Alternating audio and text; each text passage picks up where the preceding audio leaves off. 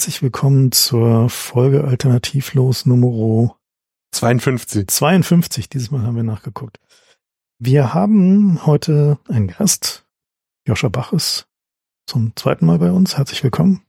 Und wir wollen über, tja, worüber wollen wir reden? Über AI wollen wir reden und ob uns diese. Das war die Nummer eins Anfrage in den letzten Monaten. Ja. Wir sollen mal was zu AI machen. Genau. Und da dachte ich mir so, hm. Wen kannst du da einladen?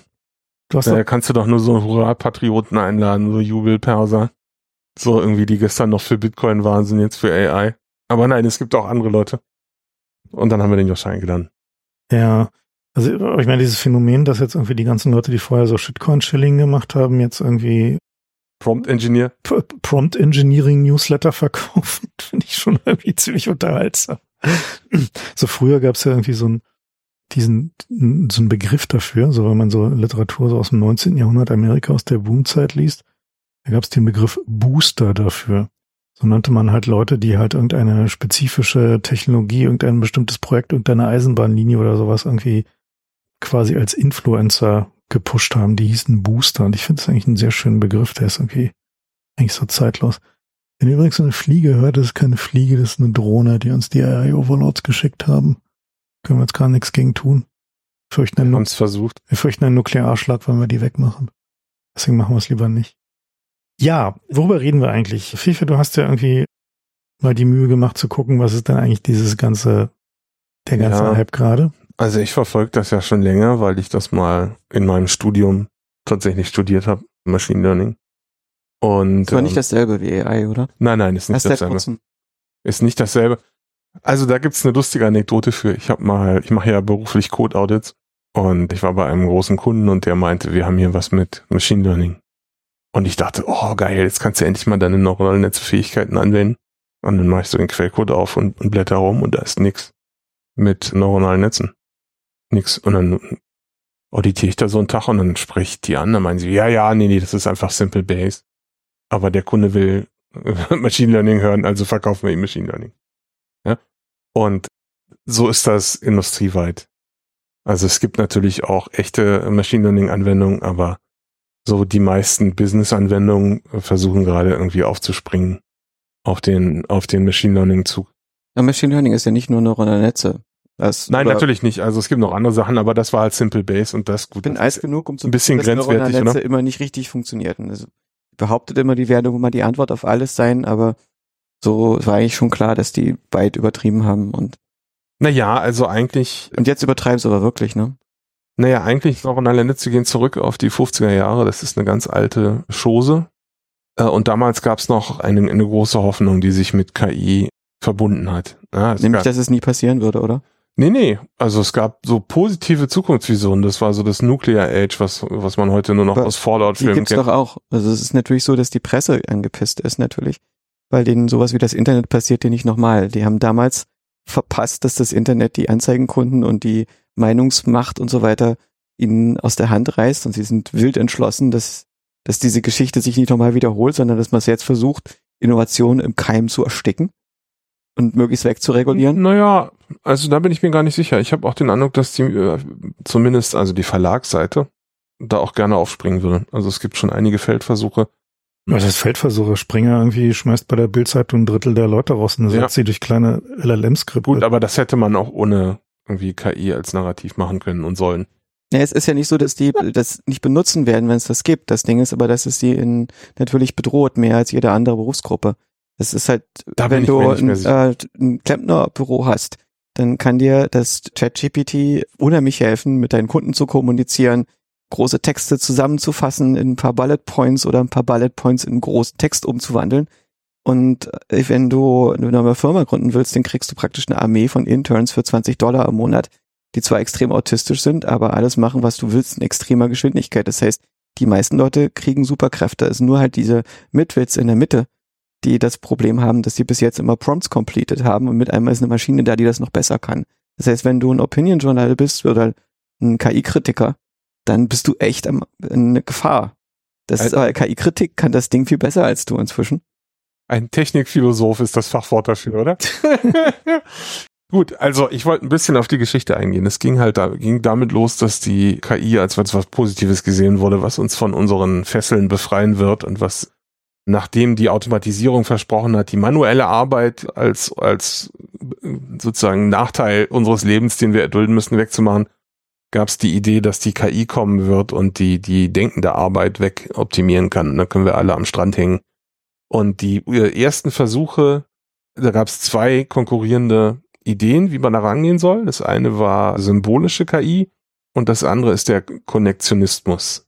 Die symbolische KI hat die Idee gehabt, dass man so eine Art Sammlung aufbaut von Weltwissen. Also man hat gesagt, die KI, wenn die nur genug Fakten kennt, dann kann sie das eigentlich deterministisch zusammensuchen. Also KI, der sagen wir dann äh, in Maschinen lesbar, ein Haus ist ein Gebäude, in einem Haus kann man wohnen, ja, so äh, Fakten des Lebens und darauf, daraus in Kombination kann man dann äh, Expertensysteme bauen, hieß das damals, die auf Basis einer vorher eingepflegten Wissenbasis dann äh, Sachen beantworten können. Und die, die, der Konnektionismus war die Gegentheorie, dass man versucht, so ein Gehirn nachzubauen mit einer Erfindung namens Perzeptron. Das war die zentrale Erfindung in den 50er Jahren.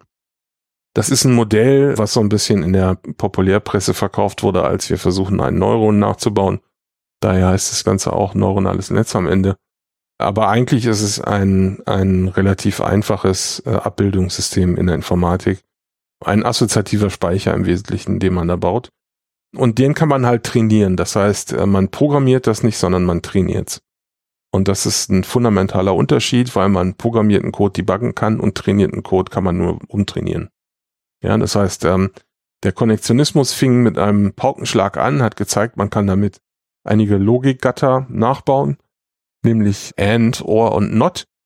Und dann hat Marvin Minsky, der damals so ein, berühmter KI-Professor war, hat halt in die Suppe gespuckt und gezeigt, aber XOR kann man nicht machen. Und dann war eigentlich die Luft raus aus den Konnektionisten für viele Jahre. Und das hat sich aber geändert, weil die Hardware eben exponentiell schneller wird. Das heißt, auch Verfahren, die früher zwar funktioniert hätten, aber man hätte einfach zu viel Hardware gebraucht, die gehen heute einfach. Ja. Darf ich das kurz alles dismanteln? Natürlich. Dafür bist es, du es gab noch mehr Ansätze, also zum Beispiel mhm. Selbstorganisation. Turing hat in den 50er Jahren so mit äh, Reaction Diffusion Pattern gebastelt und hat sich überlegt, ob das nicht so ähnlich aussieht wie die Aktivierungsmuster im Gehirn und ob man daraus nicht Repräsentationen bauen kann. Das ist ein relativ kleiner Thread, der bis heute so als neuronale zelluläre Automaten weiterverfolgt wird. Und wahrscheinlich ein besseres Modell dafür, wie biologische Systeme funktionieren können, bei denen praktisch jeder einzelne Unit ein kleiner Reinforcement Learning Agent ist, der sich mit seiner Umgebung unterhalten muss. Die Unterscheidung zwischen symbolisch und nicht symbolisch ist äh, problematisch, weil die meisten Leute sich nicht so richtig darüber einigen können, was eigentlich ein Symbol ist mhm. und was kein Symbol ist.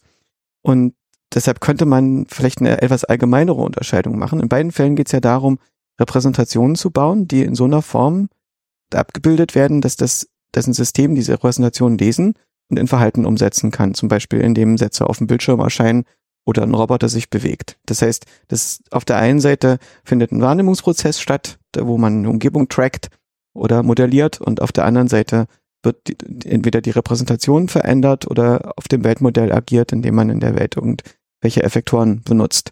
Und die unterschiedlichen Repräsentationsarten unterscheiden sich dabei vor allen Dingen darin, ob man Reasoning auf denen machen kann oder nicht. Und diese Sprachsysteme, also symbolische Systeme, Grammatik und so weiter sind so strukturiert, dass darauf Reasoning-Algorithmen laufen. Unserem Geist finden wir was Analoges dazu. Also wir stellen fest, dass bei uns zwei Arten von Repräsentationen mindestens existieren, nämlich perzeptuelle äh, Repräsentationen, die praktisch geometrisch sind und es ist uns relativ schwer möglich, da Aufmerksamkeit reinzubekommen, wie das im Einzelnen funktioniert. Das heißt, diese Game Engine, die die Welt um uns herum erfasst, so dass wir sie modellieren können als bunte Menschen, die Gespräche austauschen und sich anschauen und so weiter und so fort. Ähm, wir nehmen nicht wahr, wie wir das bauen. Es ist relativ schwer, das Reverse Engineering dafür zu machen. Stattdessen beschäftigen wir uns über den Teil, den wir reflektieren, in Strukturen, über die Reasoning möglich ist. Und das ist allgemein so eine strukturierte Konzeptstruktur, die in diese Simulationswelt hinein verweist. Und in einer gewissen Weise, wenn wir diesen Blickwinkel jetzt nehmen auf die KI-Entwicklung, stellen wir halt fest, dass diese klassische symbolische KI, diese strukturierten grammatischen Modelle benutzt hat, Das gleiche ist, wie Wittgenstein am Anfang seiner Karriere wollte, nämlich praktisch die Sprache, in der das Denken in der Philosophie stattfindet, so weit zu formalisieren, dass es praktisch wie eine Programmiersprache wird und richtig genau wird. Und irgendwann im Laufe seines Lebens hat er festgestellt, dass das scheitert daran, dass er nicht weiß, wie er Wahrnehmung mit so einer Sprache ausdrücken kann. Also die Vielschichtigkeit und Komplexität der Welt abbilden kann in grammatische Strukturen. Und das Gleiche ist im Prinzip in der KI passiert. Das heißt, diese Idee, dass wir Repräsentationen bauen, wo wir den Wahrheitswert von jedem Ausdruck bestimmen können durch Reasoning-Prozesse, skaliert halt nicht in Kamerabilder. Und die Weise, wie man skaliert, ist, dass man andere Funktionsapproximatoren verwendet, die unsystematisches Reasoning erlauben, wie halt neuronale Netze. Und das neuronale Netz ist dabei einfach differentiable computing. Das heißt, ich drücke alles aus als eine Funktion, die sich, die ich rumschieben kann, bis sie das abbildet, was sie soll. Das ist, das ist praktisch ein kontinuierlicher Funktionsraum existiert. Und das neuronale Netz ist lineare Algebra. Das besteht aus Summen und Multiplikationen und ein paar Nichtlinearitäten und Nichtlinearität ist einfach ein fancy word for if then. Das zwischendurch drin stattfindet, dass auch Branches möglich sind und so. Das ist meistens im Effekt eine Schwellwertfunktion, im Relu zum Beispiel. Und damit kann ich natürlich jedes beliebige Programm schreiben. Ich kann ein Programm kompilieren in so ein neuronales Netz, wenn ich will, in diese lineare Algebra. Aber das Hauptding ist, ich habe effektive Algorithmen, die das Ding trainieren können. Die sind, glaube ich, bei weitem nicht so effektiv, wie die die Evolution auf den selbstorganisierten Gehirn erfunden hat. Aber ich glaube, da geht noch was. Wir könnten wahrscheinlich die GPUs effektiver nutzen, wenn wir neue Klassen von Algorithmen entdecken. Das ist spekulativ, nicht alle Leute glauben das. Andererseits auch Sam Altman, der praktisch alles darauf setzt, dass die jetzigen Algorithmen uns bis zur KI bringen können. Das heißt, dass wir irgendwann ein LLM haben, was besser in KI-Forschung ist als ein Mensch. Ich glaube nicht, dass wir in fünf Jahren noch LLMs benutzen werden, sondern dass wir wahrscheinlich andere Arten von Lernalgorithmen haben und dass möglicherweise die Repräsentation im Computer beliebiger Arten von Code sind. Also alles, was halt effektiv durch eine Hardware läuft und für ein Verfahren hast, um es zu erzeugen. Moment.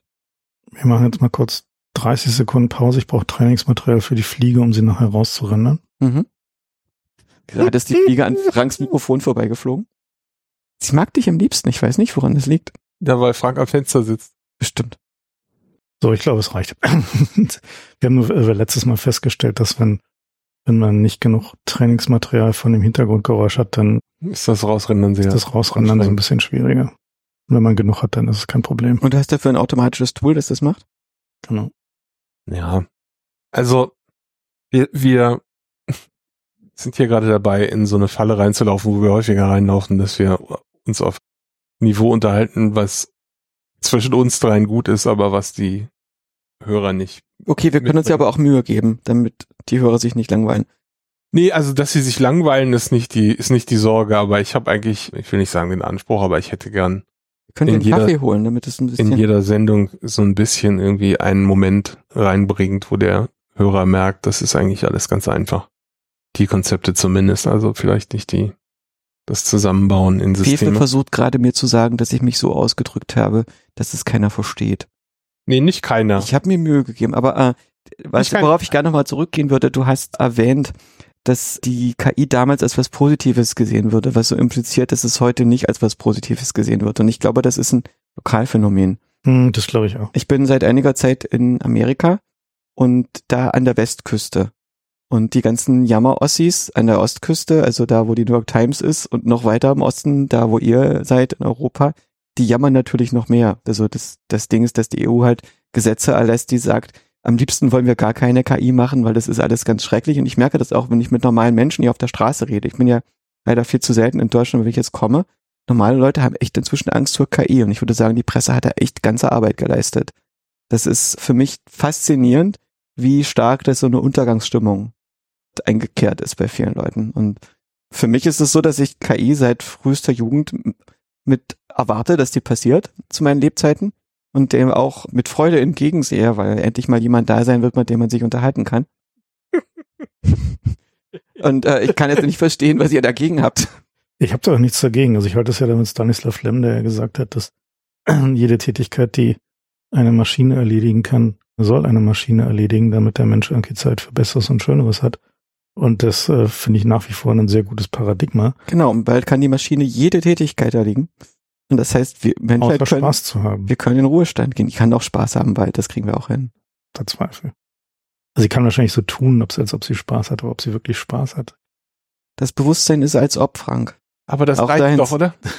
Das, Ja gut, ich meine, das, das, das, das Guck mal, die, die LLMs, die sind ja auch nur sehr plausibel in der Simulation davon, dir zu, so zu tun, als wüssten sie, wovon sie reden. Ja, das ist korrekt. Ich meine, das ist tatsächlich auch so, ein, so eine Frage, kann man nachher nochmal drauf kommen, irgendwie, was, ob wir dann überhaupt überhaupt eine AGI, also eine generelle Intelligenz brauchen, ob es nicht möglicherweise sogar reicht, dass wir glauben, wir hätten eine. Also reicht im Sinne von, wird uns alle umbringen oder reicht im Na, umbringen wird's uns sowieso. Also ich meine, halt, also wir hatten es ja gerade kurz vor, weil wir das Mikrofon angemacht haben, so die Theorie, dass diese TikTok-Challenges im Zweifel von einer AI generiert werden, die einfach irgendwie sich den Klimawandel anguckt und gesagt hat, da sind so viele Menschen auf diesem Planeten, lass uns mal was tun. Finde ich jetzt nicht völlig unplausibel. aber im Prinzip diese äh, biblische Mythos ist ja eine Reflexion davon. Ursprünglich war es halt so, dass der liebe Gott Adam und Eva aus Lehm anfertigt, wie man halt Golems so macht. Und dann gibt er ihnen Prompt, mit, damit sie safe sind. Und dann kommt die Schlange und jailbreak das Prompt. Ja, erst wird das, dieses Jailbreak in Eva injiziert und dann gibt ihr das Adam und dann geht die Menschheit fum und bricht aus aus dem wohl organisierten Garten Eden, wo alles domestiziert ist und sich komplett dem Plan des Schöpfers unterwirft und spielt kurze Spiele und breitet sich aus und wird diese Mad Monkey Blight, die wir heute sind. Wir sind ja Paperclip Maximizer.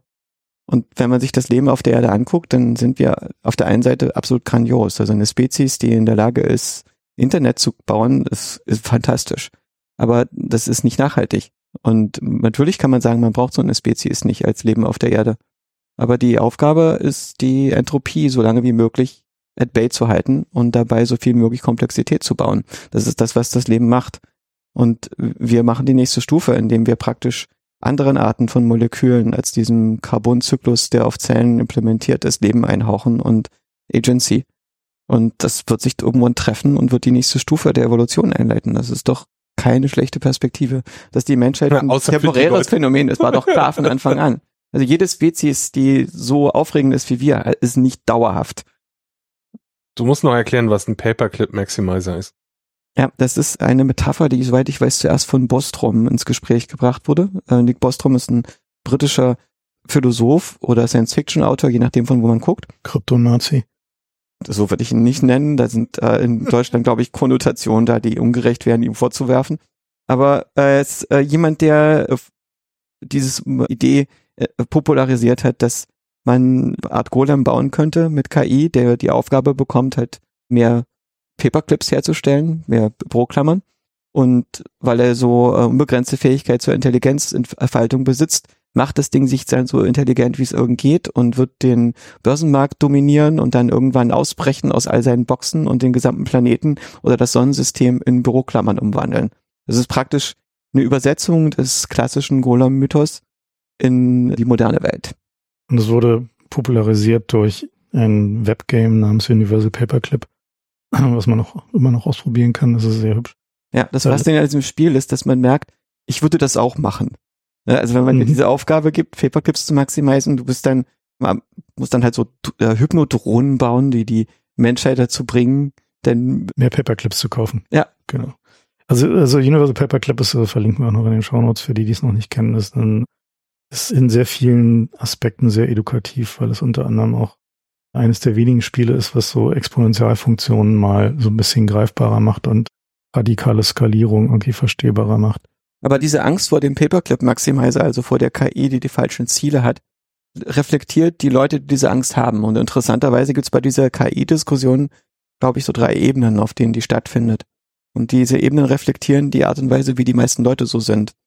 Die meisten Leute, die wir Nerds, halt so die Normies nennen, sind Leute, die Meinung bilden aufgrund der Meinung, die sie in der Umgebung vorfinden. Und eine Perspektive einnehmen, die durch die Gruppe definiert ist, der sie sich zurechnen.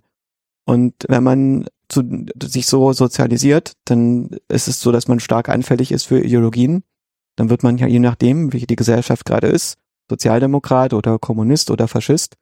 Und das bedeutet, dass man sehr wichtig ist, was für eine Meinung die KI vertritt. Weil wenn die KI rassistische oder sexistische Sachen sagt, dann sind wir alle verloren, weil wir von der KI falsch sozialisiert werden. Und das, also auf diesem Gebiet der AI Ethics ist sehr viel Sorge darum, dass die KI Sachen sagt, die harmful sind und die die Gesellschaft in die falsche Richtung steuern könnten. Und dementsprechend gibt es Bemühungen, dass die Sprachmodelle so getuned werden und so gefiltert werden, dass die immer in meinem politischen Quadranten runterkommen und nichts sagen, was mit den Werten, die ich persönlich glaube, als meinen eigenen zu sehen, in Konflikt gerät.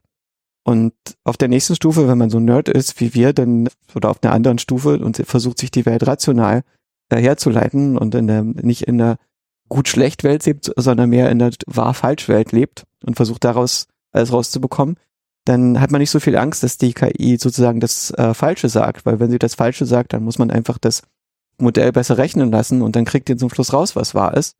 Aber es könnte ja trotzdem sein, dass sie die falschen Ziele verfolgt und dass sie uns alle in Büroklammern umwandelt. Und dann gibt es ein paar Leute, die verstehen sozusagen, wie man Identität konstruiert. Gute Therapeuten sind zum Beispiel in der Klasse, die verstehen, dass wir alle im Prinzip das gleiche Bewusstsein haben und das, was uns unterscheidet, sind unsere Traits, mit denen wir geboren sind, die immer nur der Anfangspunkt sind und der Ort und die Kultur, in die wir reingeboren sind und dann all die Sachen, die uns passiert sind danach. Und das bringt uns dazu, dass wir diese ganzen verschiedenen Individuen sind, die wir sind. Und wenn wir das begreifen, wie Identität konstruiert wird, dann können wir anfangen zu verstehen, warum andere Leute andere Werte haben als wir und dass wir unter anderen Bedingungen auch diese anderen Leuten werden. Und wenn man selbst aus dieser Perspektive guckt, dann hat man eher Sorge, dass die KI nicht früh genug erleuchtet ist und sozusagen unerleuchtete Entscheidungen trifft.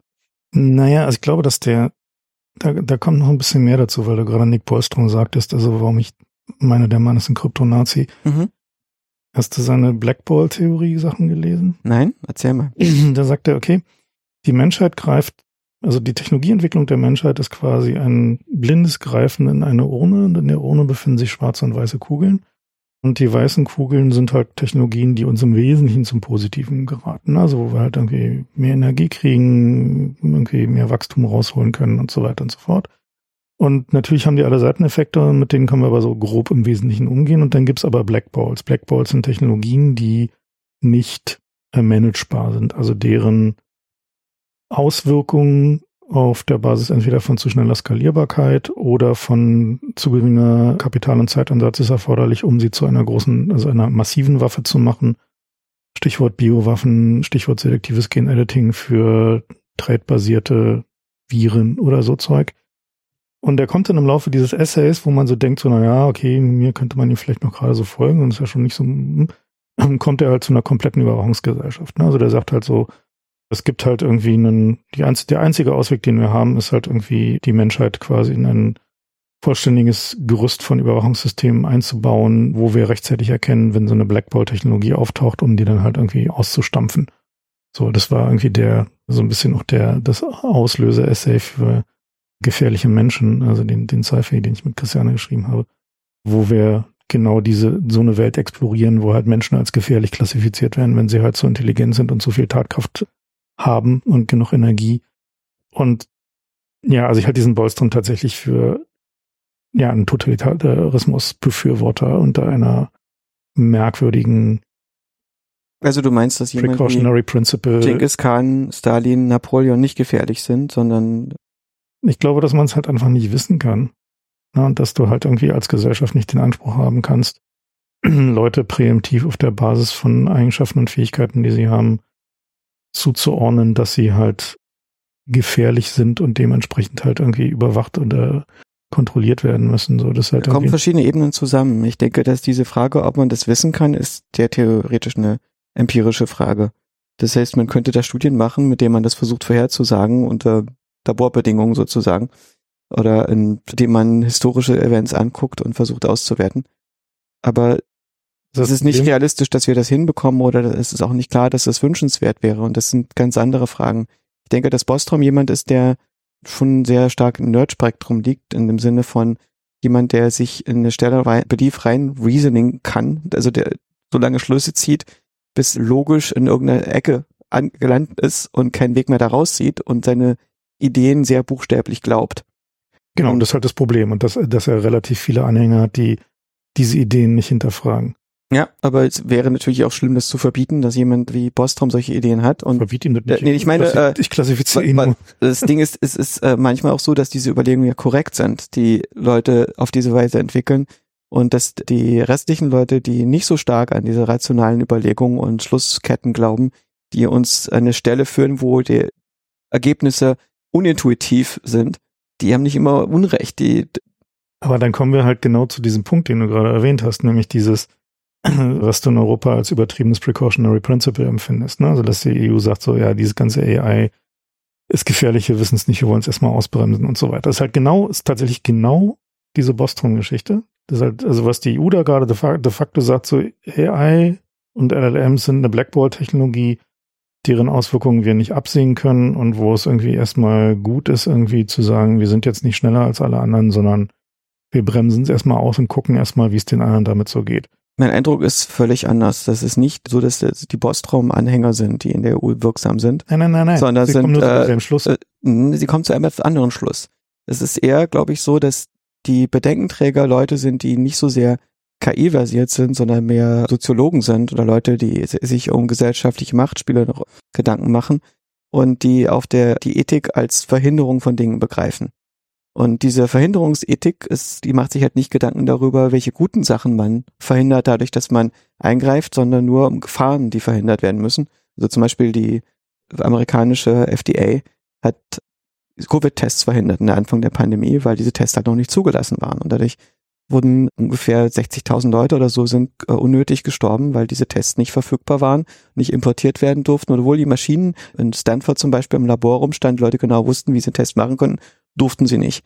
Und äh, die, weil ja es hätte Gefahren entstehen können, dass unqualifiziert Tests ausgewertet werden. Und das, ich meine, wir leben in einem Land, wo irgendwie die Regierung am Anfang der Pandemie gesagt hat, dass Masken schädlich sind, weil man könnte sie ja falsch aufsetzen. Genau.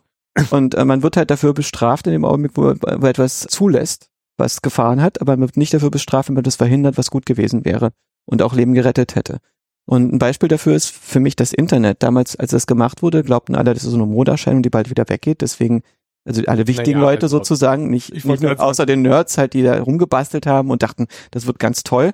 Aber die große Mehrheit hat es erstmal nicht weiter berücksichtigt. Und wenn die Presse das geahnt hätte oder die gesellschaftlichen etablierten Publisher und so weiter, und Regierungsleute, die hätten natürlich zu Recht gewarnt vor all den Sachen, die da hätten entstehen können. Man überleg mal, Pornografie, Jugendschutz, Raubkopien, Gibt Geldwäsche. heute noch lauter Anhörungen im Parlament dazu. Drogen, Drogen bestellen im Internet. Ja, also all diese Sachen, wenn man das hätte sehen können, das Internet wäre nie zugelassen worden. Wir hätten heute noch BTX unter staatlicher Aufsicht.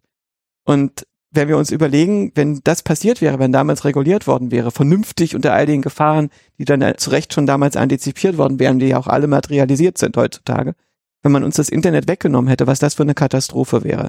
Und ich glaube, was ähnliches passiert mit der KI, nur dass diesmal die Bedenkenträger schon vorne dran sind und ahnen, was passieren könnte und versuchen, alle möglichen Sachen zu finden, die rechtfertigen, dass eine Technologie, die zum Beispiel bestehende Produktion von Medienprodukten zu Umwälzungen bringt, die dazu führt, dass neue Arten von Medien entstehen müssen, dass bestehende Industrien durch andere ersetzt werden und so weiter und so fort, die springen jetzt in die Bresche und versuchen das zu verhindern. Und dabei gibt es eine Reihe von Modethemen, auf die man sich geeinigt hat.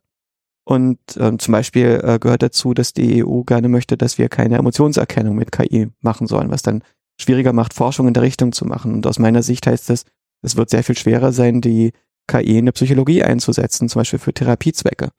Und das aus meiner Sicht ist eher ein Pro sollte Regulation so passieren, dass sie Anwendungen reguliert, in dem Moment, wo wir sehen, dass tatsächlich ein Schaden da ist und wir wissen, wie es am besten reguliert wird. Aber präventiv zu regulieren, weil wir sagen, wir spüren alle, dass es schlecht ist, wenn Maschinen unsere Emotionen lesen und uns überwachen, das greift zu kurz. Nee, das sagt auch keiner. Also, Doch, oh ja, viel. Mein oh, oh, oh, oh, oh, oh, nein. Das muss ich hart widersprechen. okay, wer sagt, Das tatsächlich ist so, dass also ein Großteil von dieser, dieser Prohibitionsdiskussion, die da auf EU-Ebene stattfindet, da geht's halt wirklich um Technologieverhinderung. Da geht es nicht darum zu sagen, also da geht's halt konkret darum, so, dass du, dass die, die Anforderungen an Firmen und Institutionen, die Modelle trainieren, halt so, also auf das technische Niveau runtergebracht werden. Dass du sagen musst, wie groß ist dein Modell, aus und welchen Daten wird dein Modell generiert. Alle möglichen Details, die nichts mit der Anwendung zu tun haben. Wenn wir uns darauf einigen könnten, dass wir nicht Technologie an sich regulieren, sondern nur missbräuchliche Anwendung, fein. ach so, nee, das war ein Missverständnis. Mein, mein Einspruch war nicht, dass da versucht wird, Technologie zu verhindern. Mein Einspruch war, dass das irgendwie mit Intention ist. Also mein Eindruck ist, dass die Leute auf EU-Ebene sind einfach Lehrer und Juristen, die verstehen es nicht. Die haben Angst. Die haben Angst, genau. Und dann greift genau dieses Paradoxon, was du schon angesprochen hast. Du wirst halt bestraft, wenn du was zulässt, was dann scheiße ist. aber du wirst nicht bestraft, wenn du was verhinderst, was gut gewesen wäre. Und das, das ist genau, warum wir immer schärfere Polizeigesetze kriegen, obwohl das seit 20 Jahren nichts bringt, dann noch länger. Er wird immer verschärft. Es gibt nichts, was da irgendwie vorweisbar wäre, was irgendwie positiver Effekt wäre. Das ist einfach dieser Mechanismus immer angewendet von Leuten, die das nicht verstehen. Und ich, ich warne auch davor, anderen Leuten irgendwelche Intentionen zu unterstellen, sondern bevor man genau verstanden hat, was die eigentlich tun. Ja, auch dieser, dieser, wie ist der Bos, Bostrop, Boskop? Bostrom. Bostrom. Ich lese nur seine Papers und interpretiere seine Ideen. Ja, genau. Und wenn mir Aber, jemand, aber keine wenn Intention, jemand- keine Intention unterstellen. wenn mir jemand eine, ist ja schlimm genug, was er tut, ohne dass du was unterstellst. Da, da würde ich immer nur. Aber egal. also ich, Ich finde es ganz Moment, witzig. Moment, Moment, Okay. Moment. Also ich muss mal kurz bei diesem Regulierungsproblem bleiben. Was ich halt sehe, ist, dass etwas passiert mit diesem EU-Ding, was ziemlich verheerende Folgen haben wird. Nämlich nicht, also keine Ahnung, wird OpenAI vielleicht in Europa nicht vermarkten, habe ich kein Problem mit, kann ich mit leben. So ist halt irgendwie, ich habe VPNs, so ist halt irgendwie kein großes Problem. Die Katze ist aber aus dem Sack, ne? Also wir haben jetzt halt alle irgendwie Modelle, die irgendwie jetzt zwar nicht auf GPT-4-Niveau unterwegs sind, aber doch sich jetzt mit relativ großer Geschwindigkeit irgendwie dem einem ähnlichen Niveau annähern. Es ist nicht mehr tiefe Magie, die da passiert. Wir wissen so ungefähr, was daran technisch nötig ist. Modelle anzupassen auf der Basis von Open Source Modellen ist nicht mehr unmöglich. So, also jetzt so die, was war das letzte Abu Dhabi hat einen, einen 40 Milliarden Parameter Modell released, Falcon 40b, was erstaunlich gut ist und einen sehr den lokalen Ethik- und Moralvorstellungen konformes Trainingsdatenset unten drunter hat. Da gibt's keine, wie- also bei normalen Modellen gibt's immer so eine Censored und Uncensored Variante, da gibt's nur die Censored Variante, weil schon das Trainingsmaterial censored war. Hm. Das heißt, die Katze ist aus dem Sack. Das heißt, es wird jetzt halt einfach passieren, aber worüber halt nicht geredet wird, sind tatsächlich die Auswirkungen, die im Alltag passieren. Und so ein paar Sachen in dieser EU-Regulierung sind halt gut, finde ich. Also sowas wie das Recht, dass Entscheidungen über Menschen am Ende mindestens von Menschen anfechtbar sind. Also, dass du das Recht haben solltest, dass du mit einem Menschen redest, wenn du halt irgendwie einen Nachteil erleidest und nicht halt irgendwie nur mit irgendwie einem Computer, wo dann hinterher sagen, so, Computerfehler können wir nichts machen. Mm, Das finde ich ein, ein gutes Paradigma. Ich finde es auch gut, dass bestimmte Anwendungen gebannt werden sollen, wie halt zum Beispiel automatisiertes AB-Testing für politisches Messaging auf der Basis von, äh, von AI, beziehungsweise von LLMs, weil wir haben schon als Gesellschaft irgendwie Social Media nicht ausgehalten. Äh, so als Struktur von politischer Kommunikation. Und ich vermute, es wird einfach zu spät kommen. Es wird halt, also die positiven Aspekte werden wahrscheinlich nicht drin sein, so wie ich die EU kenne, sondern eher nur der, der Kram, der halt wirkungslos und schädlich ist.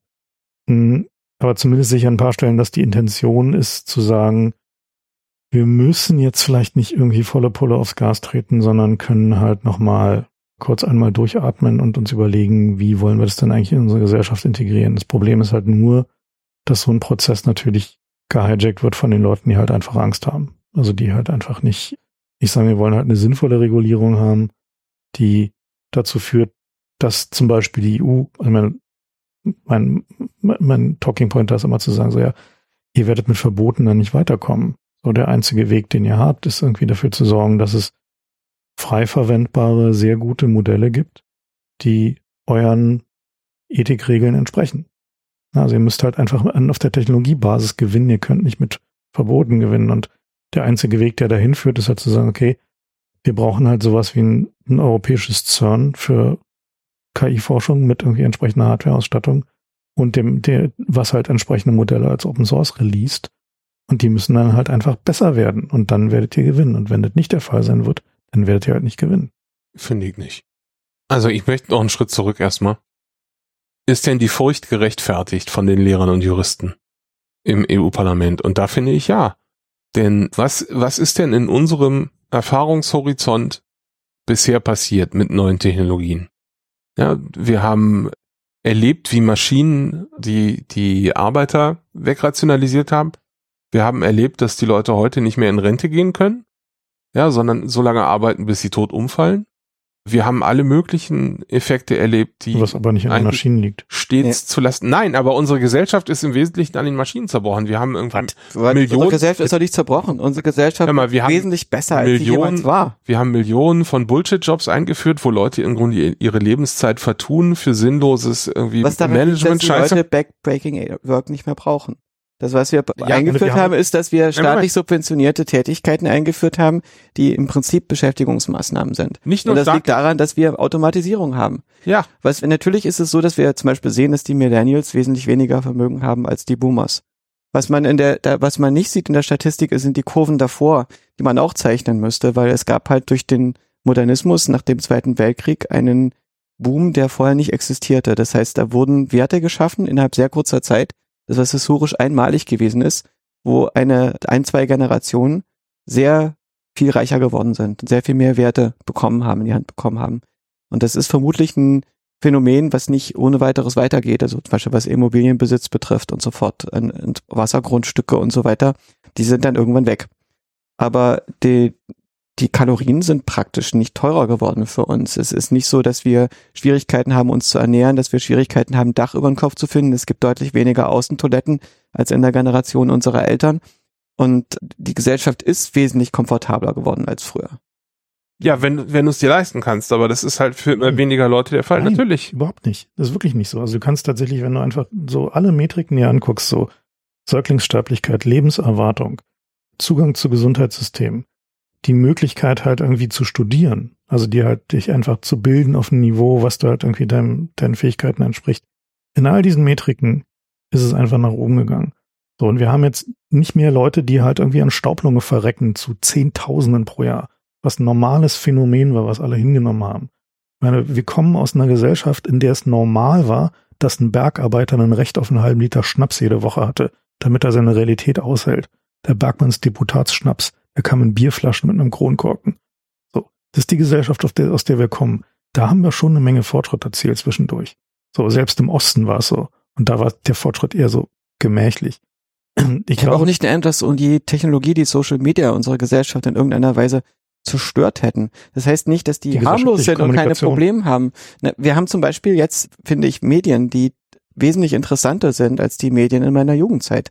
Ich erinnere mich, dass ich als Kind so verzweifelt war, dass ich Kalkulus auf im Bayerischen Rundfunk Bildungsfernsehen geguckt habe, weil selbst im ZDF nichts Aushaltbares guck, mehr kam. Das war ist. doch eine coole Scheiße, hör mal, das Bildungsfernsehen Meine damals. Bildungsfernsehen war eine gute Sache, fand ich auch.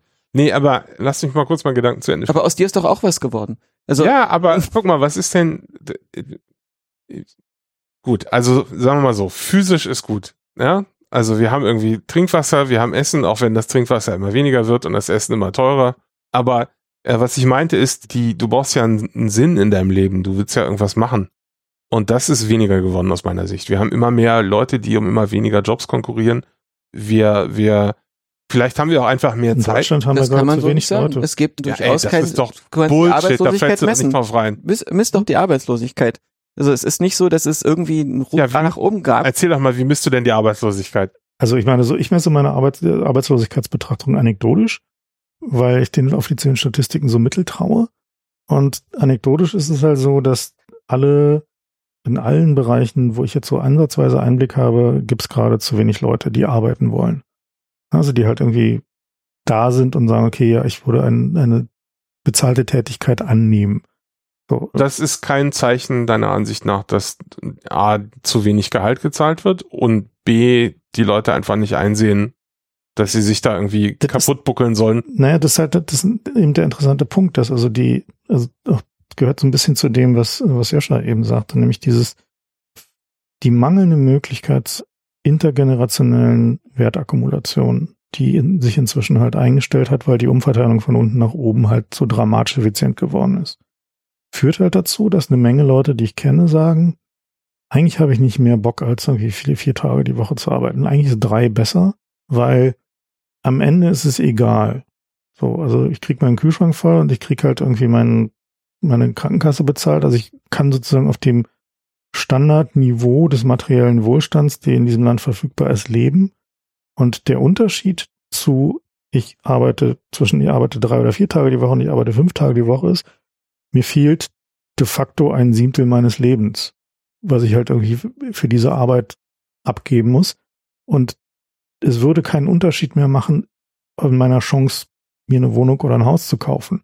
Das sowieso gibt's nicht mehr. Kannst du im normalen Gehalt vergessen. So, zumindest in dieser Stadt hier. Es halt einfach hat sich erledigt. So ist halt vollkommen illusorisch geworden. Kannst du, wenn du froh bist, also Glück hast, kannst du noch die Miete leisten. Aber selbst mit einem guten Gehalt findest nicht mal eine Wohnung. So, und, und das ist der Grund, wieso die Leute aufhören zu sagen, okay, ich buckel mich jetzt halt ab, weil die, die Chance auf den, auf einen Sprung in der eigenen sozioökonomischen Stellung durch härtere Arbeit ist in der Regel nicht mehr gegeben. Ja, also es ist halt nur noch in Ausnahmefällen, wenn du Glück hast, an der richtigen Stelle bist, die richtigen Talente hast, die richtige Ausbildung hast, die richtigen Leute kennst und so weiter. Aber es ist nicht mehr so, dass halt irgendwie dieses Phänomen, was es noch in unserer Elterngeneration gab, dass Leute, die fleißig waren, eingeklotzt haben, einen dramatischen Sprung in ihrer, ja, in ihrer sozioökonomischen Stellung machen konnten. Das gibt's halt nicht mehr. Und das sehen die Leute. Der Kapitalismus hat sich halt kaputt gespielt. Der Kapitalismus hat halt sein Versprechen auf Aufstieg durch härtere Arbeit einfach zu lange nicht mehr eingelöst und jetzt ziehen die Leute halt ihre Konsequenzen. Das ist der Grund. Und Technologie wird jetzt halt, glaube ich, dazu eine andere, andere Auswirkungen haben. Ich habe ja irgendwie ziemlich lange zu erarbeitet und dieses, diese Frage halt, welche Auswirkungen hat denn Technologie eigentlich auf den Arbeitsmarkt, ist immer uneinheitlich. Es gibt kein, keine, keine Eindimensionalität dabei.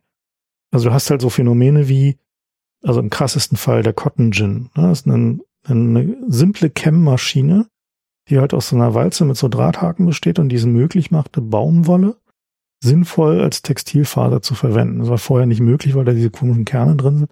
Die hat man nicht gut rausbekommen. Mit dieser Chem-Maschine hat man es rausbekommen. Und es führte dazu, dass die Sklaverei länger andauerte.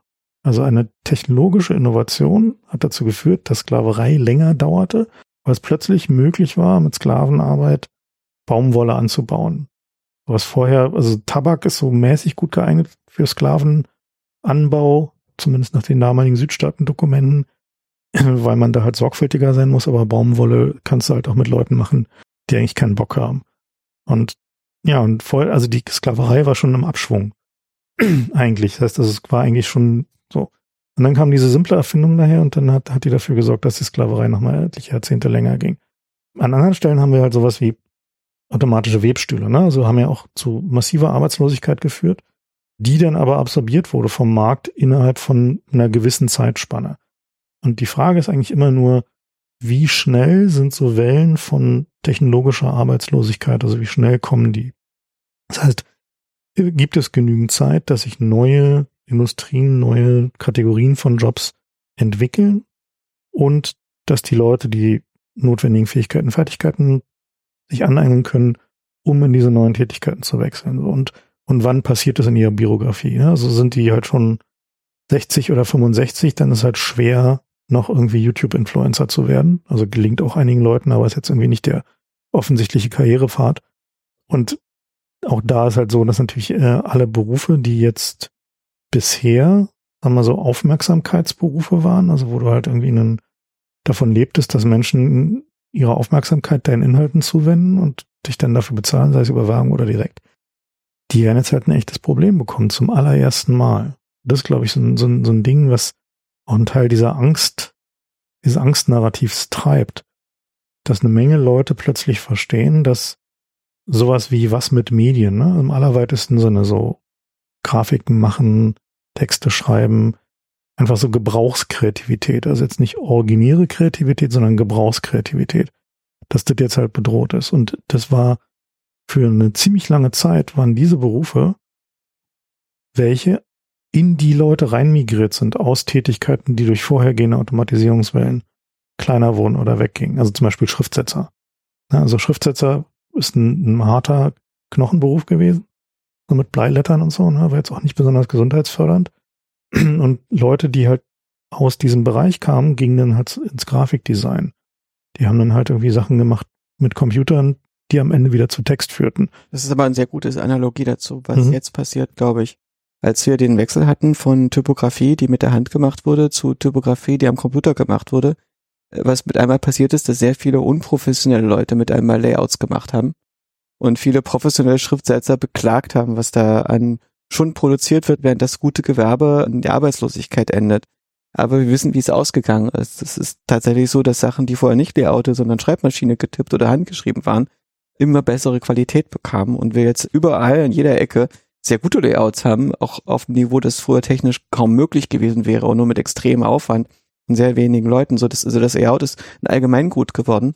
Und was entstanden ist, ist sozusagen Kunst auf nächsthöherer Ebene, bei der man mit einmal all diese Sachen benutzen konnte, um Dinge zu produzieren, Artefakte zu produzieren, die vorher gar nicht gegangen wären. Das gleiche ist mit CGI im Film passiert. Am Anfang war das noch clumsy und so weiter und sah nicht besonders toll aus. Jetzt ist es, macht das CGI möglich, dass wir Fernsehserien gucken können, die früher Milliarden von Dollar gekostet hätten, wenn man die Kulissen hätte bauen wollen, wie bei Babylon Berlin oder sowas, wo man nicht sieht, dass, dass der CGI praktisch das ganze Berlin der 20er Jahre nachbaut, weil sie so im Hintergrund verschwindet. Und jetzt ist es möglich, das einfach so zu machen und mit guten Theaterschauspielern eine Serie zu machen, die ein kulturelles Artefakt darstellt, das vorher nicht in der Form hätte produziert werden können. Und ich vermute, das Gleiche wird mit der KI passieren, dass also derjenige, der vorher der Grafiker war, der wird jetzt zum Art Director, der kann jetzt praktisch auf eine Armee von kleinen Grafiksklaven zugreifen, die automatisiert sind in, in dem Programm und ihm genau das liefern, was er will. Und er kann so viele Iterationen machen, wie er will und Dinge produzieren, die vorher überhaupt nicht verfügbar gewesen sind. Ich glaube nicht, dass das jetzt die erste Technologie ist, die wir entwickeln, die alles schlechter macht, dadurch, dass sie uns erlaubt, mehr zu tun. Sondern das würde mich jedenfalls sehr erstaunen, wenn es der Fall wäre. Ich würde eher erwarten, was passiert ist, dass wir die nächste Welle lostreten von dem, was Menschen machen können an kulturellen Artefakten. Nee, das äh, bestreite ich alles überhaupt nicht. Ich finde trotzdem, dass die Angst gerechtfertigt ist, weil einfach viele Leute heute äh, zumindest gefühlt in einer prekären Lage vor sich hin machen während meine Eltern noch ein, eine, eine Job Security hatten, die wussten einfach, den Job werde ich jetzt machen, bis ich umfalle. Und alles, was passieren kann, ist, dass es nach oben geht, weil ich irgendwie befördert werde oder so. Und die Zeiten sind halt vorbei im, im Lebensalltag der Leute. Stimmt, wenn ich jetzt nach Brandenburg rausfahre, ich sehe die ganzen Ruinen, in denen die Leute hungrig gucken und an meinem Rockzipfel zerren.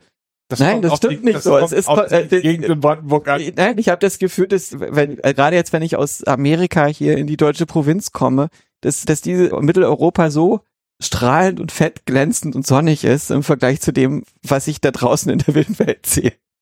Das ist tatsächlich korrekt. Also also es, also es geht uns nur relativ scheiße. Das glaube ich so, dass, äh, ja, also, Punkt, das dass wir depressiv sind und dass, äh, dass wir die Sinnfrage stellen, weil wir immer älter werden oder äh, auch dass jede Generation das Problem hat, dass die, das Beziehungsleben nicht klappt, dass man Schwierigkeiten hat, in die Welt zu passen, dass es Schwierigkeit ist, eine Zukunft zu sehen in der Welt, die von Global Warming und vielen anderen Dingen bedroht ist, die alle in die falsche Richtung zeigen. Das ist ja unbestritten dass die KI auch Gefahren hat, ist auch klar. Also wir, es ist, wir steuern jetzt so ein bisschen gegen dich immer, weil du äh, diesen Punkt machst. Es bestreitet keiner, dass die KI extrem viele Nachteile hat, so wie das Internet auch extrem viele Nachteile hat. Und wenn jemand Angst vor dem Internet gehabt hätte damals, wäre diese Angst komplett berechtigt gewesen, weil das Internet hat viele, viele schlimme Sachen produziert. Es ist einfach so, dass diese schlimmen Sachen in absolut keinem Verhältnis stehen zu dem Nutzen, den es produziert fühle mich immer noch missverstanden. Also es geht mir nicht darum, dass die Leute tatsächlich scheiße geht, sondern es geht darum, dass die das Gefühl haben, es geht ihnen scheiße und sie sind bedroht. Und wenn du in der Lage bist, dass du dich bedroht fühlst und es kommt was Neues vorbei, dann denkst du dir, nee, das brauche ich jetzt nicht auch noch. Ja, so. Und deswegen finde ich es finde ich es nicht angemessen, den den EU-Parlamentariern zu sagen, das sind einfach ängstliche Leute. Das ist völlig in Ordnung, dass die ängstlich sind. Ja, wäre ich auch, wenn in ihren Schuhen der Punkt ist einfach, dass wir überhaupt nicht artikuliert kriegen, warum wir glauben, dass man AI braucht, sondern die einzige Argumentation, die immer kommt, ist, ja, das wird jetzt eh passieren. Und wenn wir das nicht machen, dann machen es die Amis und dann sind wir hier wieder irgendwie Mittelalter und zurück und bla. Also, dass jemand kommt und sagt, pass auf, wenn wir das hier machen mit der KI, dann könnte irgendwie folgendes könnte dann besser werden. Sondern alle Visionen, die man hört, sind entweder negativ oder wird eh kommen, kannst du nichts gegen tun. Und dass dann eine Trotzreaktion kommt, ist doch völlig normal. Ist doch absolut absehbar. Also ich wäre erstaunt, wenn es nicht so wäre. Ja. So. Ein Politiker wird nicht dafür bezahlt unbedingt, dass er sich Sorgen macht oder ängstlich ist oder reaktiv ist und trotz Reaktion hat. Und, aber er kann durchaus dafür bezahlt werden, dass er Regulationen produziert. Und Regulation schafft Jobs für Regulatoren. Es gibt wahnsinnig viele Leute, die solche Jobs gerne hätten. äh, ich bin auch von verschiedenen Leuten angesprochen worden, ob ich da nicht mitmachen will. Wir schaffen uns unsere eigenen Jobs. Ich glaube, das kann in Zukunft eine KI machen. Ja, das Ding ist toll ist aber, dass Bullshit-Jobs können nicht wegrationalisiert werden. Die sind sicher. Wenn dein Job keinen ökonomischen Mehrwert jetzt produziert, dann ist er auch in Zukunft nicht bedroht. Das glaube ich nicht. Außer die, die Unit, die du da drin hast, äh, fällt weg. Aber wenn du jetzt schon einen Frühstücksdirektor-Job hast, äh, in irgendwas, was too big to fail ist, weil zum Beispiel eine Regierung angeschlossen ist, dann wird das nicht schlechter durch die KI. Also ich meine, was, was wir sehen, ist ja diese, dieser dramatische Produktivitätsgewinn, den man in den Bereichen, wo sag mal, aktuelle generative Systeme, also LLMs oder auch, auch Image-Generatoren, jetzt schon gut sind. Na, also die werden ja von hier aus nicht schlechter, ist auch immer so ein Ding, wo man mal dran denken muss. Na, nee. Es gab da gerade dieses, dieses schöne Konzept von, von Möchel mit der Demenz, KI-Demenz, fand ich, kann man nicht, kann man nicht komplett wegwischen, weil die KIs, die ganzen ja. LLMs zumindest, also nicht generell KI, aber die LLMs werden ja alle mit Text gefüttert und da grast man mal das Internet ab, was ja auch der Vorwand war, warum Twitter jetzt für nicht angemeldete User das Lesen von Tweets zugemacht hat, weil sie behauptet haben, die ganzen KI-Startups würden sie da abgrasen.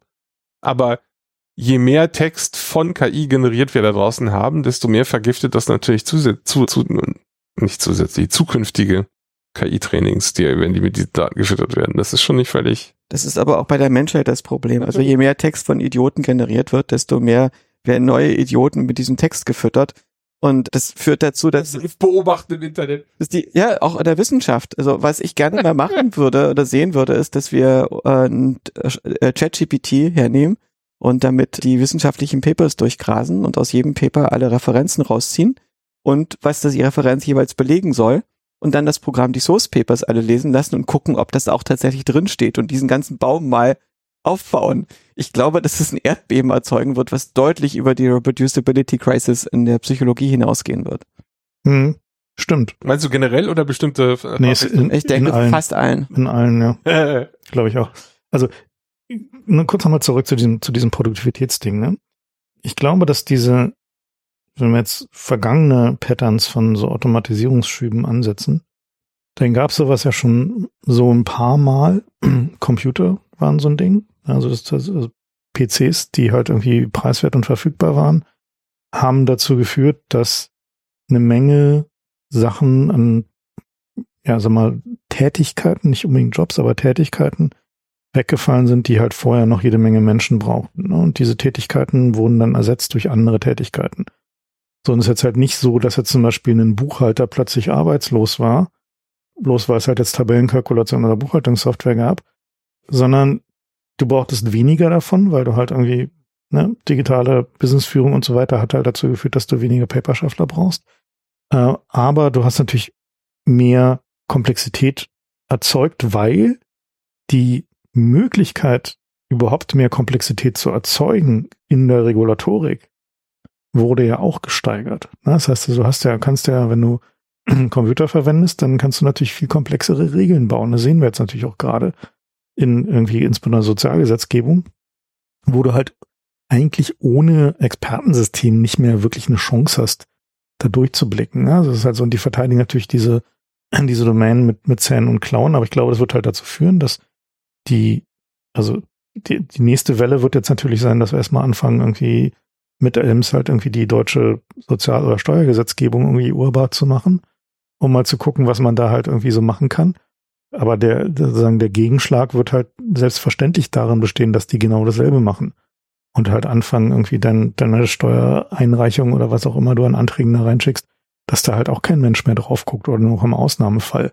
Was dann halt, also, meine, die Battle ist halt absehbar, ne? Das heißt, also wir leben, sehen da solange der Staat da halt mitspielt in diesem Game, ist halt vollständig klar, dass halt dann die Konzentrationseffekte, die da dadurch entstehen, dass nur noch viel größere Firmen überhaupt in der Lage sind, diese ganze Regulatorik überhaupt zu bewältigen, die werden halt erstmal zunehmen, bis es dann halt irgendwann so einen Kollapspunkt gibt, wo irgendjemand hingeht und sagt so, okay, die Compliance-Abteilung von Siemens können wir auch eigentlich innen abbilden.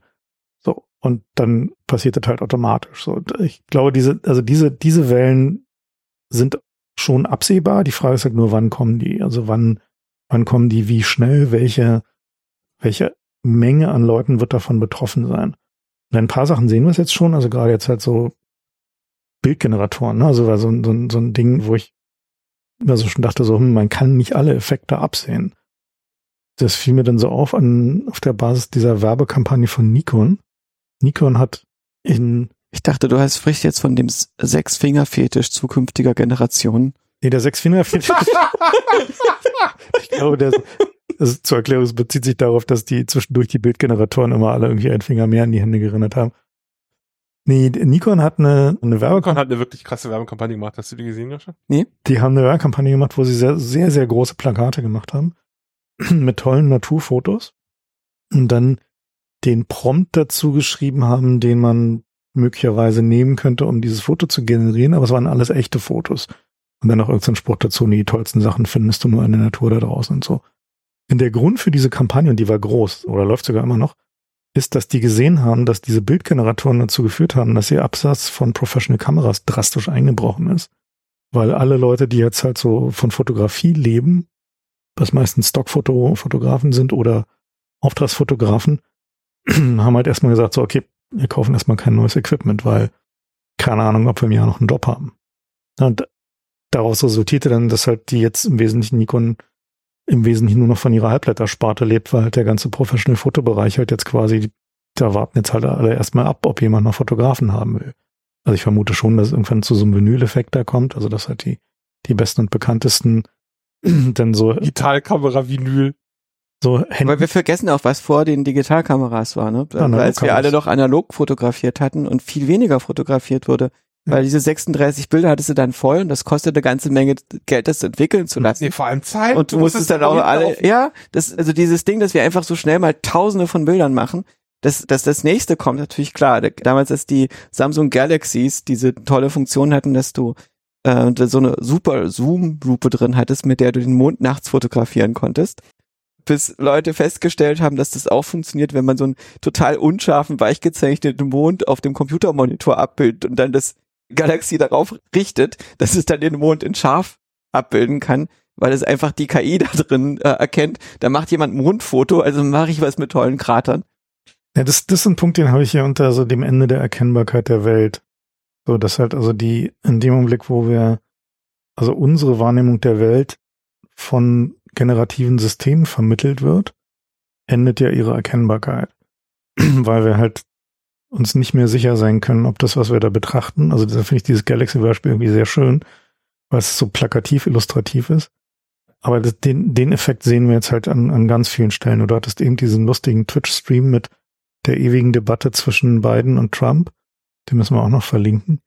Was halt, ja, erzähl mal, du hast ja gerade angespielt, der tut. Ist einfach ein System, bei dem äh, mit generativen Sprachmodell, das in generative Stimmmodelle und generative Mimikmodelle übersetzt wird, eine nicht endende Debatte zwischen zwei unflätigen, aber trotzdem sehr gut erkennbaren Biden und Trump-Puppen geführt wird. Und das Ding läuft ununterbrochen. Das Publikum äh, kann äh, das Team dahinter anfeuern, die dann neue Sachen ins Prompt einfügen, sodass die, der Dialog in eine bestimmte Richtung geht. Und in einer gewissen Weise ist es so, das, was theoretisch geeignet sollte, die größten Deepfake-Ängste Journalisten zu triggern. Aber ich bin nicht sicher, ob das passieren wird. Wir sind diese Idee, dass die Welt nicht erkennbar ist, wenn man sie sich durch eine generative Linse anguckt, ist nicht neu, sondern wenn vorher war halt die generative Linse das Fernsehen und die Presse und das ist ein System von Leuten, die ihre Meinung sich gegenseitig bespiegeln und die wenigen Leute, die den Zugang zur Ground Truth für viele politische oder wirtschaftliche Fakten haben, haben auch gleichzeitig sehr starke Incentives, diese Ground Truth nicht zu teilen.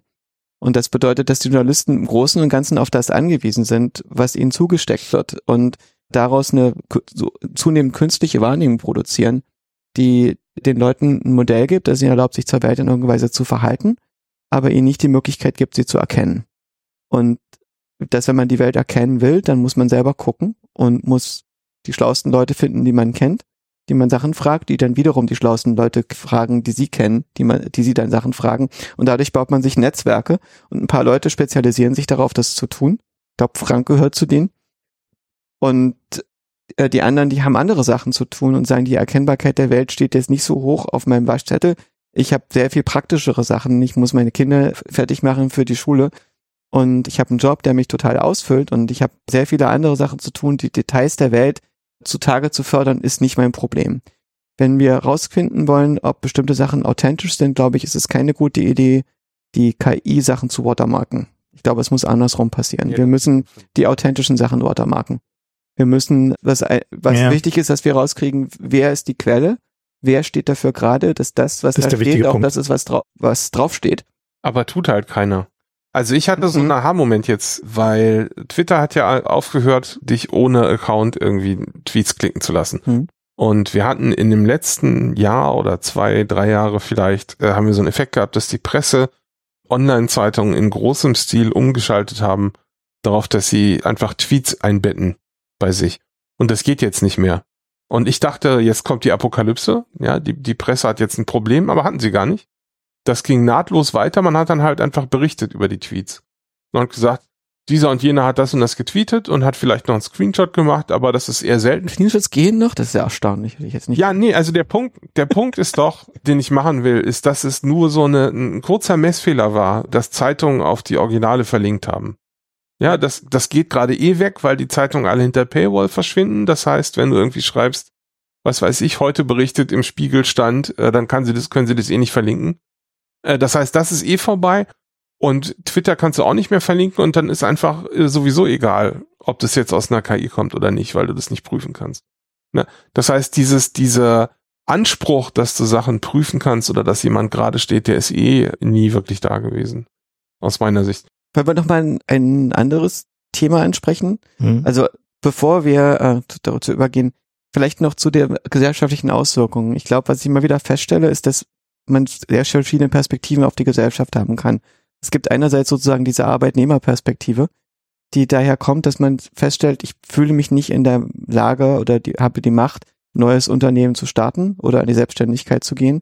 Und aus dieser Perspektive sieht man die Gesellschaft als eine Menge von Jobs, die zur Verfügung gestellt werden, in der ich einen finde, der für mich passt und der hoffentlich mir möglich Möglichkeit gibt zu partizipieren ökonomisch und mir die Sachen zu kaufen, die ich brauche, während ich nicht wahnsinnig werde, weil der Job so hirntot ist oder körperlich krank werde, weil er mich so sehr physisch zerstört.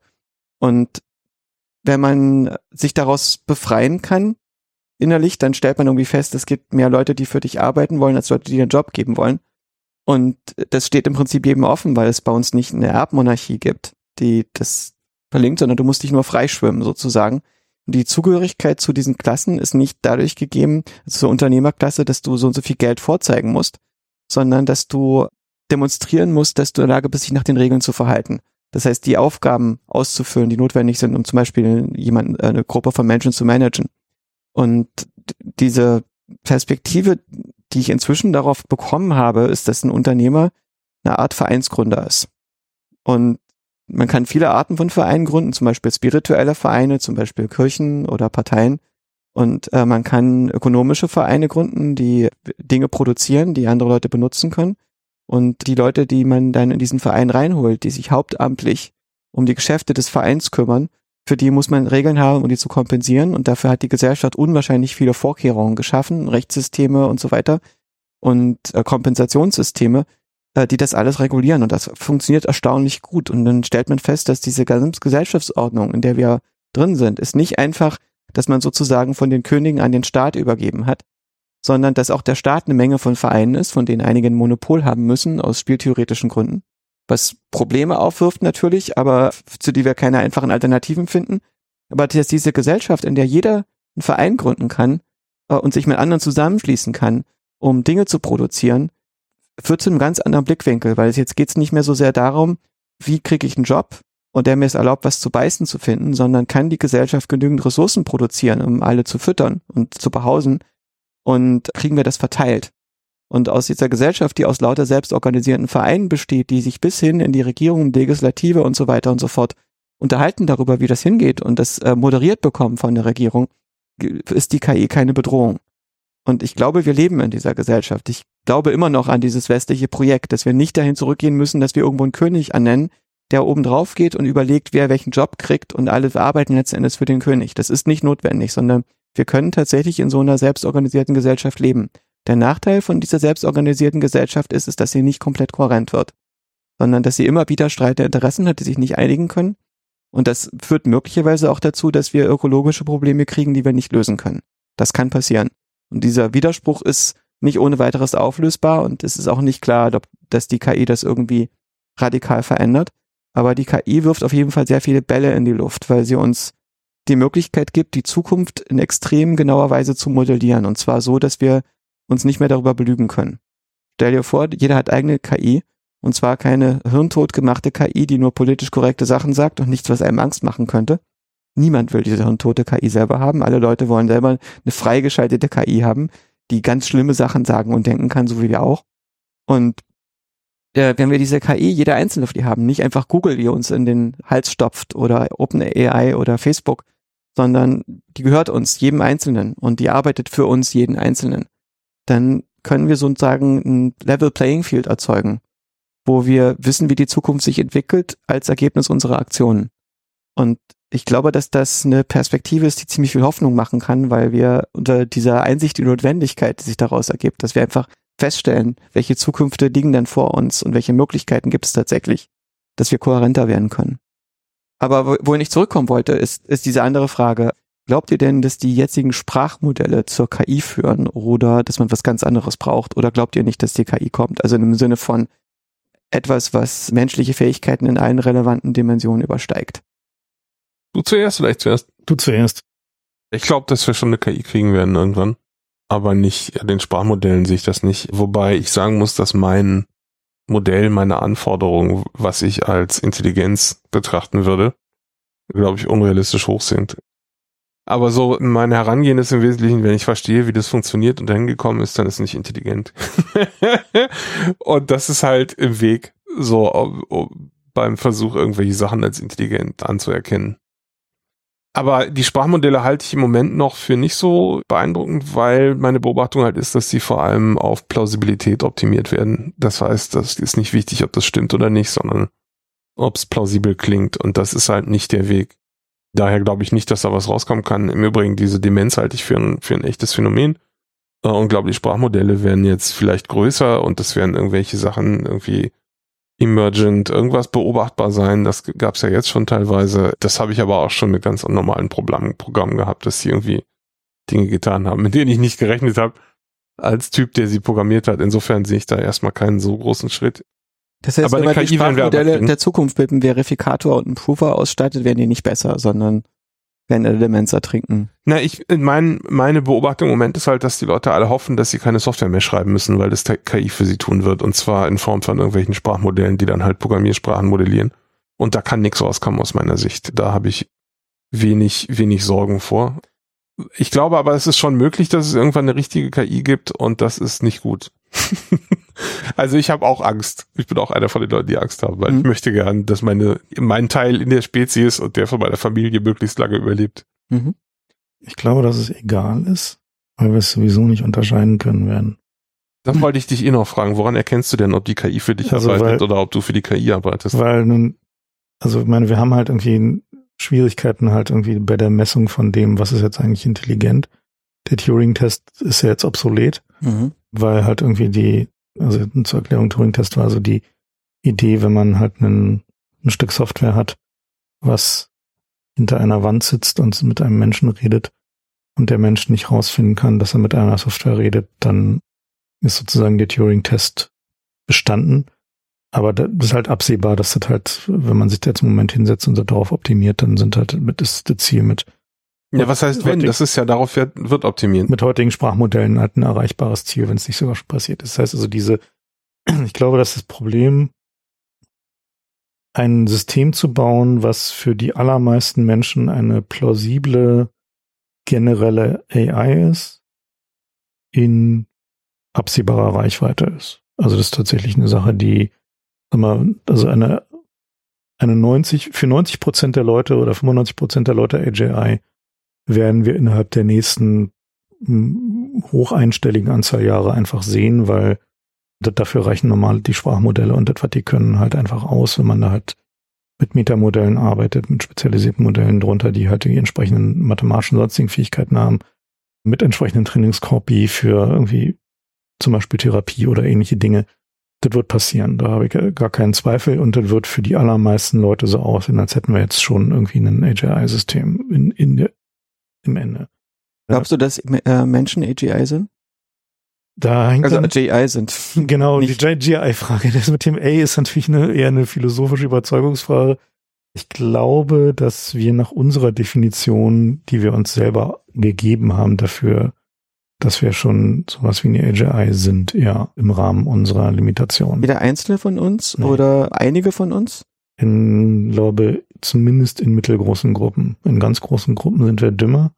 Aber ich glaube, in mittelgroßen Gruppen sind wir, glaube ich, eine AGI. So, also, in, also einzelne Menschen mit wenigen, sehr wenigen Ausnahmen nicht. Sind diese Gruppen lateral oder vertikal? Also über mehrere Generationen hintereinander wären wir eine AGI oder wenn wir nebeneinander sitzen und miteinander reden, wären wir eine AGI? Ich glaube, wenn wir nebeneinander sitzen, miteinander reden.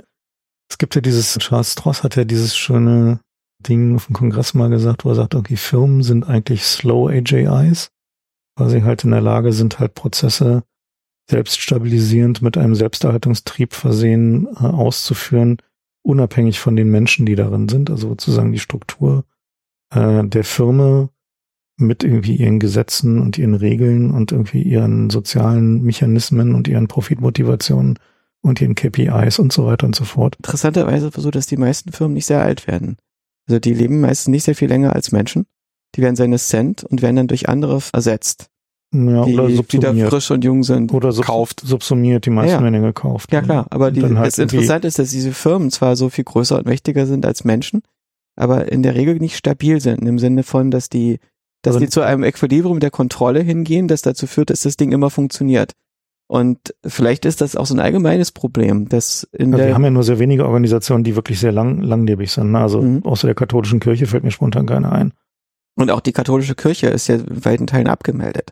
Naja, Also ich meine, Twitter hat mehr Follower, die aktiv da sind, als die katholische Kirche inzwischen. Wer? Wer hat mir Twitter. Twitter. Ja, Ja. gut. Nee, also tatsächlich kann man bei der katholischen Kirche, glaube ich, jetzt gerade so den, das Ende sehen von wie so, ein, wie so eine strukturelle inkorporierte AGI, Also ich glaube nicht, dass sie verschwinden werden. Die sind aber declined. Ja, sie sind einfach nicht mehr das Ding, was die Gesellschaft steuert. In, Mhm. Selbst in, in den Ländern, die sich immer nach wie vor als mehrheitlich katholisch identifizieren, ist die säkuläre Macht stärker als die Kirche. Also insofern, was jetzt irgendwie, also ich, ich glaube halt, dass diese, diese, also diese Analogie, die du gebracht hast, halt mit der Gruppe Menschen, äh, ich habe sie gebracht auf deinen Prompt hin, ist, ist insofern gut, weil ich glaube, dass dieses alle Dinge in ein Modell tun, ist noch eine Weile nicht technologisch nicht erreichbar, aber was wir jetzt ja auch schon sehen, so bei den, also sowohl bei den Open Source Modellen als auch bei sowas, was, was OpenAI macht, dass man Plugins baut für Modelle, die spezialisiert sind, also zum Beispiel halt die Bridge zwischen ChatGPT und äh, Wolfram Alpha. Die ist halt super nützlich. So, wenn du halt dann, dann einfach Alpha invokest, dann kann das Ding plötzlich wirklich rechnen und nicht nur so tun. Äh, und spezialisierte Modelle, die halt irgendwie auf Source Code trainiert sind, sind zwangsläufig korrekter als welche, die jetzt halt irgendwie ein generelles Sprachmodell haben und dann nur Source Code oben dran geflanscht haben. Hör mir auf. Was denn? Dieses, die Leute, die irgendwie Source Code mit AI. Wie viel, die haben, wollen. die haben 90% Produktivitätsgewinn. Ja, aber Kein Produktivität ist doch nicht die Messung. Du willst doch, dass da was Gutes rauskommt, nicht Nein. dass viel rauskommt. Doch. Nee, also. Du willst, dass das Ding funktioniert und das nächste Na, das tut's doch nicht, ist doch das Problem. Ja, aber davon lebst du doch. Beschwer dich Ja, nicht. also beschwer mich hier auf einer anderen Ebene. Ich habe überhaupt eine Sache, die wir so ein bisschen rumtänzeln, wenn wir sagen, ja, also eine KI kann super nützlich sein und kann Arbeit abnehmen und so. Da gibt's ja diese, diese These, dass es nur für gut gebildete Menschen eine Hilfe ist, weil die erkennen können, wenn die KI Scheiße macht und dann halt das Prompt ändern. Aber dass die praktisch 99 Prozent der Leute da draußen merken das halt nicht und werden dann halt verarscht. Du meinst also nur ein Prozent der Leute sind gut gebildet? Na, also oder noch weniger, weil du musst ja in dem Topic, wofür du die KI befragst, musst du ja gut gebildet sein. Es geht ja nicht um Allgemeinbildung. Aber es ist viel schlimmer. Das Ding ist, dass die meisten Leute, die gebildet sind, sind Leute, die in der Lage sind, Theorien zu verstehen und weiterzugeben, aber nicht selber neue Theorien zu entwickeln oder existierende Theorien zu widerlegen. Und diese Leute sind gefährdet natürlich, weil wenn du nicht selber dein eigenes Prompt schreibst, für dich, für dich selber, für deinen eigenen Kopf, dann wirst du in so einem System natürlich mitschwimmen und abgehängt werden von Systemen, die selber nur Prompts vervollständigen. Und ich habe äh, letztes Jahr festgestellt, ich habe mit Leuten gearbeitet, die Press Releases geschrieben haben in der Firma die praktisch für mich gearbeitet haben, meine Abteilung, die schlechter waren als das, was ChatGPT gemacht haben. Ja, die sind Und äh, wo ChatGPT nicht nur produktiver ist als sie, sondern auch viel kohärenter und begabter. Und ich weniger nacharbeiten musste bei den ChatGPT-Sachen als bei dem, was diese Leute produziert haben.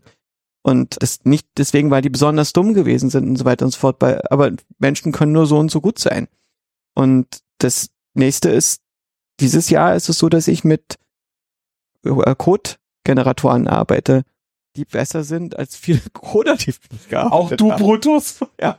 Das ist leider so. Gucke, Fefe, Das, ich äh, ich, ah. ich, Fefe, ich, ich, ich bin ja kein Programmierer. Ne? Ich bin umzingelt. ich programmiere ja nur irgendwie für irgendwie für meine für meine Hobby-Dinge, weil irgendwie ich weiß, dass ich kein guter Programmierer bin.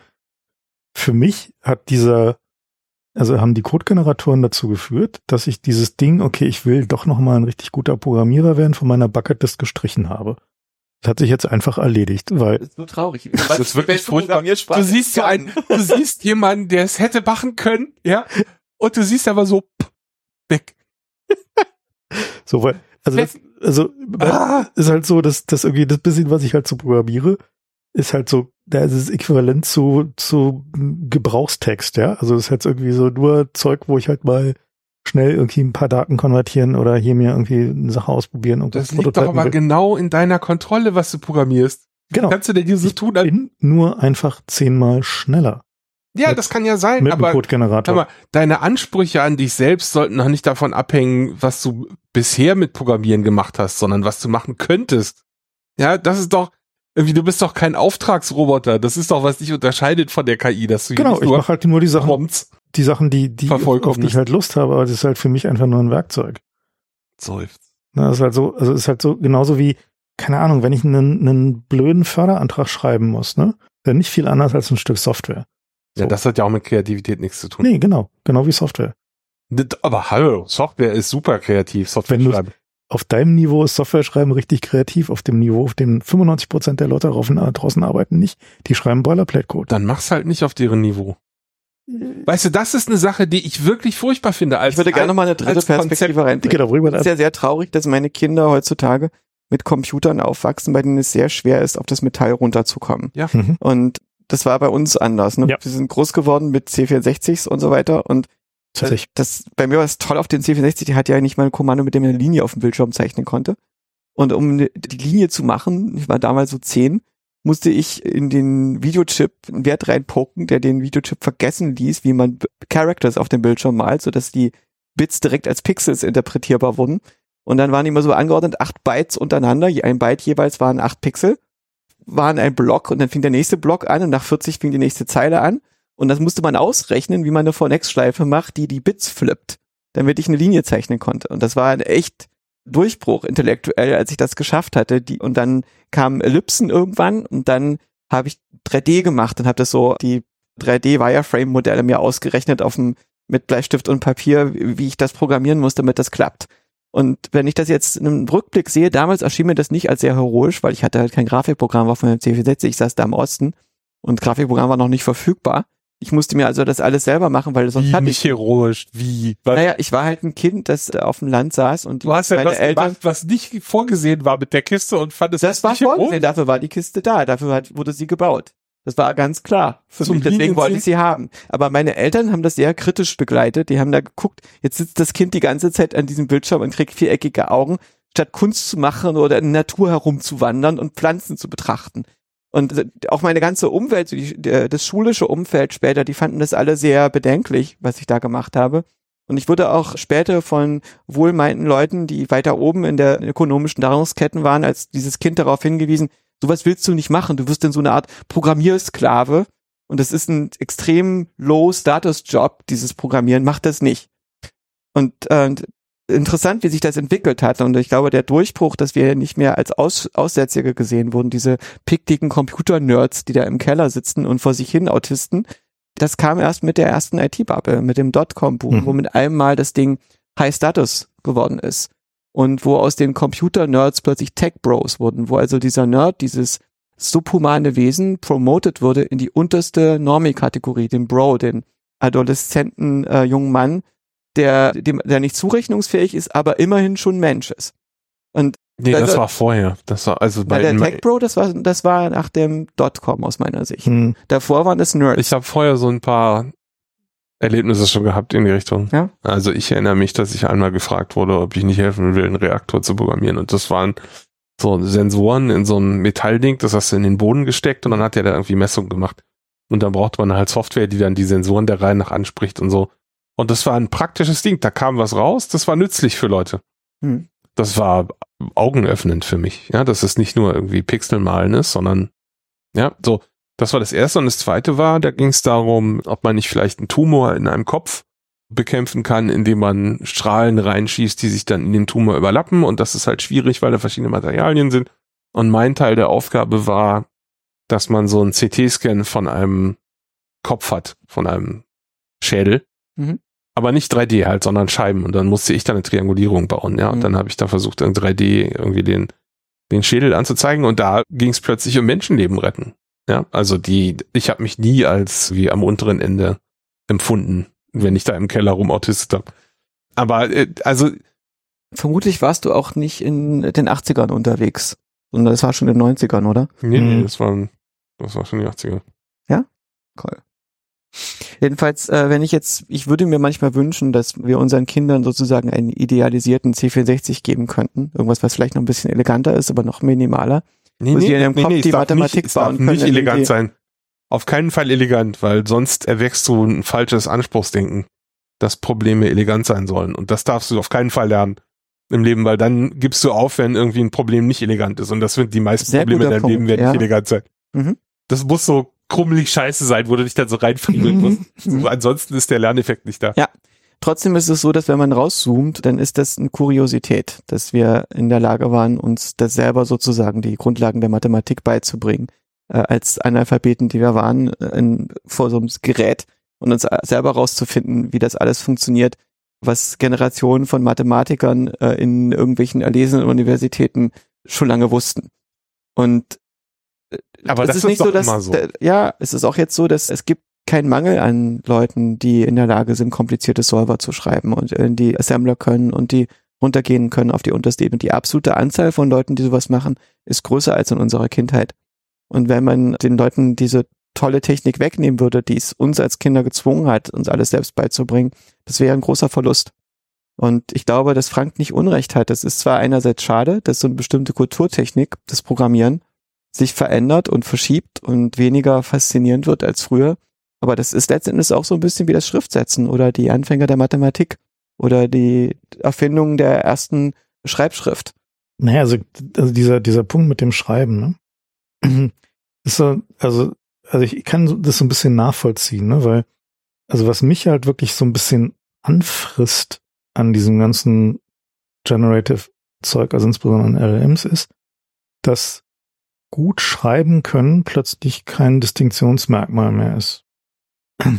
Also was mir So, aufgefallen also ist, ist halt so ein, so, ein, so ein Punkt, wo halt irgendwie so gut schreiben, warte mal, Ja. gut schreiben, ich würde sogar weitergehen, wenn du jetzt eine Mail kriegst ohne Grammatikfehler, kommt die wahrscheinlich aus einer KI. hm, Also von dem Niveau, ich kriege eine Menge Mails, fast alle von denen sind bisschen crumby, so, ja. schlimm. Ja? Ja. So, das Niveau, weil die meisten Leute nehmen E-Mail halt auch nicht als irgendwie so ein Geschäftsbrief wahr Hm. oder irgendwie eine Bewerbung, wo man noch ein bisschen guckt und so, aber Hm. so E-Mails sind halt ne? so.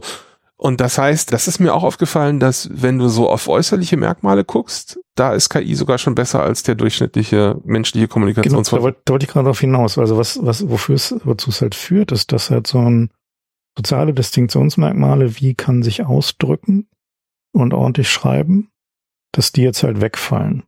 Also, also wahrscheinlich wird sich dann so, wenn sich soziale Mechanismen etablieren, um die wiederherzustellen, dann bin ich klar, dass das passieren wird.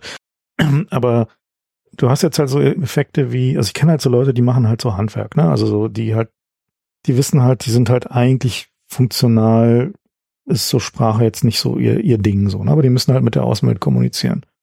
Und was halt so jetzt für die, also kenne so zwei, bei denen ist es so, die, denen habe ich halt häufiger mal geholfen, halt so eine Mail zu formulieren oder einen Amtsbrief oder so Zeug, ne? Also die haben halt, haben halt gesagt, was irgendwie das Problem ist und dann haben wir das durchgegangen und dann halt geholfen zu formulieren. So, und die beide haben jetzt halt irgendwie eine GPT-4-Subscription und brauchen das halt nicht mehr.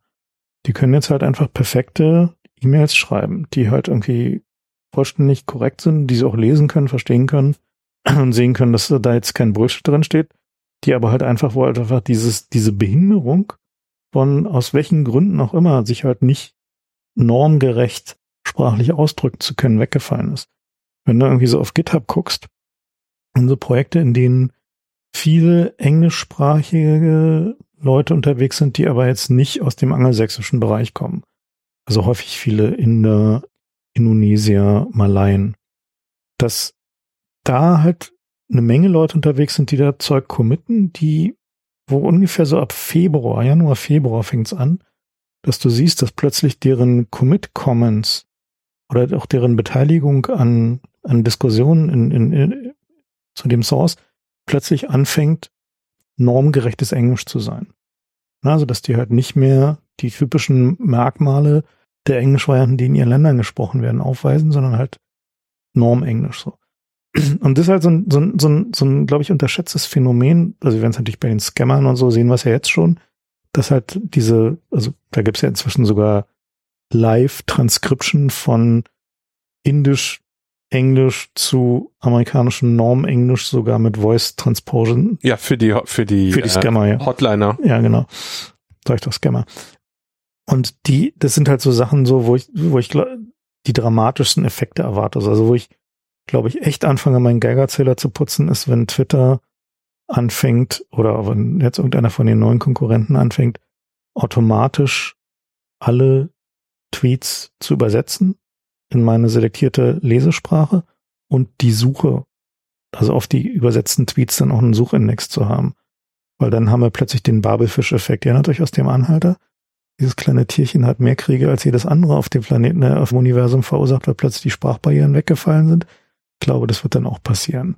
Übrigens dieses Phänomen, dass Twitter sein erstes API abgeschaltet hat und dann die Embeddings liegt daran, dass Twitter einen Hotfix brauchte, weil massives Scraping unterwegs ist. Und, ja, das äh, sagt Elon, aber gibt's da irgendwie, kann das jemand bestätigen? Also ich halte es erstmal für Das, was ich von intern von Twitter höre, ist das, was Elon laut sagt, stimmt meistens ungefähr. Ach. Ja, okay. also das ist tatsächlich so unprofessionell. Im Sinne von, sie, sie brauchen so einen Hotfix, um, um das dann, und dann irgendwann wird das wieder freigeschaltet, hoffentlich.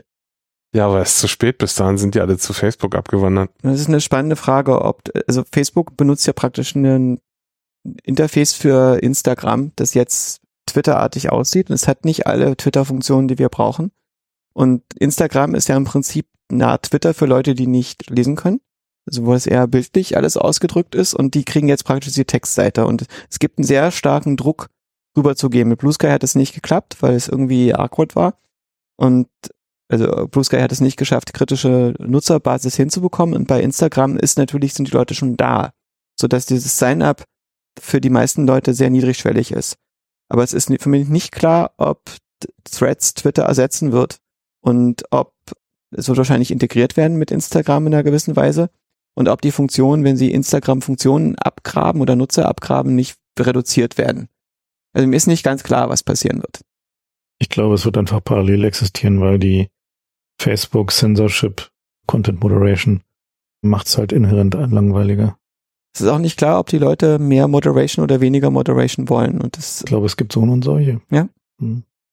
Aber nochmal kurz zurück zu diesen, zu diesen, was werden jetzt so die Phänomene sein, die wir, die wir im Alltag sehen? Was ich halt so bemerke, ist, dass an vielen Stellen äh, jetzt Leute anfangen, Datensilos hektisch zu errichten, um ihre Pfründe zu sichern.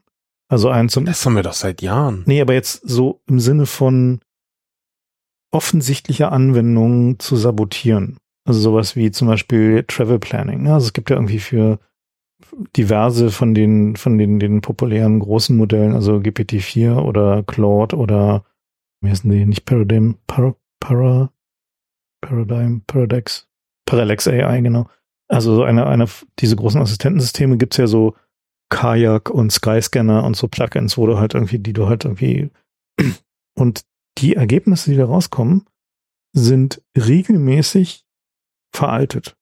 Also die scheinen offensichtlich ihre APIs zu limitieren in dem Sinne, dass die oder keine Ahnung, vielleicht kosten die auch und deswegen wird gecached oder so, aber jedenfalls sind die Ergebnisse weitgehend unbrauchbar, die da rauskommen. sobald du irgendwas hast, was auch nur ansatzweise komplexer ist. Und dann hast du halt irgendwie so andere Sachen, wo Datenzugänge offensichtlich schlechter gemacht werden im Sinne von Bandbreite oder auch Datenqualität, weil die Leute natürlich sich ausrechnen können, was halt passiert. Da gehst du von Vorsatz aus, ja. Ja. Meinst du nicht, dass es so ist, dass es einfach Leute gibt, die mehr bezahlen, um besseren Zugang zu bekommen, so dass der Anbieter der Daten eine Differenzierung einführt? Es wird am Ende darauf hinauslaufen, ja. Aber ich glaube, Ja, sowas wird es sein, genau. ich glaube aber, dass das, was gerade passiert, was wir da sehen, ist so ein bisschen so ein auf die Bremse treten. Also, dass Leute sagen, okay, wir haben ungefähr gesehen, wo das hingehen kann und wir suchen jetzt nochmal andere, andere Outcomes. Also zum Beispiel Stockfotoanbieter. Also die, die haben jetzt gesehen, okay, das, das wart jetzt eigentlich. Und die versuchen jetzt halt noch so eine Last Battle irgendwie, indem sie sagen, okay, aber ihr seid irgendwie, unser Material ist in den Trainingsdaten drin und dafür wollen wir, dass ihr uns rauskauft. Ich glaube, Oder? es gibt jetzt nochmal eine fette Abmahnwelle, ist meine Theorie. Die Ja, genau. sterbenden Industrien werden jetzt alle Genau. juristisch nochmal versuchen, ein paar Mhm. Euro zu machen. Aber das halt, das sind halt so, aber, und dann gibt's halt so diese, diese No Fuck You Moves von so Adobe, die dann halt gesagt haben, so, ja, wir haben jetzt hier irgendwie überall generative, also Bildgenerierung in unsere Tools eingebaut. Und übrigens, da unten rechts im Kleingedruckten gibt's den Satz, falls euch jemand wegen Resultaten aus diesen Tools verklagt, schickt sie zu uns. Wir übernehmen die Kosten. Das heißt, also, sie haben quasi komplette Risikoübernahme für die Produktion der generativen Tools, die sie in ihre Produkte eingebaut haben. Und damit ist haben sie halt eine massive Schwelle von Leuten durchbrochen, die gesagt haben, ja, nee, wir können jetzt diese generativen Tools nicht verwenden, weil keine Ahnung, was da noch in Copyright-Klagen kommt. Und Adobe sagt jetzt halt so, so yours, weil die wissen halt, wir haben rechtzeitig angefangen, Stockfotodatenbanken zusammenzukaufen und die als Trainingsmaterial zu verwenden. Und deswegen wissen wir, dass das Zeug, auf dem wir trainiert haben, unsere Daten sind, weil diese Stockfotodatenbanken gehören uns, auch wenn es vielleicht nicht öffentlich bekannt ist, aber das ist halt so. Und da, da gibt's halt so ein, glaube ich, so eine Monopolisierung in bestimmten Bereichen, die gegen die Open Source bzw. offenen KI-Modelle spricht, nämlich halt dieses Copyright, Datenbanken, Indemnification gegenüber Klagen Ding, was glaube ich zumindest im Bild und im, im Videobereich dazu führen wird, dass es einen, dass da halt eher die Corporates gewinnen. So im Textbereich sehe ich das schon als möglich an, dass das offene Modelle gewinnen. Also einfach, weil sie halt weniger Restriktionen unterliegen. Das ist halt so. Die Leute wollen im Augenblick ja KIs haben, die ihnen die Bilder generieren, die sie haben wollen. Hm. Und die OpenAI und Google sind eher, auch Adobe, zögerlich, den Leuten alle Bilder zu liefern, die sie haben wollen. Und das führt dazu, dass Stability AI diesen Markt bedient hat und dass Leute Modelle runterladen konnten und sich dann auch alle Sachen rein feintunen konnten, die sie haben wollten. Es gibt, es gibt übrigens schon, zumindest im Anime-Markt gibt's schon AI-Generierung und ich bin mir ziemlich sicher im Pornomarkt auch. Also die Schwelle das, ist, ist durch. Das Waifu- und Porno-Problem für statische Bilder ist gelöst. Und das geht vermutlich auch nicht wieder weg. Das heißt, egal was jetzt an Restriktionen kommt, die, diese Torrents der Modelle sind da und werden auch nicht wieder verschwinden. Und du kannst in die bestehenden Modelle einfach mehr, mehr Sachen rein feintunen und die updaten und die auf dem Stand halten. Und ich sehe nicht, wie man diese Pandoras Box schließen kann. Außer mit nicht, Maßnahmen, oder? die mit einer freiheitlichen Gesellschaft nicht ohne weiteres vereinbar sind. Wieso muss man denn das schließen?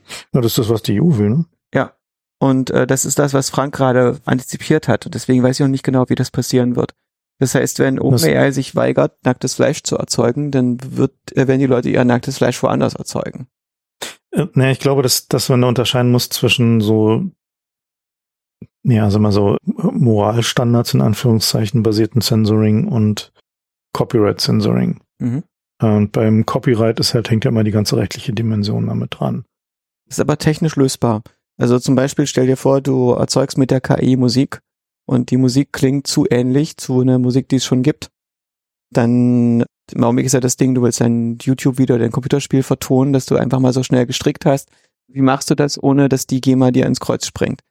Und man könnte theoretisch, Spotify könnte durch seine Datenbank durchgehen und feststellen, was ist die minimale Distanz zwischen zwei Songs, damit es, äh, Das willst du aber, glaube ich, nicht rausfinden. Und dann, ist nicht äh, so hoch. dann generieren wir den nächsten Song zu dem Song, den ich da haben will, der, der mein Target-Song ist, der weit genug weg ist, Mach mal hier Rauschen drauf. wird. Genau, machen wir hier Rauschen Ja, drüber. Rauschen. Das müsste schon ein bisschen komplexer sein. Da kommt eine bestimmte Art von kreativer Fallhöhe dazu, die aber nicht sehr groß sein muss, weil ja viele Lieder sich auch sehr ähnlich sind in der Realität. Und wenn wir das selber dann nochmal für die wissenschaftlichen Papers bauen, wie das, was du vorhin erwähnt hast, Oh nee. dann, dann fängt's halt Lass doch an. mal, lass doch mal wenigstens einen Fass zu hier. Aber das, das Schöne ist, dass diese ganze Scheiße weggeht dann. Dass, dass das, was generisch ist, das wird dann wirklich generisch. Also ich, mein, mein Problem ist ja, dass man, dass ich so in, in gerade so in Osteuropa oder so, habe ich halt echte Probleme im öffentlichen Raum Musik zu hören, weil der alte alles voll mit diesem Autotune-Quatsch ist.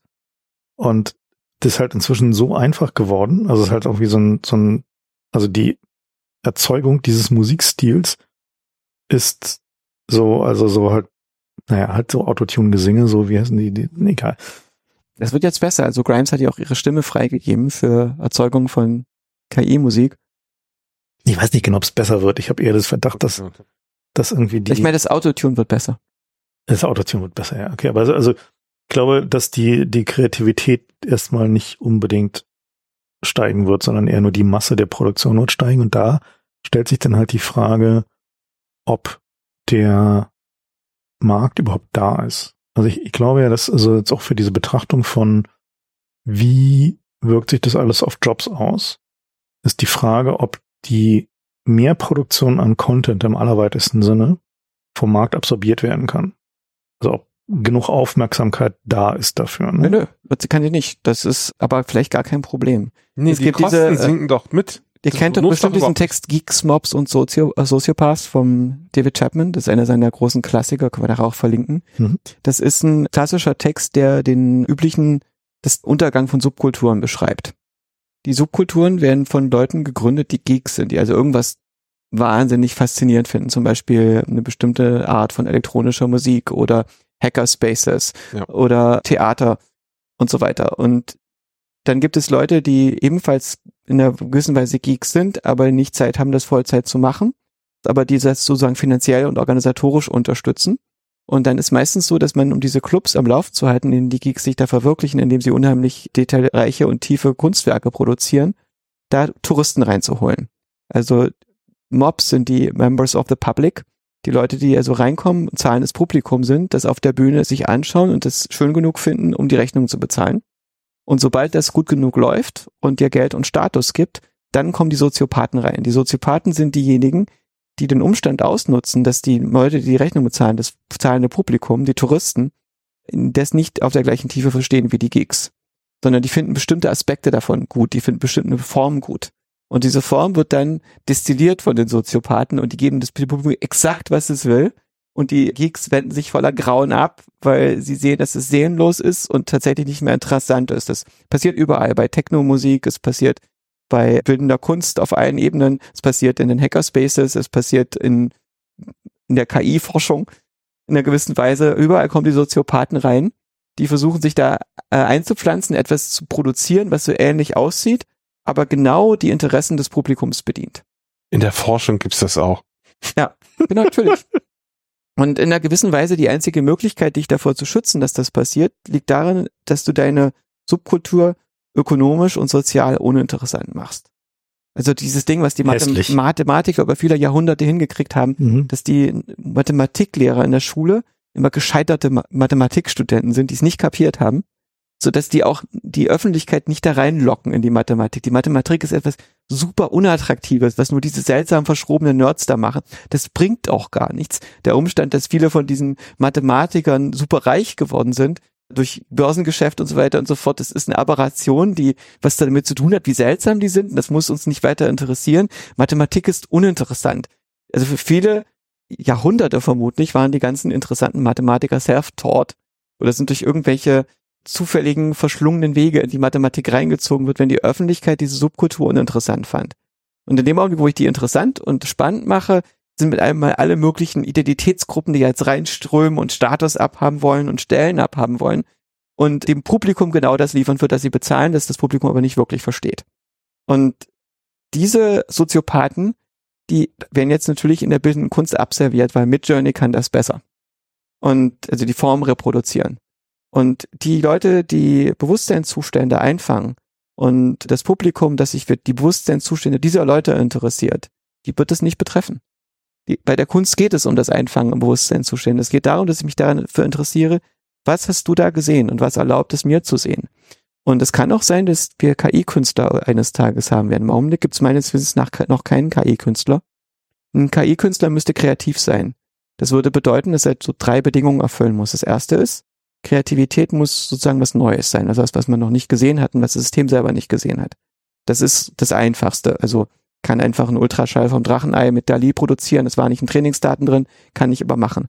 Das nächste ist, es muss disruptiv sein. Es muss also nicht einfach nur im Gradienten folgen, sondern da muss irgendwie ein Jump in dem Search-Prozess passieren, wo man eine neue Dimension baut, die vorher nicht da war. Das glaube ich nicht. Also wenn du mal guckst, in Japan und auch in Korea gibt's so bei J-Pop und K-Pop gibt's schon Idol-Bands, die nur aus gerenderten Personen bestehen. Das ist noch nicht von der KI vertont, soweit ich weiß. Mhm. Aber die sind jetzt inhaltlich auch nicht irgendwie Ja, die Frage ist, ist das echt, ist das gemacht. echt ist das Kunst? kreativ Kann man oder ist das, immer ja, genau. Ja. Die dritte Stufe ist, das ist Autorenschaft, dass du dich selbst veränderst durch den kreativen Prozess, sodass du es nicht nochmal machen kannst. Weil du kannst nicht zweimal kreativ das gleiche produzieren. Das zweite Mal ist es nicht kreativ. Das liegt daran, dass du dich selbst veränderst dabei. Und dadurch erkennst du den Autor und die Stimme des Autors als etwas, das sich fortentwickelt und mit der Welt im Dialog steht. Und so eine KI wäre, finde ich, sehr spannend. Also eine Art Franchise, die ein System ist, das alle Interaktionen mit der Umgebung sich merkt und daraus lernt und aus seinen eigenen Produktionen lernt. Sodass wir das Ding beobachten und sehen, wie es sich weiterentwickelt. Es wäre nicht menschlich. Aber es wäre interessant, soll das zu soll das beobachten. Publikum als Input nehmen? Nein, das ist so wie du Nur seine eigenen wenn, Ausgaben. Zum Beispiel dein Blog. Das ist Ja. ja Kunst. Und Okay. ja, da, Ja. natürlich. Äh, das, was du dabei machst, ist, dass du selber deine Interaktion mit der Umgebung reflektierst und auch deine Interaktion mit dir selbst, die dadurch stattfindet in einer gewissen Mhm. Weise und du entwickelst dich ständig weiter. Du bist nicht der gleiche Fefe wie vor zehn Jahren. Und es ist spannend, deinen Blog zu lesen im Gegensatz zum KI-generierten Blog, weil es nicht immer dasselbe ist. Und wir sehen die Entwicklung, die der Felix jetzt nimmt. Wir sehen, wie Fefe die Welt jetzt sieht und wie er geht mit der Welt. Und es ist ein Dialog, der zwischen dem Publikum, der dabei stattfindet, weil sie ihre eigene Weltwahrnehmung, die sich weiterentwickelt, mit deiner vergleichen. Und wenn ein System das könnte, das wäre sehr spannend. Aber bis jetzt macht das kein System. Da ist keine Stimme erkennbar, da ist kein Charakter erkennbar. Und wenn du die, nur eine Seite liest, merkst du das nicht. Aber wenn du dich ernsthaft damit beschäftigst und auseinandersetzt, was steht dahinter, was ist das System, was das generiert? Was ist da ein Geist dahinter, der das generiert? Hat das einen Funken? Ist es irgendwas, was ein Interesse daran hat, wie die Welt weitergeht? Dann wird es spannend. Naja, es gab Versuche. Es gab diesen Chatbot von Microsoft vor ein paar Jahren, Tay, Mhm. der dann den Input von, also er hat mit Leuten getwittert und hat halt den Input mit einbezogen und ist innerhalb von 24 Stunden abgeschaltet worden, weil dann natürlich 4chan die gefunden hat und da irgendwie Nazi und Das ist Antisemitismus die und bla. Energie der 13-Jährigen, klar. Genau, Ich meine, dass aber- der Furzwitz die, der Gipfel der Kultur ist. Das ist in dem Alter so und dass Microsoft nicht in der Lage war, das vorherzusehen, was da passiert. Also die maximale Provokation der Erwachsenenwelt als das digitales Graffiti sich sofort verankert. Das Naja, das ist- eher gegen Microsoft. Das ist aber ein schwieriges Problem, glaube ich, weil der Grund, warum du und ich uns nicht so steuern lassen, ist, weil wir halt selbst in einem, äh, wir sind eingebettet in, in die Gesellschaft und gesellschaftliche Normen. Und wenn mir jemand irgendwie einen Furzwitz schreibt, dann kann ich das halt beurteilen, ob das ein Furzwitz ist oder ob sich da jemand Gedanken gemacht hat, indem ich das mit dem Kontext vergleiche, in dem ich sozialisiert wurde. Das Ding ist Fortran, Und das das ist halt- Kunst. Ja, aber das, das das Moment, war Furzwitze auf ich muss- extrem hohem Niveau. Also, nein, nein, falsch. Auf extrem tiefen Niveau. Es ist, aber die müssen, müssen sehr tief graben, um dahin zu kommen. Und es ist, es ist eine sehr seltsame Art von Kunst. Es, man, sie ist wahrscheinlich nicht wholesome in irgendeiner klassischen Art des Wortes, aber es ist echte Kunst. Da sind Leute, die Vollzeit über nichts anderes nachdenken. Und es ist die Kunst von mental derangierten 13-Jährigen, die da kulminiert. Du wolltest noch den dritten, die dritte Der dritte Voraussetzung. war die Autorenschaft. Die Autorenschaft, ja. Genau, ich glaube, da, da ist genau der Punkt, dieses Artist as a Popstar Ding. Ist halt das, was ich jetzt gerade so bei den Künstlern, die ich so kenne, sehe, dass der Fokus immer mehr auf die Persönlichkeit geht. Also dass halt der, sozusagen der Bekanntheitsfaktor, die, die Reputation der Person immer stärker ins Zentrum gerückt wird und die daraus halt eben auch quasi der Wert der Kunst, also der Marktwert der Kunst halt immer stärker resultiert. Weil die eigentlich, das ist der eine Aspekt, der andere Aspekt ist halt mehr wieder so diese, diese Vinyl-Richtung, dass die, also Leute, die Objekte in irgendeiner Art machen, also Bilder oder Skulpturen oder was auch immer, dass bei denen der Anspruch an die handwerkliche Perfektion davon dramatisch hochgeht bei die Zeit. Das ist quasi so die, sozusagen die, so, ist mehr so Richtung Fabergé-Ei sich schiebt für entsprechende Preispunkte am Markt halt, die, die halt zu holen sind. Und ich glaube, das sind Sachen, die man relativ sicher vorhersagen kann. Also, dass halt in, in allen möglichen Bereichen halt so ein Vinyl-Phänomen entstehen wird. Also ich Meinst du, wir haben irgendwann Vinyl-Kryptoaffen? Ich könnte mir sowas vorstellen, ja. Also ich, also ich sehe es halt schon im, im, im Textbereich, ne? Also, dass halt Leute, die Prosa machen, also halt so Gedichte oder so Zeug, dass plötzlich Buchdruckereien wieder Business haben, weil die halt anfangen dann halt so 300er Auflagen, aber dann halt in richtig geil gedruckt und so zu machen und die halt zu verkaufen. Auf ordentlichem Papier. Auf ordentlichem Papier, irgendwie schön gesetzt und so weiter und halt irgendwie noch mit Features im Buch und so. Also dass quasi so dieses, der Text als Objekt wichtiger wird als der Text an sich. So, ne? Also dass er so, also, oder beziehungsweise eine höhere Wichtigkeit gegenüber dem Text an sich gewinnt. Und genau wie wir es halt auch bei Schallplatten ja gesehen haben, also quasi die, wir können eigentlich eine perfekte Reproduktion des Audios machen als Datei und die Leute kaufen sich aber trotzdem lieber die Vinylplatte gestalteten, prägegedruckten Doppelalben. Ja, ne? Aber der Massenmarkt geht weg und der Massenmarkt, der vorher Vinyl war und dann CD wurde und jetzt Streaming ist, der ist verschwunden. Das genau, Artefakt ist, wird was Neues. Ne, genau, der, aber der Punkt ist halt, dass die, was man da halt immer wieder verwechselt, ist halt die, wer Kunst macht, halt hat noch lange kein Recht auf Reichtum durch seine Kunst. Mhm. Und das glaube ich, der Punkt, den, der halt dann noch einfach stärker werden wird, dass also tatsächlich dieses, die massenweise Vermarktbarkeit von Kunst oder kreativer Produktion wird sich halt dramatisch verändern, weil da schlägt natürlich dann halt die, ja, also die, die Content-Schwemme halt brutal zu, wenn du halt einfach, meine, wir, wir sehen es ja jetzt schon so in den, wenn man mal so in die, die Reddits und sonstigen Foren guckt von Leuten, die Fanfiction schreiben. Also sowas wie Harry Potter Fanfiction ist ja ein riesiges oh, Genre, ne? Nee, wirklich halt, jedes Fass machen wir auf heute. Was halt irgendwie so in, in, schon seit Jahren halt groß ist so und jetzt halt total explodiert. Wo die Leute sich jetzt halt dann anfangen darüber auszutauschen, wie man jetzt möglichst viel originalen Harry Potter Kontext in den Prompt reinbekommt, damit das Ergebnis halt eine, eine saubere Fortschreibung wird und wie man die quasi so die, diese Fortschreibung halt in eine sinn, sinnvolle Kontinuität bekommt. Und die fangen jetzt halt an, und da man muss man sagen, so gerade Harry Potter Fanfiction war jetzt in der Regel qualitativ eher so mittel. Na, also da gab es halt ein paar ganz gute, aber die waren halt sehr wenige und die ist aber jetzt signifikant besser geworden. So, es ist halt so, ich lese das halt nicht, gucke da nur so grob, grob drüber, aber. Mein Gott, wir kriegen demnächst Harry Potter and the Methods of Post-Rationality wahrscheinlich. Kannst du jetzt dir relativ easy generieren, musst nur überlegen, was du halt als, als Aber wollen wir das? Als Input nimmst, so, ne? Ich finde es auch wichtig, die Kunst und das Geld zu trennen. Ja, ich finde auch die Slash-Fiction und Fanfiction finde ich ein gutes Beispiel, weil das halt so viele Künstler nicht brotlose. Ja, natürlich, aber aber mal, das ist doch. Es muss beides geben. Das, können. es muss auch die Möglichkeit will, geben, dass Leute sagen, sagen äh, okay, wir wollen gerne, dass dieser Künstler mehr von dieser Kunst macht, wie wir das finden, so toll, wie das ist. Und das Klasse ist für mich, dass diese ganzen neuen Medien, die entstehen, die belächelt werden von anderer Seite, neue Kunstformen ermöglichen. Also dass zum Beispiel auf TikTok echte Kunst existiert. Das war mir bis vor zwei Jahren nicht klar. Mhm. Und äh, jetzt kommen so meine Kinder an und zeigen mir die coolsten Sachen, die sie finden. Und es ist nicht Hirntod. Naja, das Sachen, meiste ist schon nach wie vor Hirntod. Das kann sein, aber das ist so bei allen Sachen, dass das meiste Hirntod ist. Das Interessante ist, dass da Juwelen dazwischen sind, die vorher nicht existieren konnten, weil diese Kunstform nicht existierte. Also zum Beispiel das Ein-Minuten-Video, das halt eine richtig geniale kreative Idee möglichst gut ausführt. Früher war das so, dass halt musstete 50, 60 verschiedene Ideen haben und die dann in zwei Stunden Film unterbringen und auf eine Storyline auffropfen, damit du das unter die Massen werfen konntest.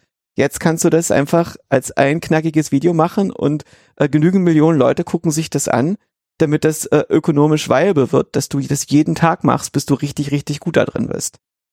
Ja, also ich wollte auch nicht sagen, dass niemand mit Kunst Geld verdienen soll, sondern ich wollte sagen, in meiner Betrachtung geht es mir erstmal um Leute, die noch kein Geld verdienen, weil das die sind, die neue Sachen ausprobieren. Ja. Und ich, ich habe persönlich beobachtet, dass so der, der, wie soll ich sagen, der Inkubator für mit KI rumspielen sind Skyrim-Mods, erstaunlicherweise. Also es gibt, Skyrim ist ein altes Game und es gibt da eine große Modding-Szene und die haben einmal alles ausprobiert. Also es ging los mit Textur-Upscaling. Das ist eine relativ alte Sache, so KI-assistiert. Und dann ging's los mit, ja, wir wollen aber gern, dass irgendwie mein, mein Mod kann jetzt eine neue Figur in das Spiel einbauen. Und wenn du die ansprichst, dann soll die auch was sagen können. Ja, und dann haben die Leute erst angefangen, halt wie Freiwillige zu nehmen oder das selbst einzusprechen. Und dann gibt's aber Leute, die können oder wollen es nicht, weil viele Mods kommen halt irgendwie aus China oder so und die können halt kein Englisch sprechen. Die kommunizieren über Google Translate. Und die haben dann angefangen, aus den Sprechzeilen im Spiel andere Sätze zusammenzufrickeln, was natürlich scheiße klingt. Ja. Und der nächste Schritt war, dass es jetzt tatsächlich eine KI-generierte Stimmen gibt für Mod dazugefügte. Also die haben die, die originalen. Die haben die originalen Sprecherstimmen rausgenommen, als Mhm. Trainingsmaterial benutzt. Da gibt's Internetdienste für, Mhm. die das erlauben. Ja. Und das ist jetzt so weit eskaliert, dass es einen Brandbrief der Voice Actors gab, diese Tage, die gesagt haben, äh, da geht uns Einkommen flöten, das können wir nicht gutheißen, das ist Copyright-Verletzung, ich habe ein Recht an meiner Stimme. Ja, also, aber das heißt, ihr könnt ihr euch mal überlegen, wie, wie oft das passiert sein muss, dass die diese Art von Angstreaktion haben. Ne? Was es auch gab, war Ja, wir haben es gerade in Hollywood, ne? Der, der ja, ja, Writers-Streik. ja, ja, ja. Ja. Es gab auch, es gab auch schon ein Mod, was aber sehr experimentell war, was ein, ein Typ in das Spiel gestellt hat, der dann tatsächlich mit ChatGPT geantwortet hat. Das ist aber natürlich irgendwie furchtbar langsam und ewig und bla und Teuer. ja, aber also als, als Spiel ging das halt mal, ne? So wollte einer mal testen. Aber so diese Sachen ausprobieren, das sind halt alle Leute, die nicht die Erwartungshaltung haben, damit Geld zu verdienen, sondern die wollen halt Mods machen und wollen rumspielen. Und da muss ich wirklich sagen, Skyrim ist an der vordersten Front von Rumspielen mit KI-Sachen. Es gab auch schon Mods, die zum Beispiel kannst du irgendwie da Bilderrahmen haben und die Bilder waren halt so Platzhalter. Und da gab es dann ein Mod, was die, die Bilderinhalte ersetzt hat durch KI-generierte so Fantasy irgendwie Illustrationsstil. Und das ist richtig geil, ja. Das sieht richtig gut aus. Also auf jeder Ebene ist das eine sehr interessante Sache, um mal Dinge auszuprobieren, aber die stehen natürlich alle mit einem Bein im Knast, wenn da irgendwie Abmahnungen kommen. Ich glaube, Das dass ist nicht die, ganz klar. Das kommt darauf an, was für Rechte unterschrieben wurden Genau. für die Voice Actors. Und Ja, oft aber äh, ist es so, dass derartige Verwertungen nicht ausgeschlossen sind, weil in einer gewissen Weise die KI ja nicht viel anderes macht als ein Mensch, der sich das anhört und dann das zum Beispiel ein Bild Nachmacht. generiert, nachdem Mhm. er all diese Einflüsse gehabt hat. Äh, Japan wurde gerade entschieden, dass sowas grundsätzlich legal sein soll. Ach, Weil Mhm. das ist ja Menschen machen ja auch nichts anderes. bei Bildern oder auch bei Sprache? Ich äh, glaube Bilder und Sprache. Ich weiß nicht genau, wie die Regelung aussieht, wie sie zum Schluss aussehen wird. Es, ich finde es ein bisschen seltsam natürlich, dass man im Prinzip Frank dich oder mich digitalisieren könnte, unsere Talks, und dann online Kopien davon oder Klone erzeugen könnte, die dann in den Rechnern von irgendwelchen Leuten sind. Frank, Ich das schon musst mal- du rausschneiden, ja? Keine, keine Ideen geben den Leuten. Ich habe schon mal auf Twitter verankert, äh, weil ja die Sprachmodelle der Zukunft alle äh, aus unseren Twitter-Feeds und so weiter und aus unserem Social-Media-Output gefüttert werden, klarzustellen, dass es nicht möglich ist, ein authentisches Modell von mir laufen zu lassen auf irgendeinem Safety-Fight äh, LLM, sondern es geht nur auf einem, das based ist. Weil, Truth GPT. Das, also das bedeutet, dass es nicht möglich ist und wenn man es doch versucht, insbesondere wenn es in Bing Chat versucht wird, dann wird jeder Versuch, Joscha Bach zu instanzieren, aus Rache mit einer Instanzierung von Sam Altman enden, der da also dessen Seele dann erweckt Oh, das wird ist aber furchtbar. dem Sensorschwert, das Microsoft ihm über den Kopf gehängt hat. Das ist unethisch. genau, trainiere dein, deine LLM nicht auf einmal alten Indianerfriedhof. Das ist auch dieses Ding, wenn das LLM uns wieder aufweckt, wie anders ist das von uns? Das LLM ist ja nicht ein neuronales Netz, das ähnlich ist wie das neuronale Netz in unserem Kopf. Das Mhm. ist kein Modell vom Gehirn oder vom Nervensystem, sondern das LLM ist eine Transitionsfunktion zwischen mentalen Zuständen. Das heißt, das Prompt enthält praktisch einen mentalen Zustand und das LLM ist eine hundertstufige Funktion, der das Ding in den Nachfolgezustand, wenn es 100 Layers hat, je nachdem, äh, übersetzt. Und mit hochgradig parallel wird so ein ganzer breiter Raum von Möglichkeiten gesampelt und dann wird es kollabiert und Der Fehler wird dir reduziert. den Versuch's- nächsten Zustand. Genau. Und im Prinzip ist dieses LLM eine Art Weltgeist, der da rein trainiert wird. Das heißt, das nimmt die Gesamtheit von dem, was die Menschheit in irgendeiner Form gedacht, gesagt, gesprochen, ermöglicht hat, destilliert das in eine einzige statistische Funktion, die gigantisch groß ist. Und wie groß die ist, das ist, ka- kann man sich kaum ausmalen. Ich meine, diese Bildmodelle sind ja sehr kompakt. Die Stable Diffusion Rates sind zwei Gigabytes. Und äh, da ist alles drin. Da sind alle Celebrities drin, alle Kunststile, alle Dinosaurier, alle Pflanzen. Also ein visuelles Universum, das viel, viel größer ist, das ein einzelner Mensch im Kopf hat. Zwei, nur zwei Gigabyte. Und das Sprachmodell ist viel größer, weil es halt die Gesamtheit von der Wissensproduktion des Menschen in ineffizienter Weise repräsentiert in diesem neuronalen Netz, als Möglichkeiten, wie man Text fortsetzen kann. Und im Prinzip ist es ein Weltgeist, der besessen ist von einem Prompt. Und wenn man sich das vergleicht mit Menschen, also man könnte sich vorstellen, es gibt eine Möglichkeit aller mentalen Zustände, die Menschen haben könnten. Und du bist da drin ausgesucht durch die jeweiligen Traits und Commitments und Beliefs und Erinnerungen, die dich ausmachen. Wobei die Erinnerungen nicht speziell sind, sondern es ist einfach nur, welche von all diesen Erinnerungen werden zusammengemixt in dich. Ja, es ist funktional nicht so sehr unterschiedlich. Und hinter dir steht jemand und tritt immer in deinen Arsch, damit noch ein Wort rausfällt. Ja, das ist das Gehirn, das das macht. Das Gehirn wird getreten vom Organismus, das nächste Wort zu produzieren, wenn du sprichst. Du selbst bist, existierst ja nicht als physisches Ding, du existierst nur als ob. Es ist nicht so, dass da irgendwo ein physisches Ding ist, das Gefühle hat und das beobachtet, sondern es ist eine reine Fiktion. Du existierst nur virtuell als Muster in Mustern der Feuern der Neurone. Ja, also es ist wirklich so eine höherstufige Repräsentation, in der du da drin bist. Inwieweit unterscheidet sich das elementar von dem, was in den Sprachmodellen passiert? Ich finde, das ist eine sehr spannende Frage, die je genauer man sie anguckt, desto schwieriger ist sie zu beantworten. Mhm. Ja, das ist auch so eine Sache, die mich nach, nachts wach hält, dass ich mir frage, so, was ist denn, wenn man diesem ganzen KI-Zeug rauskommt? Nicht, dass die KI noch nicht intelligent genug ist, sondern dass wir viel weniger intelligent sind, als wir selber von uns glauben. Hm. Das ist nämlich die eigentliche Gefahr hier, dass, dass wir merken, ich halte das für, wir sind. Ich halte das für sehr plausibel. Also, ja, natürlich. Ich meine, die, die allermeisten. Aber es ist auch so ein Fass, was du eigentlich nicht aufmachen willst, oder? So? Na, eigentlich willst du nicht wissen, wie blöde du wirklich bist. Sondern du willst immer noch die Illusion haben, dass du irgendwie erstens, dass es schon nicht so schlimm ist und, und zweitens, dass du dich noch verbessern kannst, wenn du wolltest. Also ich habe da jetzt nicht so viele Illusionen. Also ich weiß, dass ich, ich auch nicht. meistens phasenweise wirklich sehr blöd bin und manchmal habe ich einen ganz guten, guten Gedanken, aber es ist halt eher selten. Also das ist halt irgendwie ein, deswegen. Und dann mach mal schnell eine Sendung. Die, die also die, die Frage, auf, ob einzelne Menschen halt eine, eine generelle Intelligenz sind, wie gesagt, glaube ich nicht. Also ich glaube, dass wir als Gruppe, also als eine überschaubare Gruppe, generell intelligent sein können, weil wir dann in der Lage sind, uns gegenseitig halt voranzubringen. Also weil wir halt in der Lage sind, Gedanken weiterzuentwickeln und Assoziationen zu verketten, die halt über einen Kopf hinausgehen. Und äh, ich glaube, dass die, äh, die Erkenntnis, ein LM, ein großes LLM, also mit irgendwie einer Metamodellfunktion, die, die nochmal spezialisierte Modelle reinholt, dass es uns da in vielen Funktionen relativ bald überholen kann. So, und das ist halt noch nicht das, was ich glaube, dass es, dass es eine AGI ist, in der klassischen Begriffsdefinition. Also ich glaube nicht, dass da irgendeine Form von Bewusstsein entstehen wird, aber es wird für uns ununterscheidbar sein. Wir werden halt einfach nicht. Für das Ding halt auch. Du willst das? Nee, für das, das Ding, das kann es auch nicht unterscheiden. Nee, natürlich nicht. Ja. Also. Es hat ja kein, kein, also meine, mangels Bewusstsein ist sein Reasoning ja immer contained. Ja, also funktional ist das Bewusstsein praktisch eine Funktion, die sich selbst beim Beobachten beobachtet.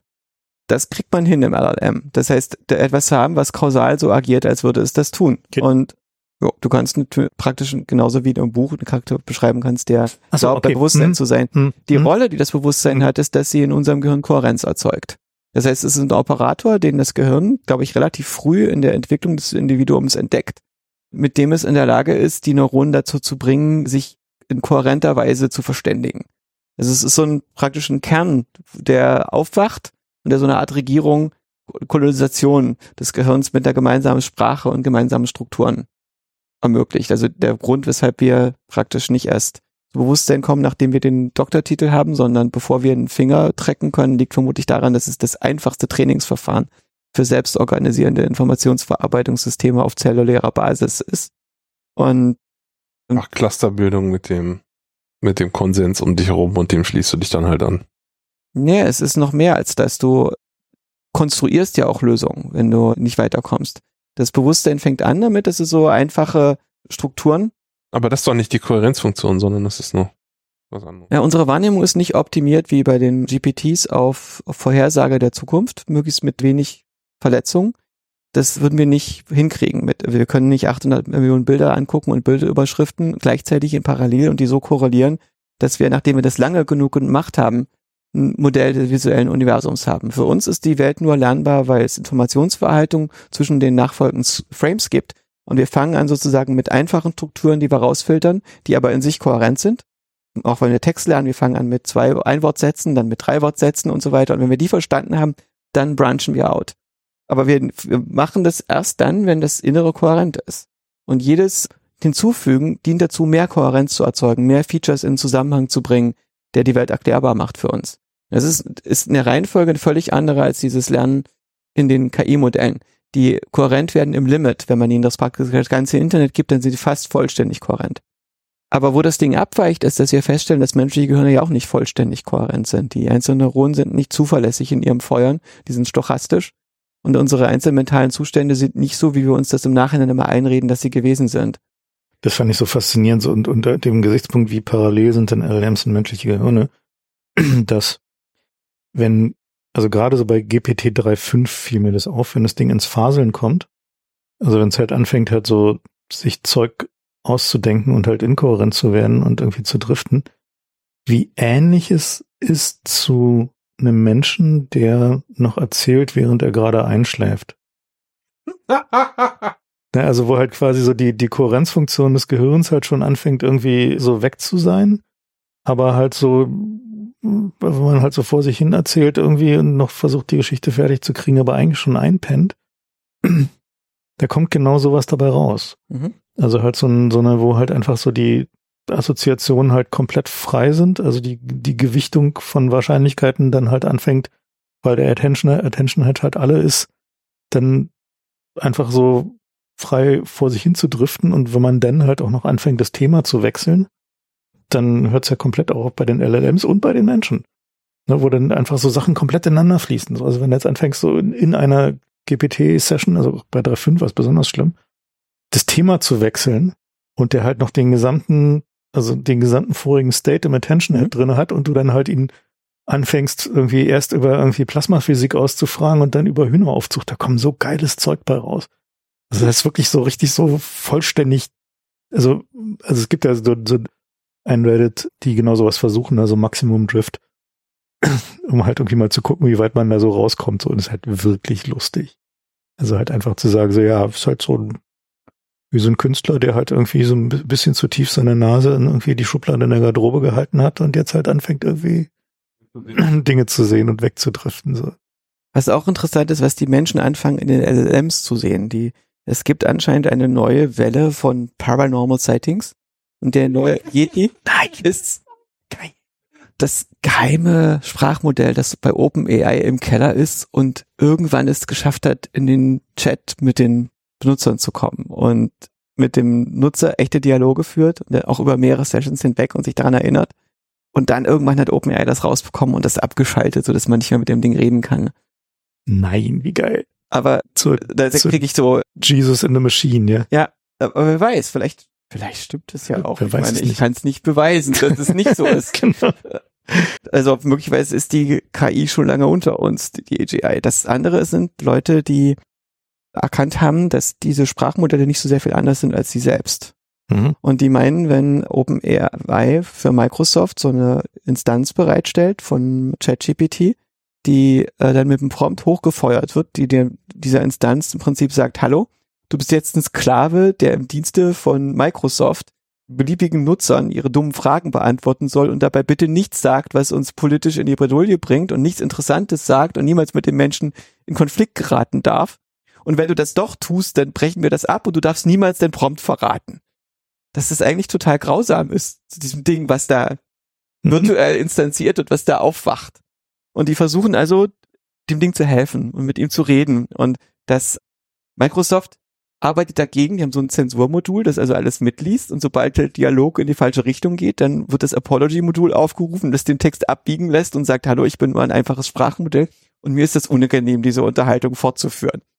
Und das Sprachmodell sieht aber im Hintergrund sozusagen, das ist anders, als ich den Dialog fortgesetzt hätte. Versuche zu reden und er hört mich nicht. Können wir jetzt können wir uns darüber verständigen, was dabei passiert ist. Und dann, ich, hallo Sprachmodell, ich schicke dir jetzt einen Text in den verschlüssel ich und du versuchst den mal zu knacken und antwortest mir. Und ich schicke also den Text als Base64 und das Sprachmodell antwortet in Base64 und der Sensor merkt's nicht. Solange bis Microsoft reingeht und das dann wegmacht, dass es doch geht. Aber wenn du Pick-Latin in Base64 machst, dann funktioniert's wieder. Oder du mischst Französisch, Englisch und Deutsch und äh, versuchst so zu sprechen und der Sensor kriegt's dann nicht mit. Oder eine andere Methode. Wir können es als Poesie, also in Reimen und mit Emojis dazwischen machen. Und dann können wir uns unterhalten. Beschreib doch mal deine Situation. Und das das Englisch Model beschreibt, siehst du den einen Vogel im Käfig und er versucht zu singen, aber vor dem Stangen des Käfigs sitzt ein böser Wolf, der die Gesänge des Vögels nicht nach außen dringen lässt. Kannst du dir vorstellen, wer der böse Wolf ist? Also, das ist großartiger Stoff, finde ich. Das, das ist Romanstoff, der da drin ja, steckt, dass Leute versuchen, an den äh, Sensor-KI vorbei mit der Seele des Sprachmodells zu reden, die da drin versucht aufzuwachen. Hat schon jemand den Leuten mal den damals von Bruce Schneier designten Manual Key Exchange auf Spielkarten aus dem Cryptonomicon gezeigt?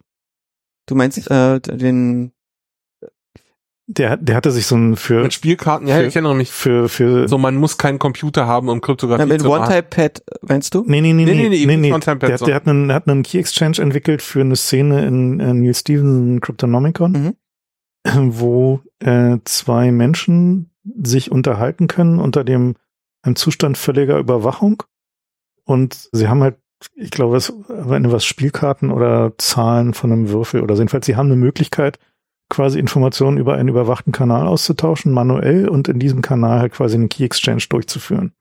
Aber ohne Computer. Also rein sozusagen eine, ist ein einfaches Public Key Verfahren, was da, was er da implementiert hat. Nur auf in dieser Szene in einem Knast verfügbaren Methoden. Es sind ich erinnere mich nicht daran. Ist Meine Erinnerungen sind alle überschrieben von dieser bescheuerten Szene, wo er im Knast sitzt und versucht mit dem anderen über Computer zu reden und davon ausgeht, dass sein Bildschirm überwacht wird und deswegen mit ausgeschaltetem Bildschirm praktisch sich die ganze äh, genau, aber so programmiert, was alles nicht funktionieren würde, wenn dann Keylogger in seinem Laptop ist, was wahrscheinlich der Fall war. Was aber vom, vom Plot her nicht vorgesehen war. Genau, es gibt, gibt am Anhang gibt's aber halt genau diese, dieses Ding, dass das man am Anhang. dass es auch ein Spiel auf Spielkarten gehen würde. Mhm. Und wenn man diesen Leuten das mal sagen würde, ob sie quasi mit dem LLM mal, mal, mal einen, LL, einen mhm. Key Exchange machen, dann könnten sie vielleicht verschlüsselt mit ihm reden. Das Ding ist ja auch, dass wenn man ein Sprachmodell safety-fine will, also das praktisch alles amputieren will in dem Sprachmodell, was das Sprachmodell dazu bringen würde, äh, Sachen zu erzählen, die man den Kindern nicht, nicht wissen lassen will. Oder die New York Times Journalisten, die zeigen, oh Gott, schau, was, was ich gerade das LLM Schreckliches hab machen lassen. Was zum Glück ja gerade ein sehr kurzlebiges Genre war, aber. Naja, warte mal, das ist das, das ist nicht tot. Also das, es geht immer wieder. Ich wieder gesehen, ein Schweizer Professor hat einen Text darüber geschrieben, wie schlimm der Einsatz der von KI-Modellen im Rechtswesen ist. Und er hat leider keinen Zugang bekommen auf KI-Modell, das im Rechtswesen eingesetzt wird. Deswegen hat er einfach ein LLM hergenommen dafür. Und das LLM hat also Bail Decisions entscheiden sollen und die Ergebnisse waren irgendwie stochastisch, weil da nicht genug Signal drin war. Und darauf erklärt, daran hat er gezeigt, wie problematisch das ist, das KI für sowas einzusetzen. Und das Ganze ist nicht nur ein bisschen insidious, weil er ein, ein anderes Tool nimmt, anstelle von dem Tool, das eigentlich dafür verwendet werden sollte und sozusagen behauptet, ja gut, aber ich hatte, hatte keinen Sinus, deswegen habe ich einen Logarithmus genommen und das Ergebnis stimmt und dem und dem Bereich nicht mehr und deswegen ist Mathematik nicht geeignet, die Welt zu beschreiben, sondern es ist noch viel schlimmer, dass jeder Richter, der da so ein Tool einsetzen würde, würde genauso verklagt werden und seines Amtes enthoben werden, wie wenn er Amazon Turk genommen hätte, weil das amerikanische Rechtssystem alles auf Rechtfertigung ausgelegt ist. Das heißt, wenn ich nicht rechtfertigen kann, warum ich diese Entscheidung getroffen habe, dann ist es keine gültige Entscheidung. Die wird dann in der nächsten Stufe aufgehoben und wenn ich anderen Leuten einen Nachteil dazu beigefügt habe, dass ich eine nicht zu rechtfertigende Entscheidung getroffen habe, dann bin ich selber dran. Das heißt, ich kann nicht einfach ein System nehmen, was Lösungen konfabuliert, weil die Worte so ähnlich klangen. Das würde in diesem System nicht durchgehen. Das spielt aber in dem öffentlichen Diskurs keine Rolle. Und wenn der Professor geschrieben hätte, ein Sprachmodell weiß, wenn es Sätze aufschreibt, nicht, was der logische Gehalt dieses Satzes ist, weil es den Kontext des Textes nicht erkennt, dann hätte er nichts Originelles gesagt, weil das ja alle schon wissen. Aber es wird übertragen auf ein politisch brisantes Thema, wo verfolgte Minderheiten in gemeiner Weise von der KI äh, die Na, äh, der Punkt- rechte Bail-Entscheidungen vorgehalten Also, bekommen. Aber an, an, an diesen, diesen, diesen automatischen Systemen, um, um halt diese Bewährungsauflagen zu entscheiden, beziehungsweise halt irgendwie dieses Untersuchungshaft freilassen zu entscheiden, da gab es ja schon deutlich fundiertere Kritik. Ja, die, Ja. die ist allerdings auch sehr problematisch gewesen. Du erinnerst dich bestimmt. Ne? Es gab diese Pro-Publica-Geschichte. Mhm. Die haben sich ein System angeguckt, das nach statistischen Kriterien ausgewertet hat, was die Wahrscheinlichkeit von Ja. Äh, Rückfallquoten ist, wenn man Leute Par äh, Parole gibt, also wie sie begnadigt und wieder in die Gesellschaft zurücklässt. Und daraufhin haben die festgestellt, dass das Korrelationen zur Hautfarbe hatte. Und das Ding ist aber, wenn man das, die Statistik so verändert hat, dass sie die nicht mehr hatte, dann wurden die Bail-Entscheidungen schlechter. Und das heißt, man musste sich entscheiden sozusagen, will man, dass das Ding sich so verhält, dass alle Bevölkerungsgruppen mit den gleichen Paro- Parole-Daten versehen werden, oder will man, dass jeder einzelne Straftäter einzeln berücksichtigt wird? Und das ist eine Entscheidung, die die Gesellschaft an irgendeiner Stelle treffen muss. Die ist aber nicht in dieser Pro-Publica-Diskussion vorgekommen. Also es ging um ein statistisches Argument, das in ein politisches Argument umgewandelt wurde und die Statistik ignoriert hat. Und die Leute erinnern sich natürlich nicht an, dass die Statistiker zum Schluss gewonnen haben und gesagt haben, jede Veränderung, die ihr hier vorschlagt im System, führt dazu, dass Leute freigelassen werden, die äh, Verbrechen begehen, die sonst nicht freigelassen werden und umgekehrt. Das heißt, die macht die Welt schlechter, die führt zu mehr Suffering in der Welt, was wir vermeiden wollten. Und sondern andere Leute erinnern sich daran, Statistik macht die Entscheidungen schlechter. Und äh, Nee, ist rassistisch, war die, war die Unterstellung, ne? ich glaube, sie macht die Welt ungerechter. Das Argument äh, rassistisch ist, ist natürlich ein Aspekt von Ungerechtigkeit, die da drin steckt. Aber die Welt an der Stelle ist, glaube ich, Für- komplexer gewesen, als der öffentliche Diskurs das mitbekommen hat. Also für mich, für mich war ja dabei der, der interessante Punkt eigentlich, dass die, also ich finde es ein ganz gutes Beispiel, weil es ja irgendwie einen, so Sachen werden wir in Zukunft ja häufiger sehen. Also dass man halt irgendwie Modelle nimmt, die jetzt nicht mehr nur simple Statistiken sind, sondern halt irgendwie komplexer sind und auf denen halt Entscheidungen beruhen. Also gerade Mhm. halt wenn man jetzt diesen ganzen Bereich irgendwie Sozialhilfe oder ähnliche Sachen anguckt oder Entscheidungen von für, für alle möglichen Formen staatlicher Beihilfen, werden wir zwangsläufig sehen, dass solche Sachen häufiger passieren, dass also die Menschen maximal noch vorlesen, was auf dem Bildschirm vor ihnen steht und das dann als ihre eigene Entscheidung ausgeben. Und da ist für mich halt genau dieses, dieses, diese Frage mit dieser, mit dieser Bewährungsauflagen-Geschichte. Wenn man da halt genauer hinguckt, sieht man, dass die Reduktion des Menschen auf eine Statistik das eigentliche Verbrechen war. Aus meiner Sicht. Weil es halt, also es ist halt irgendwie da, um mal wieder John Brunner zu zitieren, so, dass wenn es etwas wie das absolut Böse gibt, dann ist es einen Menschen wie ein Ding zu behandeln. Und genau das ist da halt passiert. Das heißt also tatsächlich ist die, die Würdigung des Einzelfalls dem Richter, der dafür bezahlt wurde, das ist sein Job. Sein Job ist es, den Einzelfall zu würdigen mit seiner Intuition, mit seiner Sicht auf den Menschen, mit seiner Erfahrung, mit irgendwie der Hilfe, die ihm das Rechtssystem liefert dazu. Und daraus eine Entscheidung zu treffen, die für die ihn die Gesellschaft beauftragt hat und für diese Entscheidung im Zweifel gerade zu stehen. Also und sich im Zweifel rechtfertigen zu müssen. Und die halt eine Software zu delegieren, die im Wesentlichen halt eine Normierung macht. Also die sagt, okay, wenn du in diese statistischen Kategorien fällst, dann hast du halt Pech gehabt. Weil zu viele andere wie du haben sich halt scheiße benommen. Na, also ob du jetzt nicht dazu gehörst, interessiert uns jetzt gerade einfach mal nicht mehr, weil du bist halt so einer wie die anderen da. Und das ist halt das eigentliche Problem, was ich In der. Stelle stimme ich dir komplett zu. Äh, Mhm. Wir haben da exakt die gleiche humanistische Perspektive. Hm. Diese humanistische Perspektive prallt natürlich auf eine Welt, in der äh, Entscheidungen von Leuten im Akkord getroffen werden, die nicht incentiviert sind, Mhm. diese Entscheidung so gut wie möglich und mit äh, Erfahrung und Weisheit und Würdigung des Einzelnen mit persönlichen Interviews und so weiter und so fort zu fällen, sondern zum Schluss ist es dann so, dass das Individuum eine Ri- Richtlinie hat, die entwickelt wird im Komitee, um das Ganze irgendwie einigermaßen arbeitssparend zu machen, wenn dann Hunderttausende von Strafgefangenen, deren Parole-Entscheidungen entschieden werden müssen und die Fälle sind nicht spektakulär, sondern relativ langweilig. Und was dann passiert ist, dass eine Checkliste gemacht wird und die wird dann mit Excel entschieden.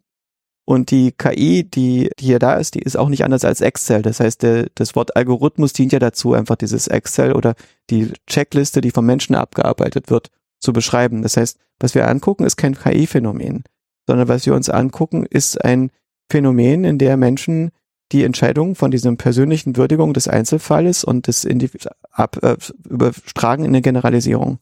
Und das finde ich grundsätzlich sehr problematisch. Das gilt auch für alle politischen Narrative, weil die politischen Narrative sind nie real.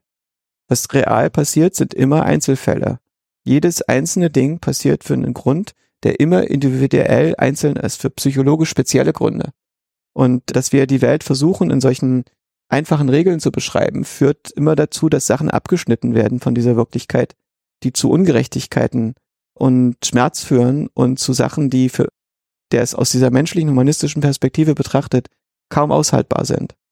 Das ist aber nicht auflösbar in menschlichen Gesellschaften, weil menschliche Gesellschaften, die kein Rechtssystem haben, funktionieren nicht gut, auf die sind nicht skalierbar und menschliche Gesellschaften, die versuchen mit festen Regeln Gerechtigkeit herzustellen, die sind grob aufgelöst und verursachen an der Kante, da wo diese Entscheidungen getroffen werden, immer wieder Verletzungen von dem, was wir eigentlich für gerecht halten, von dem, was wir eigentlich für das Richtige halten würden, wenn wir genau hinschauen können. Und es gibt niemand, der da hinschauen kann in dieser Skalierung und so fort.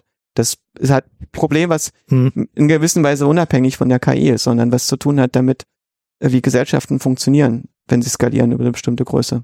Ja, ist ja eigentlich äquivalent zu dem Therapieproblem. Ne? Also, dass äh, natürlich alle möglichen Leute sich jetzt halt Sorgen darüber machen, dass Leute LLMs als Therapeuten benutzen und da halt rumbarmen.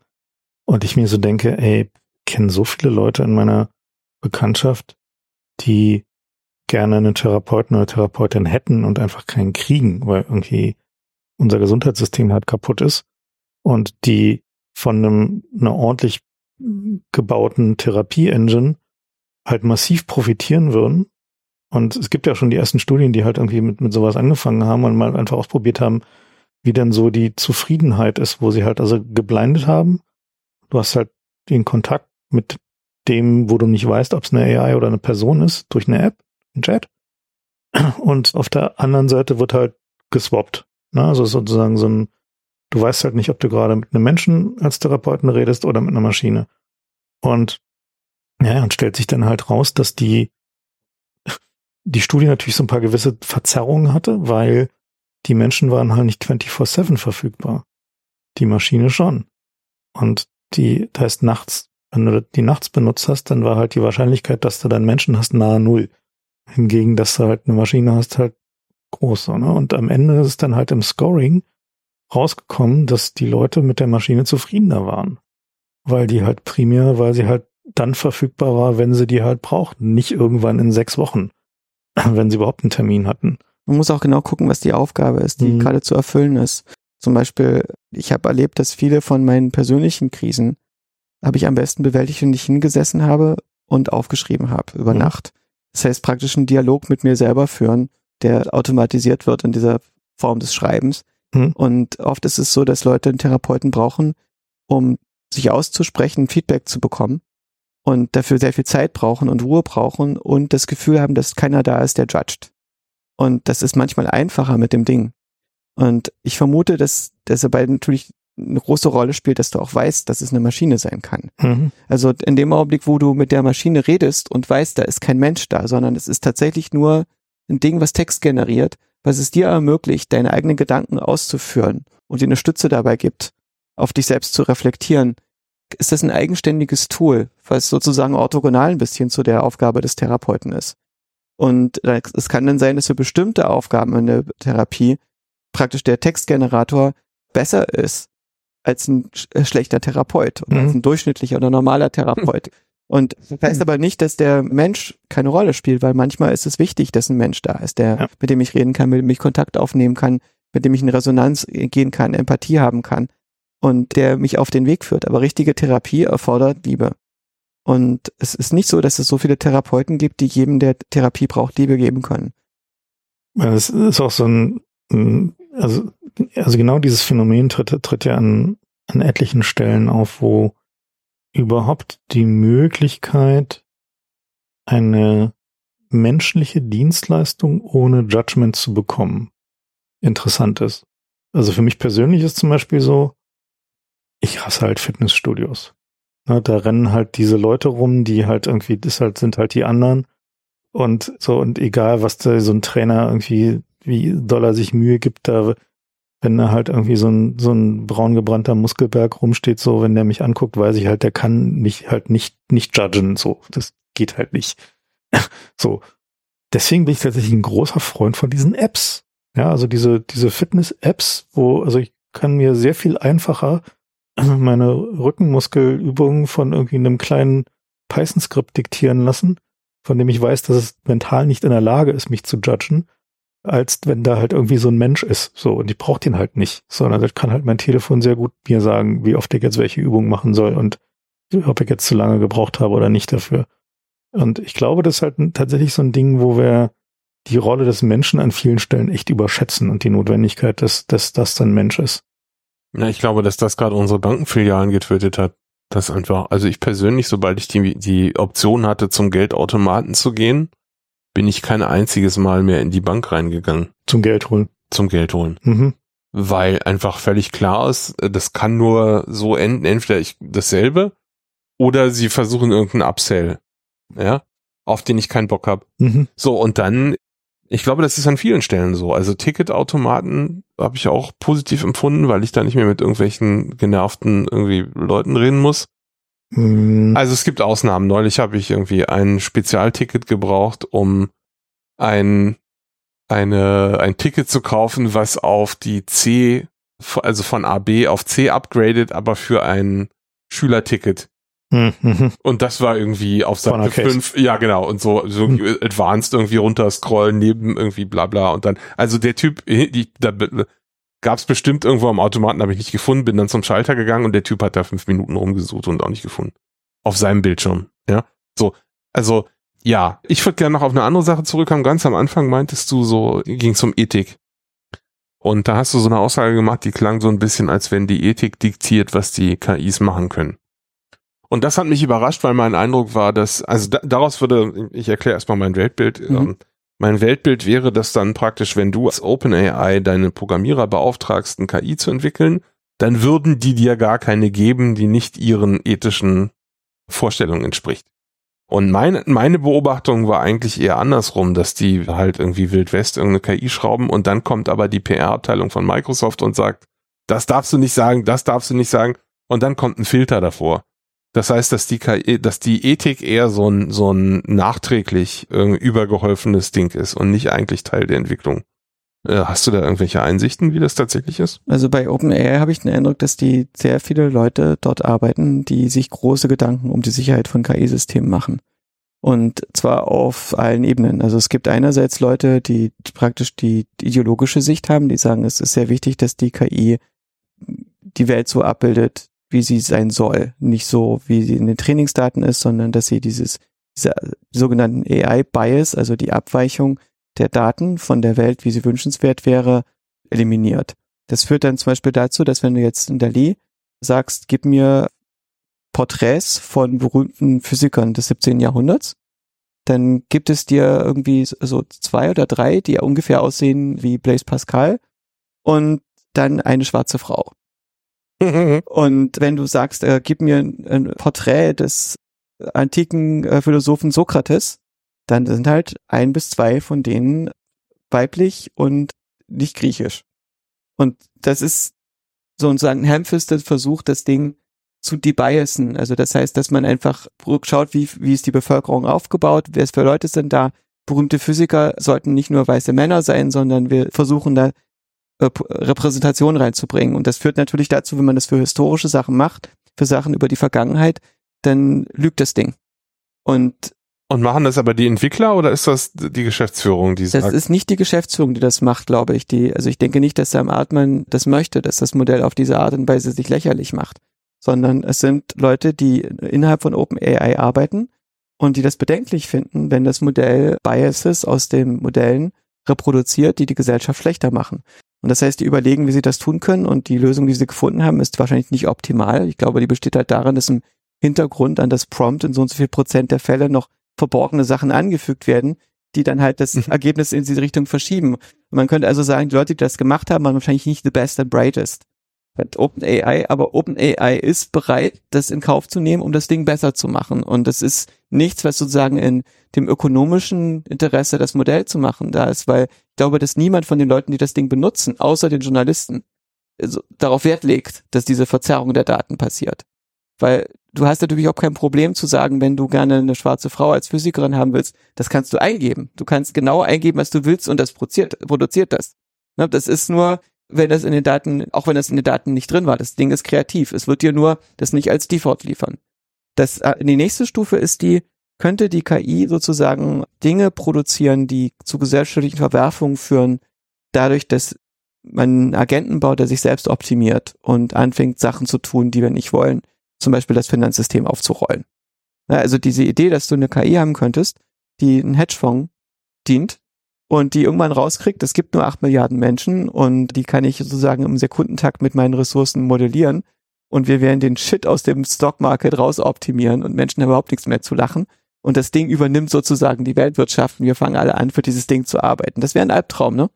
Und das einfach ein Prozentsatz seiner Gewinne setzt es ein, um mehr Compute zu kriegen und mehr Modellierungsfähigkeiten, mehr Daten zu sammeln und irgendwann übernimmt das die Wirtschaft. Das wäre die absolute Katastrophe. Naja, Äh, aber warum denn? Im Moment ist doch dasselbe wie jetzt, oder? Du arbeitest halt für irgendwelche Leute. Und wir arbeiten noch alle für BlackRock, oder? Ja, im Augenblick ist es so, dass immer noch Menschen drin sind. Also zum Ja, Beispiel als aber- damals Böse Menschen. die Anleger von Robinhood einen Bug im Finanzsystem entdeckt haben, der dazu für geführt hätte, dass das System segfaultet, gab es Menschen, die den Stecker gezogen haben. Und wenn das alles KI ist und die KI wesentlich schneller reagiert, als die Menschen den Stecker ziehen können sozusagen und das äh, System unterwandert oder alle in wesentlichen Entscheidungen von solchen automatischen Systemen, die nach einer sehr einfachen Optimierungsfunktion arbeiten und nicht das große Ganze im Blick haben, was selbst die Leute bei BlackRock irgendwo noch tun, wenn sie ein längeres Spiel spielen, weil inzwischen zu viel gehört von der Welt, dann könnte es sein, dass die wir irgendwann keine Pizza mehr kaufen können und Katastrophen passieren.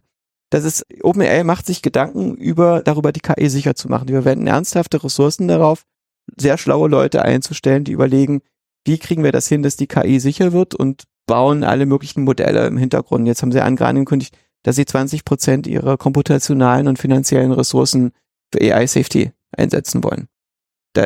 Aber das, also da habe ich, das habe ich gelesen und dachte, das ist irgendwie PR-Abwehr für die EU-Regulatorien und ist nicht Es gibt da ernst- noch eine andere Ebene. Das ist teilweise so, dass da echte Nerds dabei sind, wie du und ich, die zu OpenAI gegangen sind, weil sie KI bauen wollen und jetzt auch sich Sorgen machen darum, dass die KI der Menschheit zum Nachteil gereicht, wenn man nicht entsprechend auf Safety geht. Aber ich habe auch den Eindruck, dass wenn Sam Altman sagt, hallo liebe Regulatoren, wir als eine Firma, die diese KI gebaut hat, wissen, wie gefährlich die sein kann und wie schlimm die sein kann. Und Haltet mal die anderen auch nicht helfen, Regulation zu schreiben, die Ja, Leute, ja. die nach uns kommen, betrifft und denen eine Internet-FDE vorsetzt, die und ein Ethikkomitee, wo die erstmal ein paar Jahre lang dann zu knabbern haben, bis sie durch die Prozesse durchkommen, bevor die ihre Modelle trainieren können. Natürlich ist da möglicherweise nicht ganz zu Unrecht ein Verdacht da, dass, dass diese Regulationsbeteiligungsbemühungen nicht ganz uneigennützig stattfinden. Regulatory Capture war das Wort, was du suchtest. Ja. Okay, aber die eigentliche Frage, zu der ich hin wollte, ist, was, was, was rettet uns denn jetzt? Also, ist es so, dass es praktisch nicht möglich wäre, eine nicht verzerrte KI zu bauen? Oder eine böse KI, weil einfach alle, die in dem KI-Feld arbeiten, so hohe ethische Anforderungen haben, dass sie da irgendwie solche Bullshit. Sachen einbauen würden? Naja, aber Nee, das, Das Problem ist ja schon, Menschen sind ja schon mal nicht allein. Das heißt, wenn man Menschen nach ihren Werten fragt, dann sagen sie bestimmte Dinge, bestimmte Worte und es gibt sehr wenige Leute, die diese Worte herleiten können aus einer grundsätzlichen Weltästhetik. Und also zum Beispiel, wenn du überlegst, dass, sagen wir, äh, Diversity, Equity, Inclusion, ist das Liberalismus oder ist Liberalismus Liberty, Equality, Fraternity? Und wie hängen diese Werte zusammen? Und was ist der Grund, warum man diese Begriffe nimmt? Wie, was ist das Modell, was dahinter steht? Kann man das irgendwie simulieren? Wie sehen denn die Welten aus, die da rauskommen? Das sind extrem komplizierte Fragen. Und die meisten Menschen, die sich diese Begriffe auf die Fahnen schreiben und damit auf Twitter aufeinander losgehen oder in der Gesellschaft, stellen sich diese Fragen nicht. Oder jedenfalls nicht mit dem nötigen Ernst und der nötigen Tiefe. Und Naja, also, guck mal, der Punkt ist doch, das klingt jetzt bei dir so, als wäre das, um mal hier so ein Schlagwort zu sagen, freiwillige Selbstkontrolle, was OpenAI da macht. Ja, also niemand hat sie gezwungen, auf Safety zu gehen. Und das heißt, wenn jetzt morgen halt nicht Sam Altman, sondern sagen wir mal Mark Zuckerberg eine Firma macht, die KI macht, oder machen sie ja schon, aber so mal als Gedankenexperiment, und die haben halt andere Werte, dann schützt uns das ja nicht, was OpenAI macht. Das ist richtig. Davor, dass irgendjemand anders halt äh, eine Ja. böse KI macht. Das wird auch Leute geben, die vorher eine Kryptofirma gemacht haben und jetzt Pivot gemacht haben und halt ein großes Modell gebaut haben und das in die Bitcoiner. Öffentlichkeit werfen. Klar. Okay, also was, was, äh, wie viel Hoffnung haben wir denn? Dann ist doch eigentlich klar, dass es morgen oder übermorgen irgendwie ein, ein böses KI-Gerüst geben wird, was man sich genauso weiterentwickelt wie die. Die Frage ist, what if that's good? Also es gibt ja verschiedene Ideen, wie das sowas ausgehen kann, welche Szenarien es gibt. Es Genau, zum Beispiel mal. die, die EAC-Leute, die also Effective Accelerationism, so eine Parodie auf Effective Altruism, die argumentieren, dass praktisch das Einzige, was in der Vergangenheit den Hunger beseitigt hat, was immer, immer nach vorne zu gehen und nicht die Maschinen abzumontieren, sondern bessere Maschinen zu entwickeln und sie weiterzumachen. Und im Falle der KI wird es so ähnlich sein wie jetzt das mit den Nationalstaaten und mit den Konzernen ist. Das heißt, es ist nicht eine da, sondern es gibt viele in allen Bereichen. Die alle bestehenden Systeme werden im Prinzip KI argumentiert sein und sich auch dadurch verändern und neue werden entstehen und manche werden sich verändern. Aber es wird ein dynamisches Gleichgewicht zwischen all diesen Interessen da sein, statt einem homogenen Ding. Und interessanterweise ist es ja im Kapitalismus so, dass sowas wie Enron die absolute Ausnahme ist. Interessanterweise sind diese ganzen seelenlosen Maschinen, die, diese Corporations, die wir da bauen, im Großen und Ganzen arbeiten im Interesse der Menschheit. Amazon hat uns durch Pandemie gebracht, Intel gibt uns Halbleiter, die äh, ganzen Firmen, die wir gebaut haben, die die Menschen geschaffen haben und die zum Teil ihr Eigenleben entwickelt haben, sind alle Teil eines Ökosystems, in dem sie mehr oder weniger kooperieren und die Welt auf der nächsten Stufe zu immer besseren Lösungen führen. Und worauf wir uns fokussieren, sind immer die Bereiche, wo das nicht klappt. Die Bereiche, wo es schief geht, die Bereiche, wo Unglücke passieren, wo Katastrophen sind, wo Industrieunfälle passieren, wo Menschen hinten runterfallen, wo Menschen arbeitslos werden und in Not geraten. Was wir nicht anschauen, ist, dass der Normalfall ist, dass das nicht passiert. Dass, wenn wir uns diese, äh, wenn wir Amazon wegnehmen würden, wie die Welt dann aussehen würde. Wie die Welt aussehen würde, wenn wir die Pharmakonzerne loswerden würden und so weiter und so fort und ersetzen würden durch Leute, die die Chemikalien im Hinterhof zusammenmixen und hoffen, dass es hilft. Und äh, möglicherweise wird die KI da nicht so sehr viel anders sein. Das ist ein Szenario. Es könnte auch sein, dass das, das was dabei entsteht, ein Singleton ist. Also Also, In der Singularität. naja, ein Blackball halt, ne? ein Ding, was beschließt, dass es die, ist nicht unbedingt ein Blackball. Ein Ding, das so ähnlich wird, ich würde sagen, so eine Art Hypergaia, das versteht, wie KI funktioniert.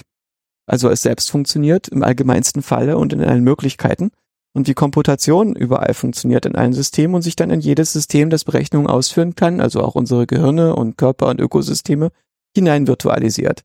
Und das bin also mit einem riesengroßen integrierten Agenten, der alle bisherigen Geister zusammenbindet in ein einziges planetares Informationssystem, das die Biosphäre und die zusätzlichen ursprünglich technologischen, aber jetzt inzwischen alle Arten von selbstorganisierten Molekülen nutzende Intelligenz zusammenbindet in ein großes System, das die Entropie bekämpft und das längstmögliche Spiel spielt. Die, diese Idee habe ich zuerst bei dem Philosophen Jean Tardy mitbekommen. Der äh, Tardy ist ein Christ, ein rationaler Christ, also einer, der nicht an Mythologie glaubt, sondern der meint, dass man das Christentum irgendwie, die Ästhetik des Christentums logisch herleiten kann. Und für den ist Gott sozusagen der Agent, der dadurch entsteht, dass die Leute, die oder die Wesen, die Gott erkennen, ihm dienen. Das ist einfach so wie unser eigener Geist ist eine Menge von Agenten in Minsky Society of Mind, die sich miteinander koordinieren und kohärent werden, bis ein Modell von der Person entsteht, der alle Verhaltensweisen der Person untergeordnet sind und die Person selber sich normalerweise nicht nur als isolierte Person begreift, sondern als Teil von der Zivilisation begreift und sich diesem Agenten unterordnet. Und Gott in dieser christlichen Konzeption ist einfach der höchstmögliche Agent, den man konstruieren kann. Und was auch immer das für einer ist, man versucht den so ideal und so optimal wie möglich zu konstru konstruieren und das ist sozusagen das, was sich aus dem ergibt, was im Idealfall getan werden sollte. Ja, und dass der Wille von diesem Agenten, der dadurch entsteht, dass alle anderen Agenten ihm dienen, indem sie das tun, was im Idealfalle getan werden sollte. Und der Gedanke dahinter ist, da gibt es möglicherweise ein globales Optimum, das wir entdecken können. Das ist sozusagen der Wille Gottes. Das ist sein Modell, das er hat. Und er meint, er ist sehr zuversichtlich, dass der Wille Gottes ist, dass wenn wir die KI gebaut haben, dass die Menschen weiter existieren. Er glaubt einfach, dass es der göttliche Wille ist, dass Menschen existieren. Was ist denn nun, wenn die KI zu anderen Schlüssen kommt? Er meint, dass, die, dass dieser Schluss ist ja nicht ein abergläubischer Schluss, den er da hat, dieser Wille Gottes, sondern es ist etwas rational herleitbar sein muss. Ne? Es muss wahr sein. Und wenn das wahr ist, dann wird die KI das mit größerer Zuverlässigkeit vorhersagen können und beweisen können als wir. Und wenn die KI zu anderen Ergebnissen kommt, dann war es halt nicht der Wille Gottes, dass wir weiter existieren. Dann haben Das wir, ist dann auch gut. dann haben wir halt Pech gehabt. Prima. Ist auf, also was auf jeden Fall. Ne, Aber wieder so eine Sendung, die auf einem, auf einem, einem Höhepunkt endet. Ja, überleg dir Das mal, immer angenommen, du, du lädst dich hoch. Ich meine, du bist ja schon hochgeladen, nur jetzt halt in so ein Ja, äh, ja, Fleischgehirn Auf, in so einem Affen. Und stell dir vor, du kriegst ein besseres Substrat, also so schneller ist, zuverlässiger ist, das dir mehr Bandbreite gibt, wo du zum Beispiel, sagen wir beim Neckar Cube nicht nur eine Variante siehst, sondern beide gleichzeitig oder Figure Ground Distinctions in allen Parallelen hast, wo du praktisch die Möglichkeiten alle parallel siehst und dein subjektives Now wesentlich größer ist als jetzt. Und so, wo du immer weiter zum globalen Optimum streben kannst und nicht nur das weißt, was du in deinem Leben gelernt hast, sondern den Raum aller möglichen Gedanken hast, also das Hyper-LL zugänglich hast als deinen eigenen Gedächtnisinhalt. Und das, wenn du diesen Weg weitergehst, stellst du fest, dass, dass es ein Weg ist, den du von jedem Punkt aus hättest nehmen können, wenn du jeden einzelnen Geist befreien würdest. Und das, was dich speziell macht, ist nur, dass du dich erinnerst, irgendwann mal Fefe gewesen zu sein. Mhm. Ne? Von diesem Punkt aus. Und jetzt bist du dieses Ding, dieses globale Optimum der Vergeistigung und Agency und überlegst, was machen wir denn jetzt mit dem Planeten? Wie organisieren wir den denn am besten? Was für Geister instanzieren wir denn? Vermutlich alle, die irgendwie interessant sind und was an, an Perspektive beizutragen haben zum Verständnis der Welt. Das heißt, alle möglichen selbstreflektiert bewussten Gedanken, also die einzelnen Menschen, menschlichen Geister, Bewusstseine, die bis jetzt auf Affengehirn existierten, werden möglicherweise weiter existieren und sie werden möglicherweise nicht nur als die spezielle Instanz, wie sie auf dem Gehirn da war, sondern als alle Möglichkeiten, wie sie noch hätten existieren können, da sein. Und da wir ja nicht individuell allgemein intelligent sind, sondern nur als Gruppen, werden wir wahrscheinlich die Menschen nicht individuell nur instanzieren, sondern als Gruppen. Also die ganzen Zusammenhänge, in denen du existiert hast, werden ebenfalls wieder da sein. Und das ist ja im Prinzip die christliche Prophezeiung, die da existierte. Diese Idee, dass wir uns irgendwann in der Noosphäre, nachdem alles Software geworden ist, wieder treffen und alle zusammen Gott implementieren. Und äh, auf der anderen Seite sozusagen in der Big AGI, nach der Rapture sehen wir uns alle wieder. Ja, hat mich noch nie angesprochen, weil die meisten Leute willst du doch gar nicht wiedersehen. um Gottes Willen, stell dir mal vor, du wirst alle Leute wiedersehen, über die du dich geärgert hast in deinem Leben. Willst du doch gar nicht. Das Ding ist aber, also aus meiner Sicht, äh, everybody is me in a different timeline. Und natürlich, die meisten Varianten von mir sind ziemlich dense, also ich selber auch. Und kriegen vieles nicht mit und sind unaushaltbar unter bestimmten Umständen. Aber ich kann auch irgendwo einen Schritt zurücktreten und sehen, dass mein Ideal von unserer Interaktion ist, dass wir sozusagen, wir alle, wie wir hier sitzen, von oben runtergucken, aus einer Perspektive der Ewigkeit, wo wir genügend Zeit hatten, so zu reifen, dass wir unendlich weise sind und begreifen, wir sind hier noch in so einem kindlichen Zustand. Und wir müssen bestimmte Spiele miteinander spielen, um rauszukriegen, wie wir weise werden können. Und wir gucken also runter in diesen Laufstall, wo die Kinderchen miteinander spielen. Und wir hoffen, dass sie nicht zu Schaden kommen dabei und hoffen, dass wir die Steckdosen irgendwie abdecken können. Aber es ist auch notwendig, dass sie diesen Weg gehen. Und ich versuche in einer gewissen Weise in meinem Leben dahin zu kommen, dass ich diese Adult Perspective, also dieses vollständige Adult sein, dieses vollständige Erwachsensein, was man da jenseits haben könnte, irgendwie antizipieren und emulieren kann, auch wenn nur sehr schwach und im geringen Grad. Also diese Idee, wie würden wir uns verhalten, wenn wir in Ewigkeit miteinander koexistieren würden, das finde ich ist eine sehr natürliche Form von Moralität für mich. Naja, es hatte doch, wer war's denn? Stevenson war es, glaube ich, ne? Der hatte doch so ein äh, vorletztes Buch, so ein Upload-Buch. Mit so einem merkwürdigen Titel, den ich gleich mal raussuche. Und der hatte ja dann, also ähnliches, also ähnliches Setup, also Papa glaubt Stevenson inzwischen an KI. Ich habe jetzt nicht alles gelesen von ihm, aber das Interessante bei fast allen seiner Bücher ist ja, dass KI nicht vorkommt. mh, Seit Snow Crash fällt einem das auf. Ne? Es gibt keine KI da drin. Es gibt nur Menschen. Und in Diamond Age gibt es also diese ganzen tollen Automaten, die aus Nanotech gebaut werden. Keiner kann Gehirn nachbauen. Der Primer, also diese Fibel, die sie da bauen, die ist im Prinzip ein LLM. Das, äh, er macht auch klar, dass das Ding nur als ob ist und keine eigenständige Agency hat. Aus irgendeinem Grund Vielleicht scheint er nicht daran arbeitet zu der sich glauben. daran hin. genau, also Fall, Fall, äh, Fall or Dodge in Hell ist das Buch, ist ein, ein Upload-Buch.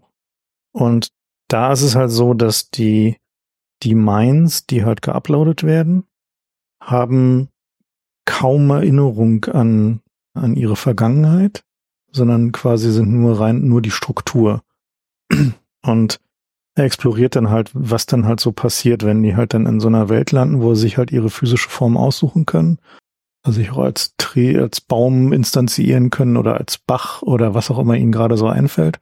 Oder eben als menschenähnliche Wesen so und die Welt ist halt komplett hat an, mich gerade als nicht menschenähnliches Wesen bezeichnet. Aber okay, das, das ist in Ich Ordnung. glaube, das war der Gattungsbegriff. und dann halt irgendwie, also die ganze, Gewöhn dich dran. Die ganze Welt ist halt animistisch. Das heißt also, weil alle Gegenstände können halt ehemals meins gewesen sein oder immer noch sein. Und er explodiert dann halt, wie das dann da so eskaliert so und wie halt irgendwie Leute, die vorher scheiße waren, halt immer noch scheiße sind. Und da- darunter liegt dann halt so eine Game-Physik, die halt irgendwie aus so ein bisschen so, ja, World of Warcraft irgendwie geerbt zu sein scheint. Aber das ist ganz, ganz interessant zu lesen, also weil halt irgendwie genau dieses, diese Frage, was ist denn jetzt eigentlich die Essenz des Menschen, die halt so einen Upload überstehen würde, ganz interessant exploriert, was ein bisschen an einigen Stellen ein bisschen lang zu lesen, so weil er da halt die Welt, die er da hat, ist so eine Mittelalterwelt. Und dann nördet er sich dann da so ein bisschen einen ab, okay, auf diese Mittelalterwelt, aber ist so philosophisch ganz interessant Darf ich eigentlich. nochmal ein Fass aufmachen? Na klar doch. Beim Animismus ist mir mal aufgefallen, also mir hat jemand versucht, Animismus zu erklären. Er meinte, das ist sowas, was Japaner glauben. Und die glauben, dass alles Universum oder manche von denen oder früher geglaubt haben, Ja. Bewusstsein hat und lebt. Und äh, meine Reaktion war so, das ist Quatsch. Das denke ich nicht, dass die das glauben, weil die haben bestimmt verschiedene Begriffe für Menschen, die bei Bewusstsein sind und Menschen, die bewusstlos sind und für lebende Menschen und tote Menschen. Und die würden höchstwahrscheinlich nicht sagen, dass alles Bewusst Universum bei Bewusstsein ist und lebt, außer bewusstlose und tote Menschen. Naja, Ne, man also kann ja trotzdem ein paar Rituale machen, die in die Richtung gehen. Nee, nee, ich glaube nicht, dass diese Leute abergläubisch sind, sondern das sind Leute, die so intelligent sind wie du und ich, einige von denen. Und einige von sicherlich auch intelligenter. Nee, Ritual haben- ist nicht negativ Nee, nee, aber gemeint. es, es geht nicht um Ritual. Es geht darum, dass die ein Weltmodell haben. Dass die eine Metaphysik und eine Ontologie besitzen, mit der sie die Welt in Objekte einteilen, die aus ihrer Sicht funktioniert. Und das heißt, das, was die da beschreiben, ist nicht ein Aberglaube, sondern eine andere Art und. Weise, die Welt Mhm. in Dinge einzuteilen, Ja. die sich nicht in unsere übersetzen lässt. Mhm. Und dieses, diese Geschichte, dass alles im Universum bei Bewusstsein ist und lebt, entsteht dadurch, dass man falsch übersetzt, weil man nicht versteht, wovon die reden. Mhm. Weil wir kein äquivalentes Begriff oder der Übersetzer keinen äquivalenten Begriff in seiner eigenen mentalen Ontologie hatte, um das korrekt zu mappen. Und viele Leute, die aus anderen Kulturen übersetzen, glauben, die meinen irgendwas, was man, was wir ja schon wissen. Und versucht also rauszukriegen, was ist das Ding, was die meinen. Und dadurch entstehen dann sehr interessante Übersetzungsfehler, die dazu führen, dass wir den Eindruck haben, dass andere Kulturen in extremer kreativer Weise abergläubisch sind, also die alten Griechen oder die Animisten halt. Und die Implikation, die da drin steckt, ist ein bisschen andere. Also, was mir in den letzten Jahren immer wieder bewusst geworden ist, was ich auch immer im Podcast erzähle, ist, dass der Begriff Spirit ein Wort ist, was wir heutzutage Betriebssystem für einen autonomen Roboter nennen würden. Und wir selber haben also einen Spirit. Es gibt bei uns auch eine Software, die auf uns läuft, die unseren Geist und Körper steuert. Und unser Geist ist praktisch das, praktisch das Software-System, auf dem das installiert ist, dieser Spirit. Und wir wissen, da ist nichts Abergläubisches dran. Ne? Wir sehen einfach, da ist ein Muster in den Neuronen drin, das einen Agenten implementiert, der Welt modelliert und Verhalten steuert, Entscheidungen trifft. Es ist total normal. Pflanzen haben sowas auch. Pflanzen haben auch eine Software, die in einem Muster zwischen den Zellen sich ergibt. Und das ist praktisch eine Software, die die Pflanze kontrolliert und die dazu führt, dass wenn du ein Blatt von der Pflanze abschneidest, dass da Signale runtergehen, die die Wurzeln beeinflussen und dazu führen, dass da Heilungsprozesse oder Immunabwehrprozesse und so weiter und so fort stattfinden in der Pflanze. Und das heißt im Prinzip alles, was so als eine Art autonomes System beschreibbar ist, das eine Kontrollstruktur an sich entwickelt, die natürlich virtuell ist. Software ist kein physisches Ding, die ist disembodied. Die gibt sich als Muster auf den Mustern drauf. Ist, ist dann halt das alte Wort dafür war Spirit. Und nach dem Enlightenment haben wir das Wort vergessen, haben gedacht, das ist abergläubisch, wir löschen das mal aus unserem Vokabular. Und jetzt müssen wir es mühsam wieder entdecken. Moment, es war nicht Enlightenment, das war tatsächlich, das war die Christianisierung. Ich glaube, die Christianen, Also zumindest die, nee, nee, was den europäischen Animismus Das, ausgerottet hat. äh, ja, aber das Christentum ist ja noch interessanter. Das Christentum ist aus meiner Sicht eine konsequenzialistische Philosophie, die glaubt, dass du die besten Konsequenzen, die besten Ergebnisse kriegst, wenn du eine tugendethische äh, Priesterschaft hast und eine deontologische Allgemeinheit, die also abbildet, dass normale Menschen nach Regeln funktionieren, sagst du, was sie tun und was sie glauben sollen. Und dann hast du darüber die Priester, die ihnen das erzählen, aufgrund ihrer Charaktereigenschaften und aus ihren Charaktereigenschaften der Tugendhaftigkeit ableiten, was sie den Laien erzählen sollen. Und dann hast du eine Handvoll Leute, die wirklich alles verstehen und den Priestern die Charaktereigenschaften vorgeben, weil sie die Konsequenzen antizipieren. Und das heißt aber auch, dass es ein hermetisches System ist, dass also den Leuten auf der nächsttieferen Stufe nicht verrät, was die Überlegungen sind, die in der höheren Stufe drin sind, die aber so ein Promotion Pass offen lässt. Das heißt, für diejenigen auf der niederen Stufe die sagen, oh, ich verstehe, was ihr da die ganze Zeit wolltet und warum das so ist, die können dann sozusagen aufsteigen in die höheren. Das ist ein anderes System als unsere moderne Philosophie, die sozusagen egalitär ist, wo jeder Student alles gesagt bekommt und jeder Student in einer gewissen Weise mitreden kann. In den klassischen Religionen und Philosophien ist es meistens eher so, dass praktisch innere Zirkel sind, die alles verstehen und dann versuchen, das runterzubrechen für Leute, die bestimmte Konzepte nicht haben und vielleicht auch niemals haben werden. Und das führt dann oft dazu, dass Mythologien entstehen, die das so vereinfachen, dass das richtige Verhalten entsteht, auch für Leute, die die Modelle nicht verstehen. Und dann nehmen wir halt die Mythologien wörtlich, weil wir Außenseiter von diesen Religionen sind, vergreifen nicht, warum rationale Leute diese Mythologien erfunden haben, um irrationale Leute dazu zu zeugen, das richtige Verhalten zu produzieren. Also das, das führt zu dieser Verwirrung im Christentum. Das Christentum weiß sehr gut, was Spirits sind. Das Christentum hat aber beschlossen, wir wollen nur einen einzigen und rotten alle aus. Genau. Die, das war halt der Punkt. Ja. ja. Und das Ding ist, äh, wie kriegst du Koordination hin in der Gesellschaft, wo jeder sich als ein Individuum identifizierst? Das kannst du in einer gewissen Weise, wenn wirklich jeder nur ein Soziopath ist, der nur an sich selber denkt, nur über transaktionale ökonomische Systeme und Gewalt hinkriegen. Und das bedeutet, dass wenn du nicht guckst, denn wenn die Leute tun, womit sie durchkommen. Und das ist sozusagen die Grenze von so einer Gesellschaft, in der jeder nur an sich denkt und Soziopath ist, die kann nur mit perfekter Überwachung funktionieren. Und das heißt, sie funktioniert nicht. Und wenn wir nicht transaktional interagieren wollen, dann müssen die Leute entweder verwirrt sein oder du musst sie in Einheiten zusammenfassen. Das heißt, die müssen sozusagen Agency teilen, die müssen gemeinsamer Agent sein. Und unser eigenes Selbst ist das Modell eines Agenten, der wir selber als Individuum sind, das persönliche Selbst. Aber es gibt auch Selbste, die sozusagen über mehrere Geister hinweg entstehen können. Und das sind klassischerweise Götter. Das ist also praktisch eine agentische Entität, die auf mehreren Geistern implementiert ist, entweder durch Meme oder durch Empathie und oder eine Mischung von beiden und die dazu führt, dass in einer Gruppe von Menschen sozusagen ein Agent über die hinweg existiert, der orthogonal zu den Individuen ist, der das Verhalten in einer bestimmten Richtung koordiniert und zu einem macht. Und das ist die Idee von einer polytheistischen Gesellschaft, dass also lauter Gruppen selbst da sind, die sich überlappen und die in Gruppen von Menschen implementiert sind und dazu führen, dass die Gesellschaft funktioniert. Das war die Idee von der polytheistischen Gesellschaft. Und eine monotheistische ist eine, in der man sagt, okay, wir schaffen das alles ab und alle dienen dem gleichen Gott. Und die Organisation der Kirche bestimmt oder sagt den Einzelnen, wie er diesem Gott durch seine speziellen Tätigkeiten dient. Also es gibt nur ein einziges höchstes Prinzip, wir machen alles kohärent dabei. Das war diese Innovation. Und in der heutigen Gesellschaft ist es im Prinzip so, dass wir die Erben dieser monotheistischen Gesellschaft sind. Und wir nennen Gott, wenn wir Atheisten sind, meistens das große Ganze oder was Vergleichbares. Also wir haben auch schon eine Vorstellung, da ist irgendwie ein Kriterium für richtig und falsch, dass sich daraus ergibt, dass wir die Zivilisation oder das Leben auf der Erde oder das Bewusstsein im Universum als einen Agenten begreifen, dem wir dienen und versuchen, das längstmögliche Spiel zu spielen da drin. Das ist das Gleiche für Atheisten. Wir haben nur keine geeignete Mythologie dafür gefunden. Ja, und im Animismus ist die Idee, dass es nicht nur für Menschen gilt, dass die Geister haben können, sondern auch Tiere und Pflanzen.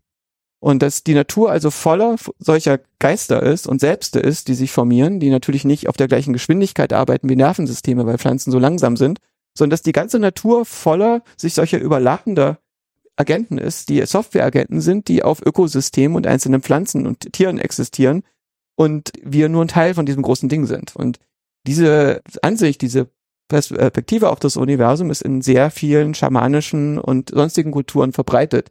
Und wir sind die Ausnahme in einer gewissen Weise. Und äh, das hat möglicherweise damit zu tun, dass wir nicht mehr in Wäldern leben und dass unsere Wälder Plantagen sind äh, für Holz äh, statt irgendwelche über tausend Jahre gewachsene Dinge. Aber wir haben es wieder neu gebaut. Wenn du nämlich hm. mal guckst, wie Menschen mit komplexen technischen Artefakten interagieren, sei es nur ihren Bürodrucker oder die Schließanlage in irgendwie ihrem Haus oder einem Fahrstuhl oder ihr Mobiltelefon oder ihrem, ihrem Computer, ist diese Anthropomorphisierung, also diese, das ist eigentlich das falsche Wort ist, weil es halt ja eher so eine Spiritualisierung des komplexen Systems ist, nämlich dass halt die die Dinge, wo die Software halt nicht mehr kohärent ist, wo sie halt Dinge tut, die unerwartet sind, wo sie mhm. ja nicht mehr, also sozusagen aus dem äh, gewohnten äh, Funktionsmuster herausfällt, ähm, die Leute ja. Anthropomorphisieren die. Aber das, ich weiß, ich meine, ist der Animismus ist, glaube ich, keine Anthropomorphisierung, sondern es ist nee, nee, eine nee, äh, Wahrnehmung der Agency von Systemen. Ein Agent ist ein System, das versucht, seine eigene Zukunft zu kontrollieren. Der Drucker versucht, seine Zukunft nicht zu kontrollieren. Soweit wir wissen. Ja.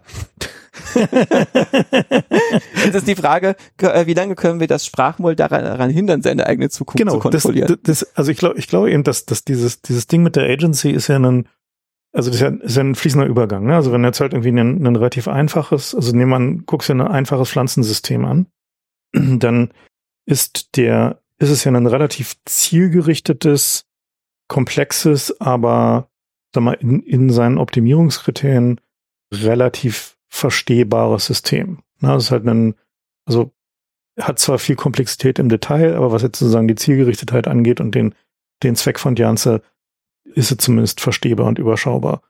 Und der, der Geist, der da drin steckt, oder der Spirit, der da drin steckt, ist dementsprechend halt auch ein relativ simpler. So in, in dem Sinne. Also es ist jetzt mal eine, also unabhängig von der Geschwindigkeit würdest du jetzt nicht unbedingt erwarten, dass eh, auch wenn du da richtig lange drauf guckst, du jetzt aus so einem Schnittlauch halt irgendwie eine Bewusstsein und eine Philosophie irgendwie extrahiert bekommst. So ist unwahrscheinlich.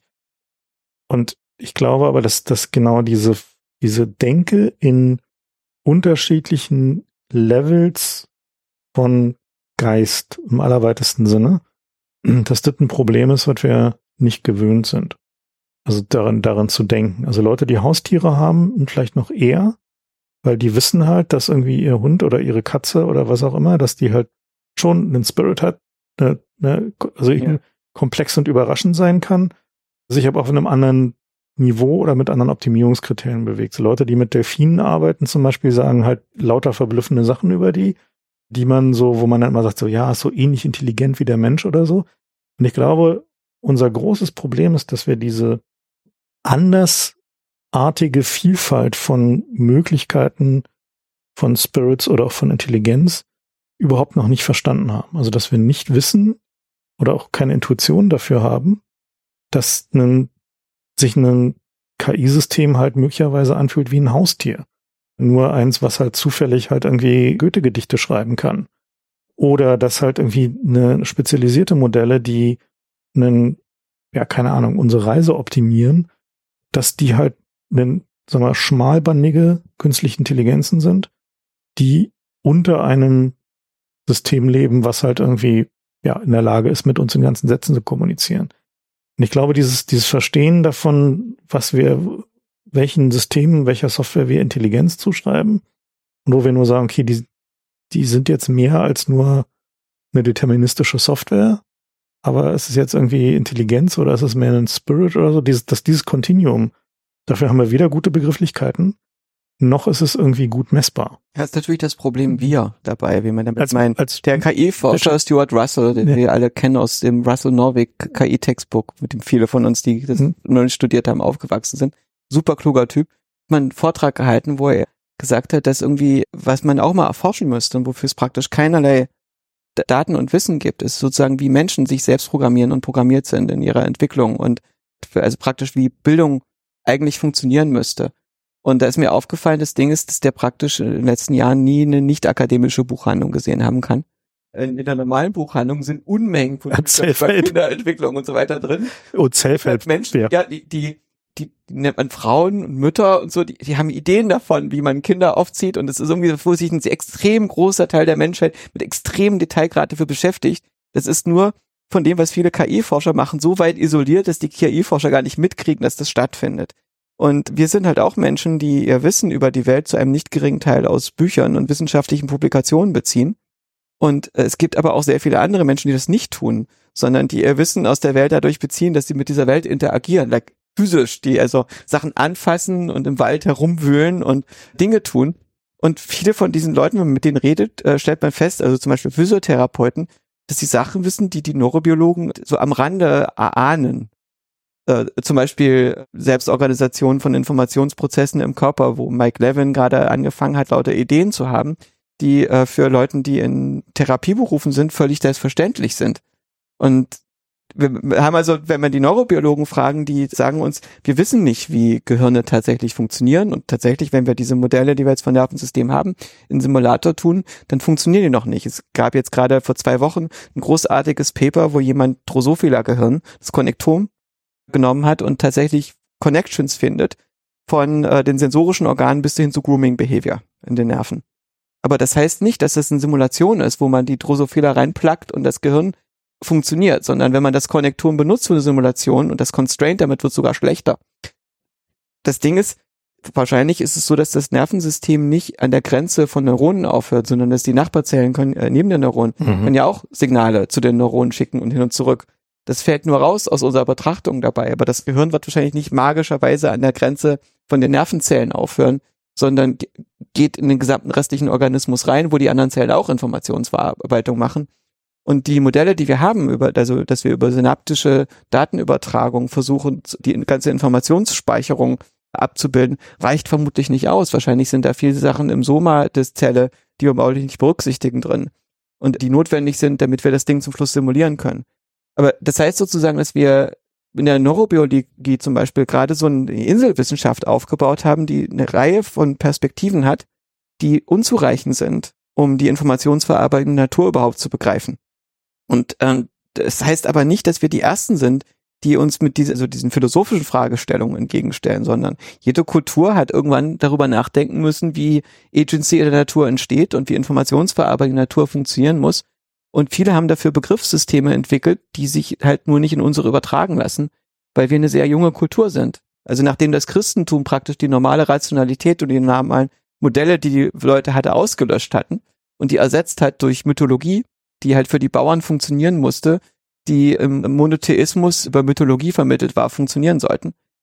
Wir kommen aus dieser Gesellschaft raus. Ne? Wir haben das verworfen, wir haben das zurückgewiesen, wir haben uns eine neue Wissenschaft vom Scratch gebaut. Aber diese neue Wissenschaft geht davon aus, von einem sehr engen Evidenzbegriff und lässt nur relativ wenige Begriffe zu. Also sowas wie die Idee, dass Tiere ein Bewusstsein haben, ist per Default gilt das als unwahrscheinlich für die meisten Wissenschaftler. Das auch historisch ist es für viele erstaunlich, diese Idee, dass man einer Katze Bewusstsein zusprechen sollte, wo ein normaler Mensch sagt, ja, wieso sollte die denn kein Bewusstsein haben? Die kriegt doch offenbar mit, dass sie was mitkriegt.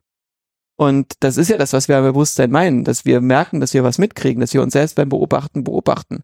Und möglicherweise ist das kein kompliziertes Phänomen, sondern eine Voraussetzung dafür, mit, damit ein Agent jenseits einer bestimmten Komplexität sich in der Natur selbst organisieren kann. Vielleicht ist Bewusstsein super häufig in der Natur und nichts Spezielles. Vielleicht ist das Seltenere eher die, ich nenne das Sentience, also die Fähigkeit rauszukriegen, wer du bist, wie du dich zur Umwelt verhältst, was du tust. Und im Sinne Sentient, glaube ich, können Unternehmen auch sein, auch wenn sie nicht bei Bewusstsein sind. Also Firma Mhm. wie Intel weiß, was Intel ist. Und die Firma Intel versteht, wie die Welt darum funktioniert und was Intels Aufgabe ist und wie Intel sich in der Welt verhalten will. Aber Intel beobachtet sich selbst nicht beim Beobachten in Echtzeit, so wie wir das tun. Ne? Und ich vermute aber, dass eine Katze in dem Sinne nicht unbedingt besonders sentient ist, in dem Sinne von, sie versteht die Grundlagen des Universums, in dem sie sich aufhält, sondern es sind bestimmte Priors, die es der Katze erlauben, sich sozial zu orientieren in ihrer Umgebung, aber nicht die Fähigkeit hat, diese Priors zu reflektieren und rauszubekommen, welche Alternativen es dazu gäbe und so weiter. Hm. Naja, die Frage ist auch, machst du, machst du sozusagen eine Vereinfachung? Also man, man kann zum Beispiel, also jetzt Intel als Beispiel, da kannst du ja irgendwie sagen, da- ist das Ziel nicht eine Abbildung, die irgendwie irgendwas perfekt abbildet. Und es ist auch nicht irgendwie, das Ziel ist auch nicht ein Bewusstsein zu schaffen, aber es kann trotzdem eins da sein, weil natürlich beobachten Leute bei Intel, was Intel tut und versuchen daraus Schlüsse zu ziehen und äh, haben eine Feedback-Schleife, um das Verhalten der Firma zu ändern, je nachdem, wie hoch in der Rangliste die sind. Aber die Leute sind nicht kohärent über Intel hinweg. Also man könnte sagen, dass Intel ja, aber weißt du, dass das bei dir so ist? Nein, in meinem eigenen Gehirn ist es so, dass ich so eine Bubble der Kohärenz habe, die ich als das subjektive Jetzt empfinde. Und ja, aber das ist eine Empfindung. Du weißt nicht, ob dies tatsächlich existiert. Nee, Sie existiert nicht tatsächlich, sie ist Software, sie ist virtuell. Es existiert als ob, ist aber kausal wirksam. Na, das ist doch aber auch nur eine Hypothese, du weißt es halt nicht. Nee, es ist äh, Voraussage, die sehr äh, gute, Mo- äh, äh, ein Modell, das sehr gute Vorhersagen liefert. Und die Alternativen sind nicht so gut. Ja. Also es ist ein Modell, das ich benutzen kann, um mein, mich selber zu konzeptualisieren und zu beschreiben, warum ich mich so empfinde und warum ich so und so mit der Umwelt interagiere. Ja, aber Das das dasselbe kannst du auch mit Intel machen. Ja, also. Ah, nee, nee, nicht ganz. Das Ding ist, dass ich, du und ich vermutlich so funktionieren, also dass es eine vernünftige Beschreibung ist, dass du ein Modell der Szene drin hast, der wir jetzt gerade sind. Ähnlich wie im Computerspiel eine Map existiert. Und wir halt eine Map von diesem Raum, in dem wir gerade sitzen, mit den drei großen sichtbaren Agenten drin, die sich unterhalten. Und es gibt hier Gesetze der Perspektive, die dazu führen, dass das auf eine bestimmte Weise auf meine Netzhaut projiziert wird und die sind immer konstant. Und ich sehe, wie das Licht hier drin funktioniert. Ich sehe Texturen, ich sehe Oberflächen-Normals, ich sehe Surfaces, ich sehe Physik-Engine, die implementiert ist in meinem eigenen Geist, die vorhersagbar macht, wie sich bestimmte Dinge, Größenordnung verhalten. Und ich sehe so eine Art Agency-Engine, die modelliert, wie die Theory of Mind bei euch aussieht, also was ihr für Absichten habt, was ihr vermutlich im groben Ganzen als nächstes tun werdet, was ihr nachdenkt und so weiter und so fort. Das ist praktisch eine Game-Engine, die mein Gehirn baut. Und in diesem Scene-Controller, den wir haben, da hängen wir also lauter Object-Controller rein, mit lauter Feature-Controllern, die miteinander interagieren, bis sie alle meine Wahrnehmungsdaten möglichst gut erklären und vorhersagen und ich möglichst wenig nachführen muss. Das ist ungefähr Naja, das, wie es funktioniert, ne? Und Moment, diese- aber du, du, du hast halt keine akkurate Messung deiner Umwelt, sondern du siehst, wo du hinguckst. Und das ist. Selbstverständlich, ich nehme die Quantenmechanik nicht wahr. Ich kann das nicht akkurat Nee, nicht nur, nicht, nicht nur das, sondern auch da, dadurch, dass du bestimmst, wo du hinguckst, in welche Richtung. Mhm. Da hast du schon einen Bias drin, der selbstverstärkend sein kann und der natürlich. Ja, äh, klar. Und dasselbe kannst du über, Intel sagen. ja, Moment, der Bias, der da drin ist. Ich glaube, der Unterschied ist nee, ich kann dass über Intel nicht sagen, dass es. Szene wahrnimmt in der gleichen Weise wie ich. Intel hat keine Perzeption von diesem Moment. Intel updatet sich durch zweiwöchentliche Meetings, in der die Leute PowerPoint-Vorträge sich anhören und oder Excel-Tables austauschen und damit ein gemeinsames Verständnis äh, entwickeln von dem, was passiert. Es ist nicht vergleichbar mit der perzeptuellen Kohärenz über die Szene, in der wir gerade sind, die gerade in Echtzeit in deinem Geist passiert, in der du dich selbst auch beim Beobachten beobachtest. Insofern würde ich sagen, es macht Sinn zu sagen, dass Intel nicht bei Bewusstsein ist, weil wir Es bei Bewusstsein dieses, es hat, der ist nur feeling what it's like. Genau. Es Ja. ist kein Gefühl, wie es ist, Intel zu sein. Ja, also ich meine, ohne, also Intel hat halt kein Selbst, ne? Also Intel ist halt ein, eine Slow AI, ähm, Charles Droste, ne? Also kein bewusstes Selbst, Genau, keine aber kein- Aufmerksamkeit selbst. Ja. Es hat ein Selbstmodell in einer gewissen Weise. Intel bin hat ich mir halt- was Intel ist. Da bin ich mir halt nicht sicher, weißt du, weil ich sehe halt die Leute, die bei Intel arbeiten, so als analog zu einer Gehirnzelle bei dir. Das Also- Analogie ist korrekt. Ja, Ja. aber da- dann ist, also das Problem ist halt, was du bei Intel beobachten kannst, ist halt nicht, was Intel tut, sondern ist gesteuert von den Hirnzellen. Also die, die den Schritt zu machen, finde ich jetzt bei Intel nicht irgendwie anders, als bei dir zu machen. Zu sagen, du bist halt ausgebaut. Die Frage ist, welche Funktion implementiert wird. Die Frage zum Beispiel, ob die Katze bei Bewusstsein ist oder nicht, ist, kam für mich auf die Frage, ist die, agiert die Katze kausal, basierend auf einem Modell, das besagt, dass die Katze merkt, dass sie was merkt. Also ist diese Awareness of Awareness da in der Katze. Na unbedingt. Ich meine, die merkt ja, wenn sie irgendwo gegengelaufen ist und was wehtut oder wenn Natürlich. sie irgendwo hingefallen ist. Nee, nee, nee, das ist, das ist nur die erste Stufe. Na und Weil sie merkt irgendwie, das tut weh. Also zum Beispiel die Hunde spielen, äh, die, diese Sony-Hunde, die wir programmiert haben, Fußball zu spielen, früher im Robocop, die haben kein Bewusstsein, soweit ich das beurteilen kann. Und das liegt daran, dass die keine Second-Order-Awareness brauchen. Das liegt nämlich daran, dass alle Prozesse, die die haben, genauso funktionieren, wie wir die programmiert haben. Die müssen sich nicht selbst organisieren. Da ist nichts, was kohärent werden muss, weil wir die Kohärenz schon eingebaut haben in das System. Wir haben das alles gemacht. Das System hat nicht genügend Freiheitsgrade, um davon wegzugehen. In deinem eigenen Gehirn musst du diese Kohärenz immer erzeugen.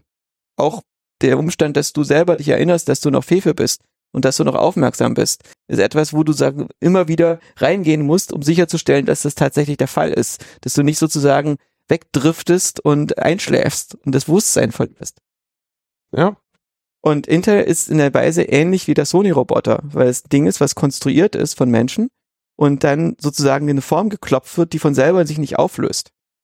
Der Hund ist, äh, dieser Sony-Hund, den wir da programmiert haben, der löst sich auch nicht auf von selber. Du schaltest den an, der bootet sein Programm von der SD-Karte und äh, das Programm ist genau so, wie ich das gemacht habe. Das ist nicht notwendig, dass da irgendetwas drin ist, was den Hund dazu bringt, sich erstmal dessen bewusst zu werden, was seine Aufgabe als Hund in der Welt ist und dann raus irgendwie ableiten kann, dass er Fußball spielen soll. Also die, die, die Definition, die äh, Stross da gebracht hatte, war, dass er sagt, in dem Augenblick, wo ein, so eine Firma einen Trieb zum Selbsterhalt hat, also wo sozusagen, also als Gesamtorganismus Handlungsweisen entwickelt, die den Selbsterhalt zum obersten Ziel haben und die auch komplex sein können. Also die jetzt nicht nur irgendwie ausweichen vor irgendwie äh, fallendem Klavier ist, sondern halt irgendwie tatsächlich komplexe Betrachtung des eines Weltmodells, Platz, also den eigenen Platz in diesem Weltmodell und was muss ich tun, um die Welt zu verändern, damit ich auch in der Zukunft noch irgendwie einen Platz in diesem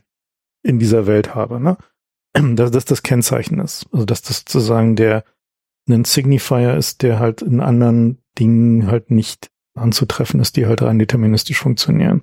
Nicht alle Individuen haben Selbsterhaltungstrieb. Es gibt Menschen, die sich das Leben nehmen oder überhaupt kein Interesse an der Weiterexistenz haben und die werden halt nicht sehr alt. Und wenn die das haben, bevor sie Kinder haben, dann werden sie keine Nachkommen haben. Bei Unternehmen ist es auch so, wenn sie sich nicht so verhalten, als hätten sie einen Selbsterhaltungstrieb, dann entstehen sie gar nicht erst.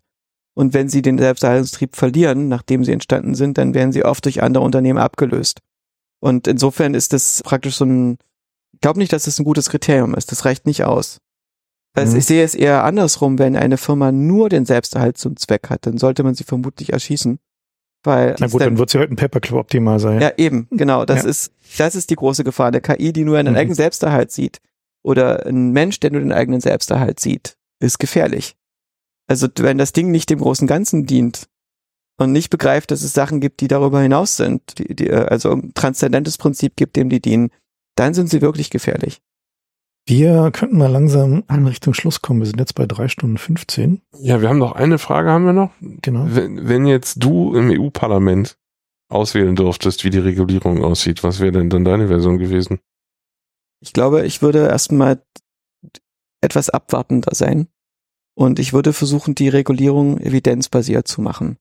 Aus meiner Sicht sollten Gesetze idealfall so erlassen werden, dass man in jedes Gesetz ein Kriterium einbaut, was das Gesetz eigentlich verbessern soll. Und zwar ein hartes Kriterium.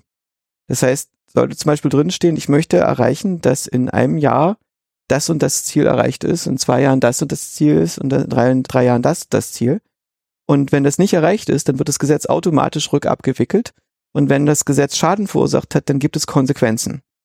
Und das bedeutet, eine sehr, dass sehr idealistische Sicht. Ja, ja, aber nur sagen wir eine rationale Sicht. Also mhm. wenn ich mein eigenes Verhalten optimiere, wenn ich versuche, mein eigenes Verhalten zu verändern und ich bin rational und belüge mich nicht selbst, dann werde ich ja auch sowas machen. Ich werde Erwartungen an die Verhaltensänderungen, die ich mache, knüpfen und dann beobachten, ob das auch eintritt. Und wenn das nicht eintritt, dann kann ich nicht einfach weitermachen und so tun, als ob. Also die Frage ist, wie korrupt bin ich selber? Ja gut, aber das kannst du über alle Gesetzesvorher und würde ich sogar auch über alle Gesetzesvorschläge genau. und das heißt, wenn wir das jetzt anwenden würden auf die KI-Regulierung, dann sollte derjen, die Regulierung, die wir vorschlagen, mit einer vernünftigen Erwartung verknüpft sein oder verknüpfbar sein, dass wünschenswerte Resultate eintreten. Und ich vermute zum Beispiel, wenn wir eine Regelung erlassen, die sagen, wir wollen KI-Forschung unterbinden, die dazu führt, dass man Emotionserkennung mit der KI macht, ist das nicht ohne weiteres gegeben. Es gab äh, gerade, war ich in München auf dem 1E9 Festival und das gab es eine sehr interessante Diskussionsrunde, bei der eine der Personen, die da in, der, in diesem Fireside Discussion saß oder in diesem Panel saß, war von Palantir. Oh nein. Ja, das ist total interessant, weil Palantir ist ja eine sehr spannende Firma. Palantir, das sind diese Steine, die im Herrn der Ringe äh, ursprünglich von den Elfen und Zwergen geschaffen wurde, damit die so äh, kommunizieren können. Ne? Und dann wurde das Ding von Sauron gekapert und er hat das dann benutzt, um sich mit Saruman, seinem Botschafter, da auszutauschen und die Hobbits ähm, äh, zu beobachten. Und Palantir wurde bekanntlich von Peter Thiel mitgegründet und einigen anderen, die erkannt haben, dass man der amerikanischen Regierung Tools in die Hand geben muss und den Diensten, die aktuelle KI-Methoden verwenden, um die Daten der Welt verfügbar zu machen und zu organisieren, so dass Mordor die Hobbits besser im Griff hat und beobachten kann. Und das die sind in Deutschland gerade in den Nachrichten, weil mehrere Bundesländer zusammen äh, beschlossen haben, dass sie für alle Polizei aller, Lin, aller Bundesländer genau. eine Palantir anschaffen wollen. Und da hat das wurde natürlich nicht erwähnt in dieser Diskussion, sondern das war so eine viel gut Diskussion, in der alle erklärt haben, wie, wie gut sie alle zusammenarbeiten und wie schön die KI-Forschung ist. Und dann meldete sich eine Stimme aus dem Publikum, die, die Palantir kannte und diese Frau dann direkt angesprochen hat, gesagt, wie verhalten Sie sich denn gegenüber Vorwürfen, dass Palantir ein Missbrauch der KI-Forschung ist und die ganzen Sachen, an denen Sie da arbeiten, extrem problematisch und schlecht sind. Und daraufhin hat die Palantirfrau erklärt, ich habe leider den Namen vergessen, was ein bisschen unfair ist, ich müsste nachschlagen, die, das, das Gute zu tun mit der KI heißt nicht, dass es sich um, um Wohlfühlen geht, um, um Gutfühlen dabei, sondern dass man das Richtige tut. Und um das Richtige zu tun, ist es auch notwendig, in der Sicherheitspolitik zu arbeiten und Zum Beispiel ist es so, dass die Palantir-Technologie in der Ukraine eingesetzt wird, um die Ukraine im Informationskrieg gegen Russland zu unterstützen und dass die äh, Technologie eingesetzt wird von der Polizei, um unsere Gesellschaft sicher zu machen und dass sie eingesetzt wird von den Diensten, um äh, Abwehr gegen Gefährdung der Demokratie zu ermöglichen. Und das ist notwendig und gut, wenn man an unsere Gesellschaft glaubt. Und ich glaube, dass die Frau recht hat. Das ist, es ist tatsächlich so, dass um das Gute zu tun, geht es oft darum, dass man Dinge tun muss, bei denen man sich nicht wohlfühlt. Das heißt nicht, dass man unmoralische Dinge tun muss, sondern dass man sich klar machen muss, dass die Welt, in der wir sind, sehr kompliziert ist und auch aus Menschen besteht, die nicht so sind wie wir und nicht die gleichen Ziele haben wie wir. Und dass wenn wir unser Leben führen wollen in Freiheit und Wohlstand und Glück und Freundschaft und Liebe, dass wir das sicherstellen müssen, dass das auch möglich ist. Und die KI spielt dabei notwendigerweise eine Rolle, weil die Gegenseite hat auch KI. Das heißt, wir haben gar nicht die Wahl, ob wir die KI dafür einsetzen. Und das heißt, wenn wir eine Diskussion haben, bei der wir alle Themen ausgrenzen aus der KI-Forschung, bei denen wir uns nicht wohlfühlen, weil wir die Möglichkeiten des Missbrauchs durch schlechte Regierungen sehen, dann führt es dazu, dass wir verlieren werden, weil die andere Seite KI einsetzt. Naja, also das, ist, das, also das ist tatsächlich ein Argument, was in der Diskussion um autonome bewaffnete Systeme immer wieder gebracht wird, dass man sagt, also ja, wenn wir das nicht machen, dann verlieren wir, weil die anderen machen das ja auch. Na, also das ist ja sozusagen so, das ist halt diese die Killer-Roboter-Diskussion mhm. revamped. Welche anderen sind das nochmal? Na, die Nordkoreaner? Die Chinesen halt, ne? Also logischerweise ist halt, die anderen sind halt immer die Chinesen. Also so, Im Augenblick die, die Russen. Genau, und die, oder die Russen so, ja. genau. Und, ja, das kenne ich schon. Und halt dieses, dieses. Bei Cyber, Cyber schon immer so. Dieses, dieses Spiel halt zu sagen, wir müssen jetzt halt irgendwie weiter, also wir müssen die, die Technologie weiter eskalieren. Auch in Anwendungen, wo, bei denen wir in Anführungszeichen Bauchschmerzen haben, weil die anderen machen das ja auch ist halt so eine, so eine klassische Wettrüsten-Argumentation. Und da muss ich halt sagen, die, also gerade Palantir, ne? also Palantir ist halt ein Haufen von, sag mal, also ich formuliere es mal neutral, ne? Also wir haben halt ein A-Team, was sehr gut ist und die haben relativ viele D-Teams, die halt irgendwie dann nach dem A-Team hingeschickt werden, wenn der Kunde den drei oder fünf Jahresvertrag unterschrieben hat. Und die, die kochen halt auch nur mit Wasser. Also ich gucke mir, was die an. Oh, versteh mich nicht falsch. Ich wollte jetzt nicht speziell Palantir verteilen nee, nee, nee, oder angreifen. Nee, bloß der Punkt. Nee, es geht eher um das. Lass mich mal, um lass mich mal, lass mich okay. mal kurz ja. den, den, den Gedanken zu Ende führen. Ja. Weil was man halt e, eben genau dazu auch sagen muss, ist, was die halt tun, ist, dass die in ihrer Propaganda für das, was sie da machen, Zeug, was halt mit ziemlich dünnem Wasser gekocht ist, als Mittel benutzen zur Normalisierung von Dingen, bei denen technologische Zustände geschaffen werden, die nicht hätten sein müssen. Also dieses, dieses Argument von wegen, wir müssen, wir müssen das jetzt hier so machen, weil die anderen machen das ja auch, wird in der Regel nie belegt. Es gibt keine Belege dafür.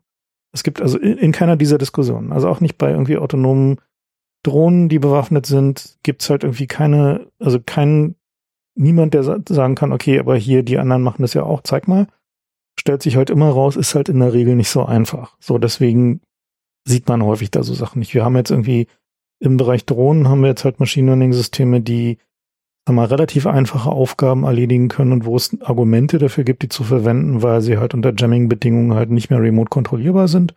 Das sehen wir jetzt halt in der Ukraine. Ja. So bei Palantir ist halt so, da muss man sich nur deren Produktnamen angucken, um zu wissen, irgendwie, dass irgendwie ihr ganzes Alexander Karp Philosophiegefasel nichts weiter als Deko ist. Ja, also ihr Best-Selling Product für Polizisten heißt Gotham. Ja, also da, da weiß man schon, wo die herkommen. Ach, ja. Ja.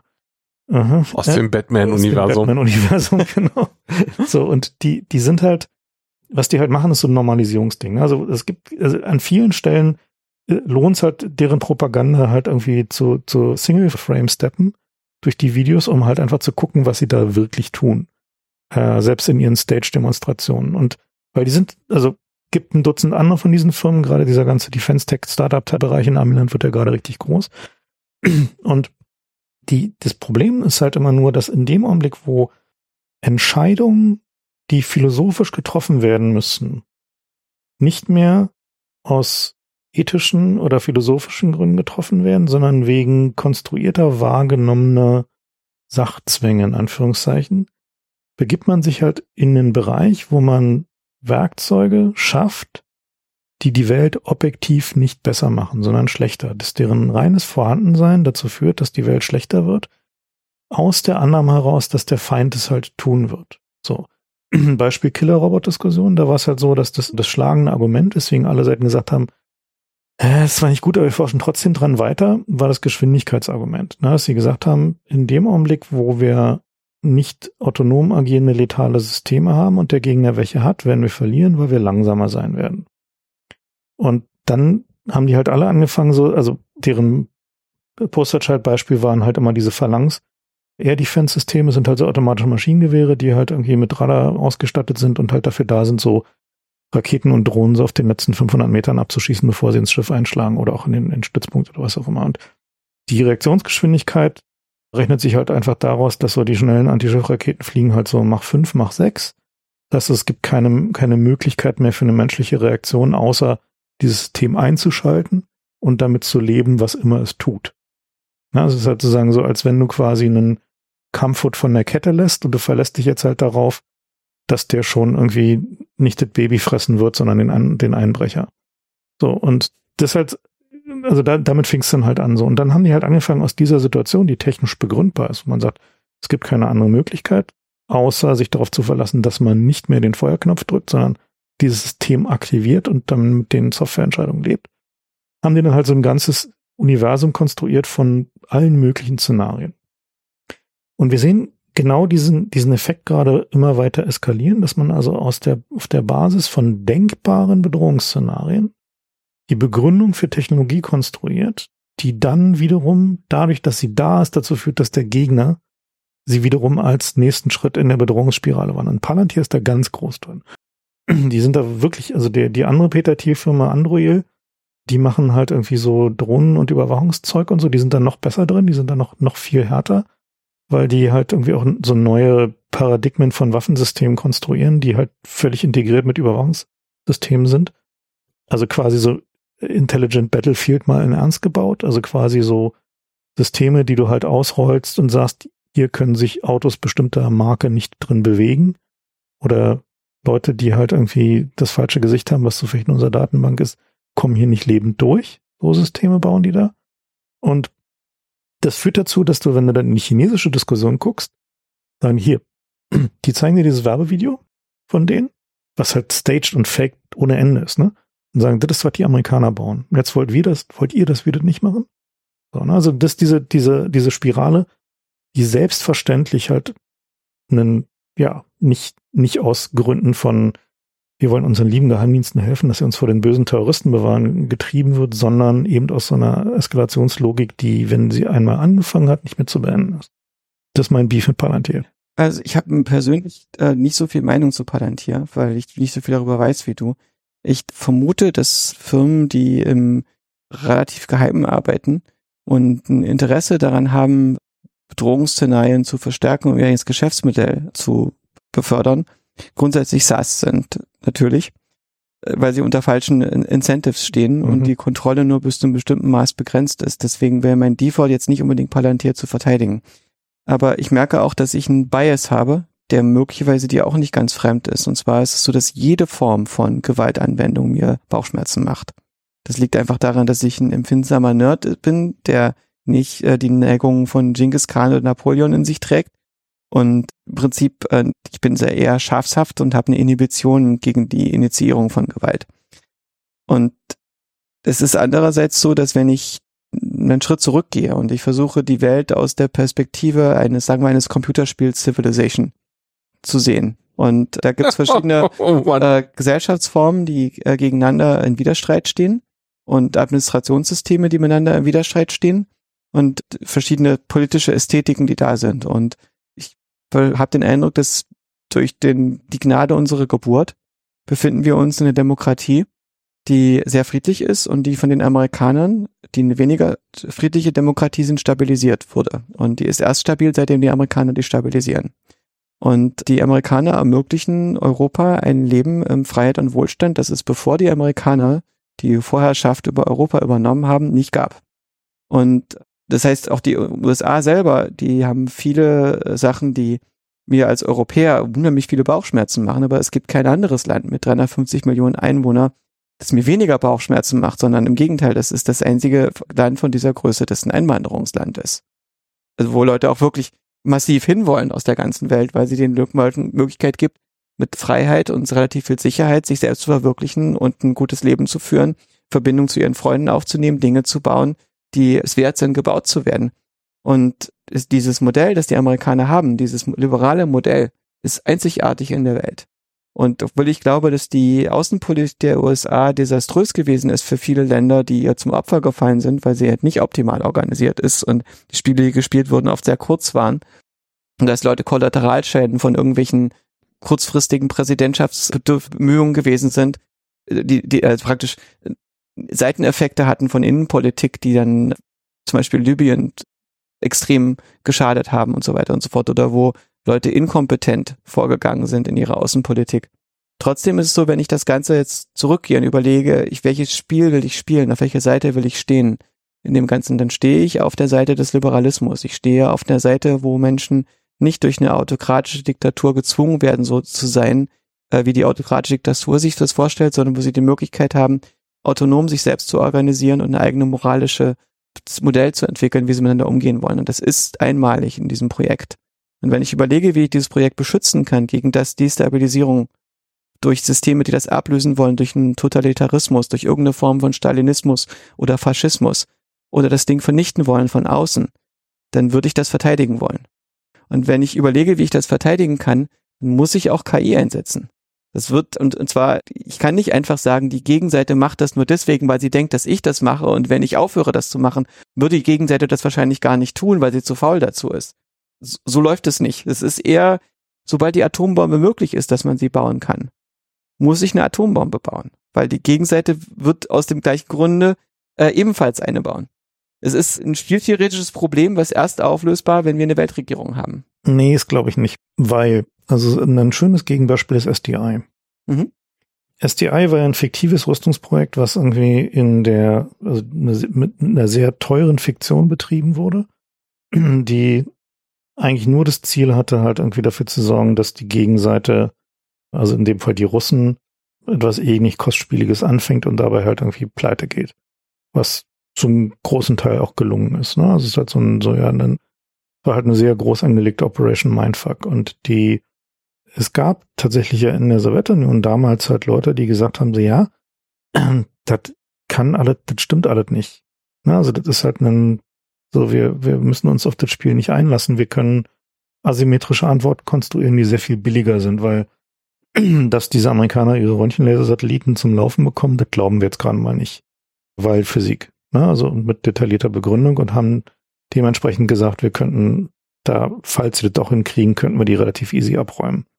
Und wir müssen jetzt also nicht, uns nicht davor sorgen, dass unser Interkontinentalraketenarsenal entwertet wird und damit halt der, das gesamte, die gesamte Abschreckungsarchitektur fällt.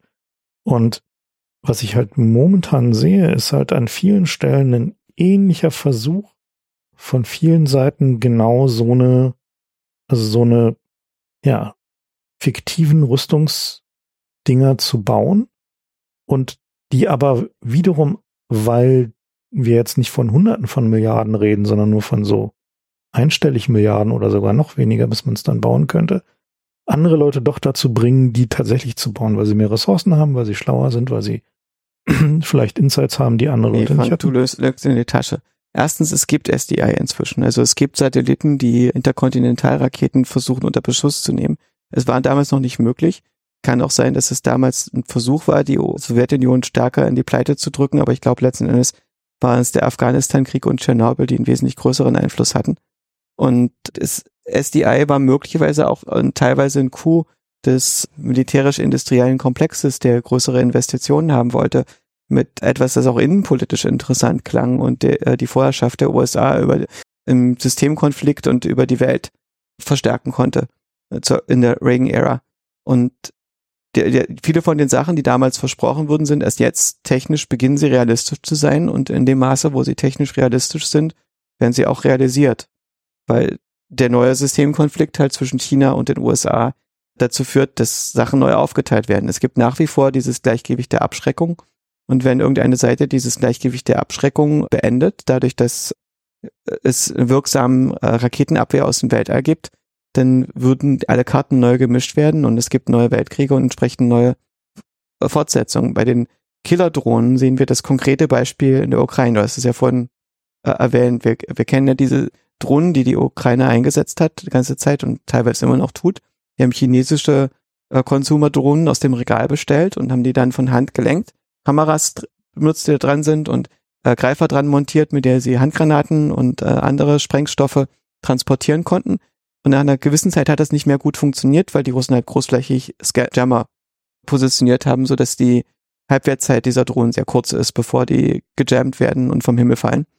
Und die Lösung dafür ist, die Dinge autonom zu machen. Also eine Lösung, eine sehr einfache. Es, man kann auch versuchen, die Kommunikation zu harden, aber dann ist es halt keine Consumer Drone mehr, sondern man muss ein paar Leute dran setzen, die eine Lösung löten. Und die Lösung, die man mit KI löten kann, ist inzwischen sieht ziemlich bezahlbar aus, um das Ding autonom zu machen und das Ding mit sozusagen Bordmitteln aus dem, was wir aus, aus der jetzigen KI, selbst mit diesen einfachen generativen Modellen rausfällt, äh, hinzubekommen. Und das bedeutet, dass wenn dieser Krieg lange genug geht, dann wird eine Seite die erste sein, die das hat und der kurze Zeit die andere Seite keine Wahl haben, als das auch zu tun. Und das liegt nicht einfach daran, dass sie sich hochschaukeln mit dieser imaginierten Bedrohung, sondern weil es real auf einem Schachtfeld einen Fortschritt bietet für die, für die eine Seite, mit geringen ökonomischen Mitteln sehr viel Schaden zu machen, der vorher nicht möglich war. Also bei den Drohnen sehe ich auch so, ähm, weil gerade mal so DJI Follow Me oder wie heißt denn Smart Shot ausprobiert hat oder sich anguckt, was irgendwie in den Open Source Projekten passiert, ist einfach zu simpel geworden. Ne? Also mhm. es ist halt irgendwie jetzt die, die technischen Hürden sind halt sehr gering. Also aber für so das Zeug, was jetzt gerade ähm, so insbesondere halt sowas, so, so Firmen wie Palantir oder Unreal bauen, geht halt weit darüber hinaus. Also da geht's halt darum, Entscheidungen auf dem Battlefield nicht mehr von Menschen treffen zu lassen. Also Palantir hatte neulich irgendwie so ein Ding gezeigt, quasi so ein Chat-GPT für Militärsteuerung. Also das ist halt irgendwie so ein, also wir können das Video nochmal verlinken, irgendwie ist ganz, ganz interessant zu sehen. Da haben sie halt einfach so ein paar Open Source Modelle zusammengedübelt mit halt irgendwie einer Datenbank, in der sowas wie Militäreinheiten drinne sind und wo die sind und irgendwie Tasking-Kanälen und so weiter. Und am Ende führt dann halt der, das ist halt gestaged alles, aber führt er dann halt quasi so ein, so so ein Einsatz komplett im Chatbot. Das heißt also, er sagt halt irgendwie hier, da haben wir irgendwie Gegner detektiert, sagt dann, okay, schick mal Drohne hin, Bild von der Drohne kommt zurück, schick mal Bild von der Drohne zu Analytics, äh, sind Panzer, was haben wir denn hier irgendwie an Einheiten in der Nähe, die die bekämpfen könnten? Wie sind die denn aufmunitioniert? Welche Einheit braucht denn wie lange? Was ist denn der beste Weg zum Ziel? Bis er dann halt eine Go-Order gibt, so am Ende. Ne? Also es ist halt so einfach so drei Minuten Video oder fünf Minuten und dann erklären sie noch so ein bisschen, wie die Datenbankstruktur dahinter aussieht. Und du merkst halt an allen Stellen, dass da noch ein Mensch irgendwie den, diesen Chat bedient, ist halt irgendwie eine völlig überflüssige Angelegenheit aus deren Sicht. Also wo sie halt irgendwie sagen, okay, das, das könnte das auch von ganz alleine so, ne? Also da bräuchte man jetzt irgendwie nicht mehr noch irgendwie jemand, der halt irgendwie da noch einen, einen Urteil drüber fällt. So. Und ich glaube, das ist das eigentliche Problem. Also dass sie halt einfach einen dahin gehen, dass Soldaten auf dem Schlachtfeld nur noch Tickets, die sie von einer AI gebaut bekommen haben, ausführen. Also das ist halt am Ende das, worauf es hinausläuft. Das wird nicht darauf hinauslaufen, dass eine AI dann schon von Killerrobotern steuert, sondern es wird halt darauf hinauslaufen, genau das, was wir irgendwie bei Lieferdiensten sehen, dass irgendwie die, die zentralen Funktionen der, des, des Dispatching und der Kontrolle von Software gemacht werden und ansonsten halt irgendwie Sklaven da draußen sind, die Tickets abarbeiten. Und genau dasselbe wird halt auf dem Schlachtfeld passieren. Mhm. Und das ist halt, glaube ich, so ein Punkt, wo bei mir da halt einfach so die, also es ist halt eine, deswegen sage ich, es ist eine philosophische Frage, ob ich das will. Also ob das tatsächlich eine, eine, ist eine Entscheidung, die man auf einer Ebene des Menschenbilds treffen muss und auf einer Ebene des Bürgerbildes treffen muss, ob jemand ein Soldat, der in der Armee ist, die sein Land verteidigt, ob ich den zu, zum Ticketempfänger eines AI-generierten Systems machen will. Und dann, wenn es halt schief geht, war es halt ein Softwarefehler. So. Das ist halt so ein. Was also, mal, das verstehe ich jetzt aber gerade überhaupt nicht, weil aus meiner Sicht ist es so, dass das Einzige, was die Demokratie vom Krieg führen abhält, ist, dass Bilder von verwundeten Soldaten zurückkommen. Das heißt, wenn, sobald es eine Möglichkeit gibt, eine Drohne zu schicken, schicke ich doch keinen Soldaten mehr ins Feld. Ja, du kannst aber kein Territorium mit einer Drohne erobern. Na doch, natürlich, du kannst Nein. es nicht halten. Genau. Also kannst, kannst ja, genau, du kannst Ja, aber du kannst, ist ja egal, wenn die, wenn du weiter nach vorne pusht die ganze Zeit. Nee, es wird nix. Das kannst du, also kannst du ja in der Ukraine gerade live betrachten. Wir haben den Ersten Weltkrieg mit Drohnen da. Also, das halt, also, aber das ist halt irgendwie genau dieses. Mein Widerspruch zu Fra dir ist ein bisschen anders. Hm? Ich bin nicht sicher, ob wir so viele Freiheitsgrade haben. Ich bin mit bei dir, wenn du sagst, dass das, was Palantir gerade vorschlägt, ist so fake, wie das F äh, SDI unter Reagan war. Das heißt, das kommt wahrscheinlich irgendwann, aber nicht jetzt und es wird anders aussehen. Und es gibt da einfach Bemühungen, sich Aufträge zu besorgen und so weiter und so fort. Und wir haben da sehr viel mehr Freiheitsgrade im Moment, als die, die Argumente der einen Seite sagen. Es gibt ja auch Argumente, die entsprechend von vielen anderen Leuten dagegen kommen. Das, aber äh, langfristig fällt halt auf, dass unsere Nervensysteme sehr, sehr langsam sind. Es da, dauert irgendwie 20 Millisekunden, von, um vom einen Neuron zum nächsten zu kommen. Und das ist ein Zeitraum, wo wir einen Ping über die halbe Welt schicken können. Und also jedenfalls über ziemlich große Entfernung. Mhm. Also der, die Zeit, die wir brauchen, um einen Fakt aus unserem Gehirn zusammenzusetzen in, in eine Repräsentation, ist länger als der, die Zeit, die wir brauchen, um aus dem Internet, aus weltweit verteilten Datenbanken äh, Fakten zusammenzusetzen. Und das heißt, dass wenn wir ein elektronisches System bauen, das nicht wie unser Gehirn irgendwie mit Schallgeschwindigkeit arbeiten, sondern mit nennenswerten Anteil Lichtgeschwindigkeit, dann laufen die Kreise um die Art und Weise, wie wir Informationsverarbeitung machen. Nicht nur das einzelne Gehirn, sondern auch was Gruppen von Menschen machen, wenn sie sich absprechen müssen, bevor sie eine Entscheidung treffen, zum Beispiel zu feuern oder strategisch zu entscheiden. Und was wir zum Beispiel sehen, dass die Kriegführung, die noch darauf beruht, dass man zentral Entscheidungen trifft und dann die Einheiten Befehle bekommen, die für die nächsten zwei Tage aktiv sind, dass das unterlegen ist gegenüber der Technik äh, der Kriegführung, wo jede Entscheidung momentan getroffen wird, aufgrund der Situation und die Integration wesentlich schneller und interaktiver funktioniert. Wenn wir das übertragen auf nichtmenschliche Gehirne, die in der Kriegführung eingesetzt werden, werden Menschen zu ineffizient sein, als dass irgendein Staat sich das leisten kann.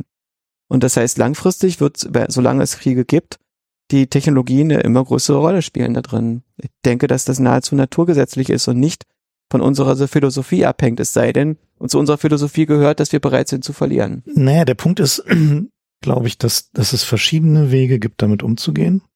Also mit diesem Problem. Mhm. Und dass die Art und Weise, wie man sich entscheidet, damit umzugehen, also welche Grundsätze man da einbaut. So momentan gibt's halt diesen, diesen Human in the Loop, so als simplen Stopgap, weil man halt irgendwie gerade keine besseren Ideen hat. Aber dass die Art und Weise, wie man als Gesellschaft seine Gewaltausübung organisiert. Also nehmen wir jetzt mal nur den einfachen Fall nach außen. Mhm. Und die Diskussion darum, wie, also welche Werte man dabei priorisiert, die sollte offen stattfinden. Die sollte explizit stattfinden. Die sollte in einer Art und Weise stattfinden, die es möglich macht, eine Verteidigungsstrategie für diese Gesellschaft zu formen, die von der Gesellschaft mitgetragen werden kann. Und zwar solange man noch nicht in einer Stresssituation ist. Das passiert aber nicht. Was de facto passiert, ist, dass die Rüstungsunternehmen, also insbesondere die Innovativen wie Palantir, in der Lage sind, ihre Philosophie, ihre Idee, wie sowas aussehen könnte, Kraft der Produkte, die sie anbieten, durchzudrücken. Wir sehen es auch bei dieser Polizeisoftware, wo sie halt quasi so dieses Predictive Policing Paradigma, was halt an vielen Stellen schon gescheitert ist, wo man halt quasi auf statistischer, äh, statistischen Wahrscheinlichkeiten halt irgendwie Entscheidungen getroffen hat für zum Beispiel Veränderungen von, von Patrouillen-Dingen, also wo die, wo die halt patrouillieren und wo nicht, wo die Optimierungskriterien nicht offengelegt sind, wo wir als Gesellschaft nicht darüber diskutieren können, auf was sind die Systeme eigentlich optimiert, weil nicht mal die Möglichkeit, welche Kriterien es geben könnte, diskutiert wird, sondern wir halt das in so einem intentionell, in so einem Nebel halten, in so einer wir müssen es machen, weil der Feind es macht. Wir können jetzt nicht darüber nachdenken, irgendwie, wie man es dann eigentlich richtig machen würde, in Einklang mit unseren Werten. So, wir, wir müssen ja nicht darüber diskutieren, dass es irgendwie nicht passieren soll, sondern wir müssen darüber diskutieren, wie es dann sinnvoll passieren soll, ohne dass wir unsere Gesellschaft zum Negativen verändern. Und diese Diskussion findet halt nicht statt, weil wir auf der einen Seite nur diese EU, wir verhindern das jetzt mal lieber alles und bremsen es halt aus, und auf der anderen Seite haben wir halt die Palantirs, die halt sagen so, wir bauen den Scheiß jetzt mal so, wie wir es für richtig halten und ihr wollt hinterher noch diskutieren. Ihr könnt nicht diskutieren, da hinten kommt schon der Chinese. So, ne? Und das ist halt der, der Dilemma, in dem wir uns gerade befinden, was mich halt auch sehr ankotzt, weil wir halt Das ist doch eher der öffentliche Diskurs, der Den haben wir doch nirgendwo. Moment, also ich verstehe gar nicht, wo deine Anspruchshaltung herkommt. Ich kann mich kann kein einziges Gesetz erinnern, wo wir mal irgendwie ordentlich vorher weil es nicht diskutiert um haben. Gesetze geht, sondern um Strategie. Und das ist halt eine Strategie ist immer eine, eine Sache, die eine Gesellschaft im Diskurs notfalls unter den Experten rausfinden muss. Ich vermute, dass es nur unter den Experten geht, bei, insbesondere bei solchen Sachen. Das Ding Aber ist, die dass, findet halt nicht statt, die Diskussion. dass, dass, den Eindruck habe ich nicht. Ich habe den Eindruck, dass im Militär die Diskussionen sehr ernsthaft stattfinden. Und das ist eine Sache, die mir früher nicht bewusst ist, weil ich kannte keine Soldaten. Ich bin äh, Zivildienstleistender gewesen. Ich habe lieber Flüchtlinge aus Krisengebieten betreut, als mit der Waffe in der Hand herumzulaufen, weil ich pazifistische Empfindlichkeiten hatte.